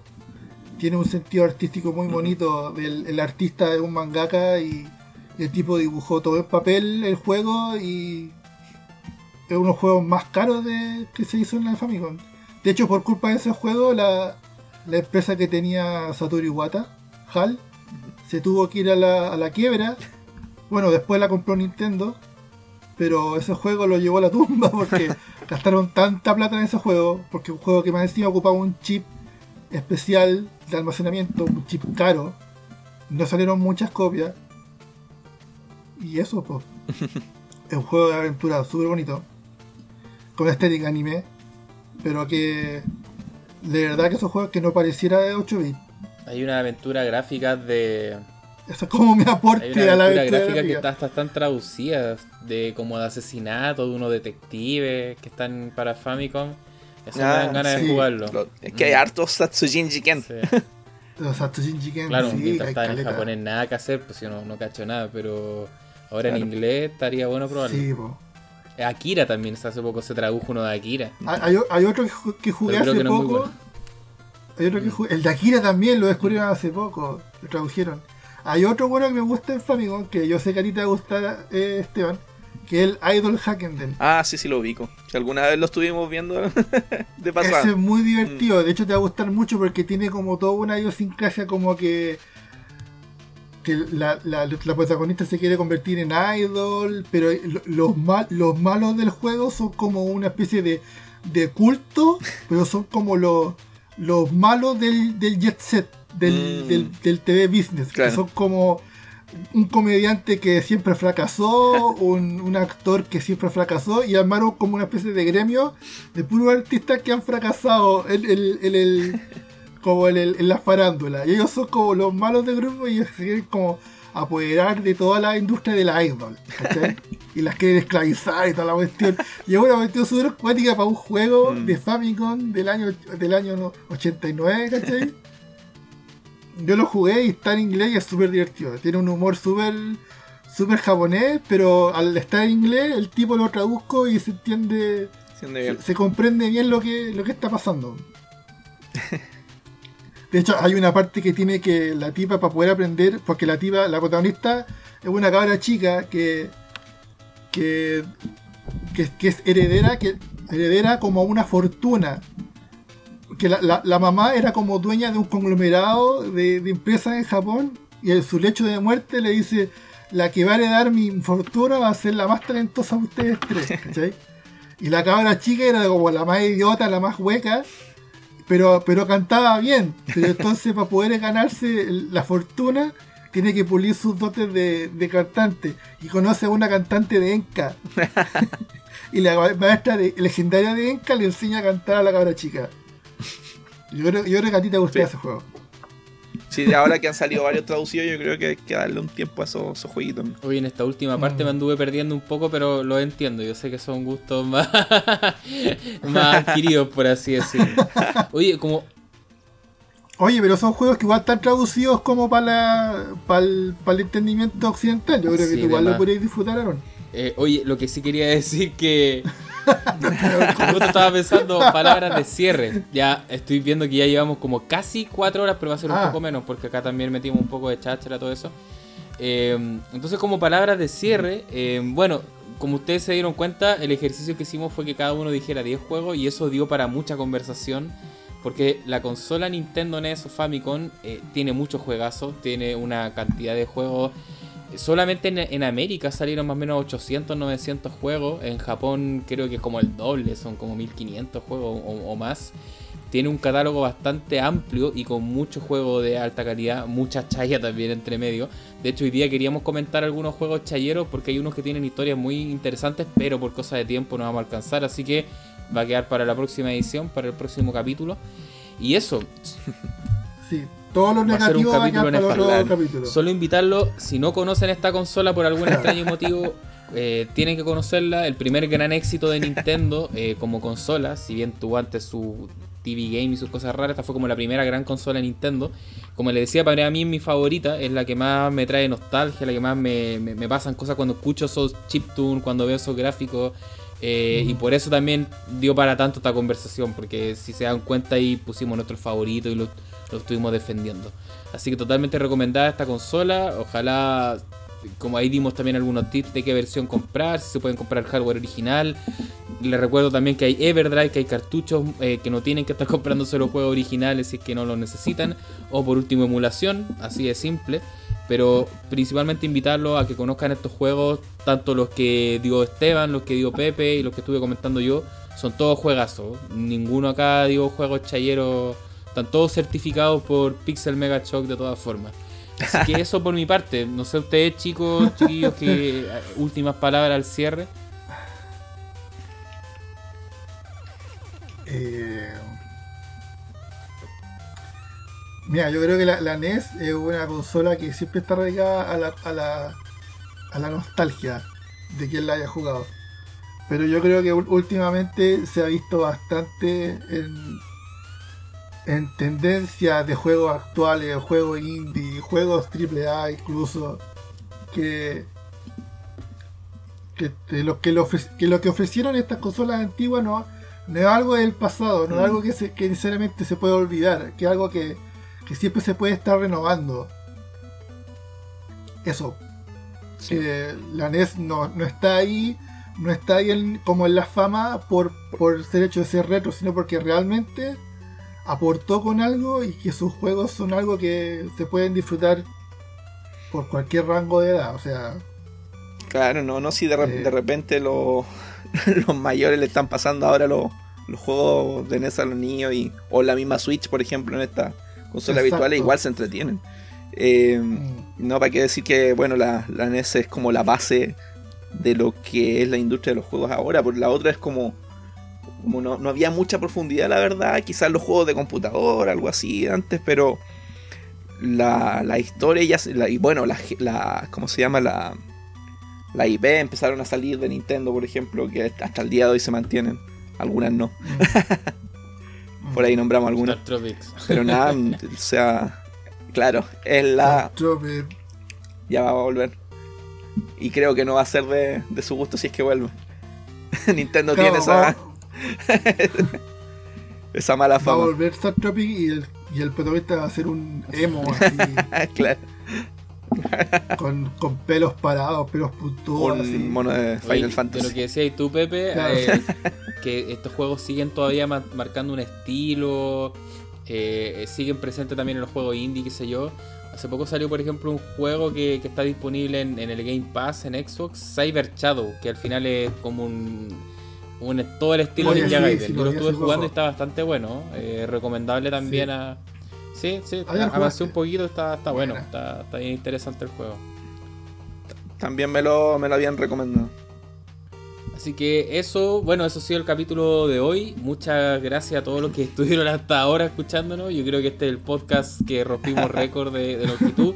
Y quedaron temas por hablar, si eso es lo, curioso. Teníamos más temas en la pauta, pero nos empezamos a alargar, alargar.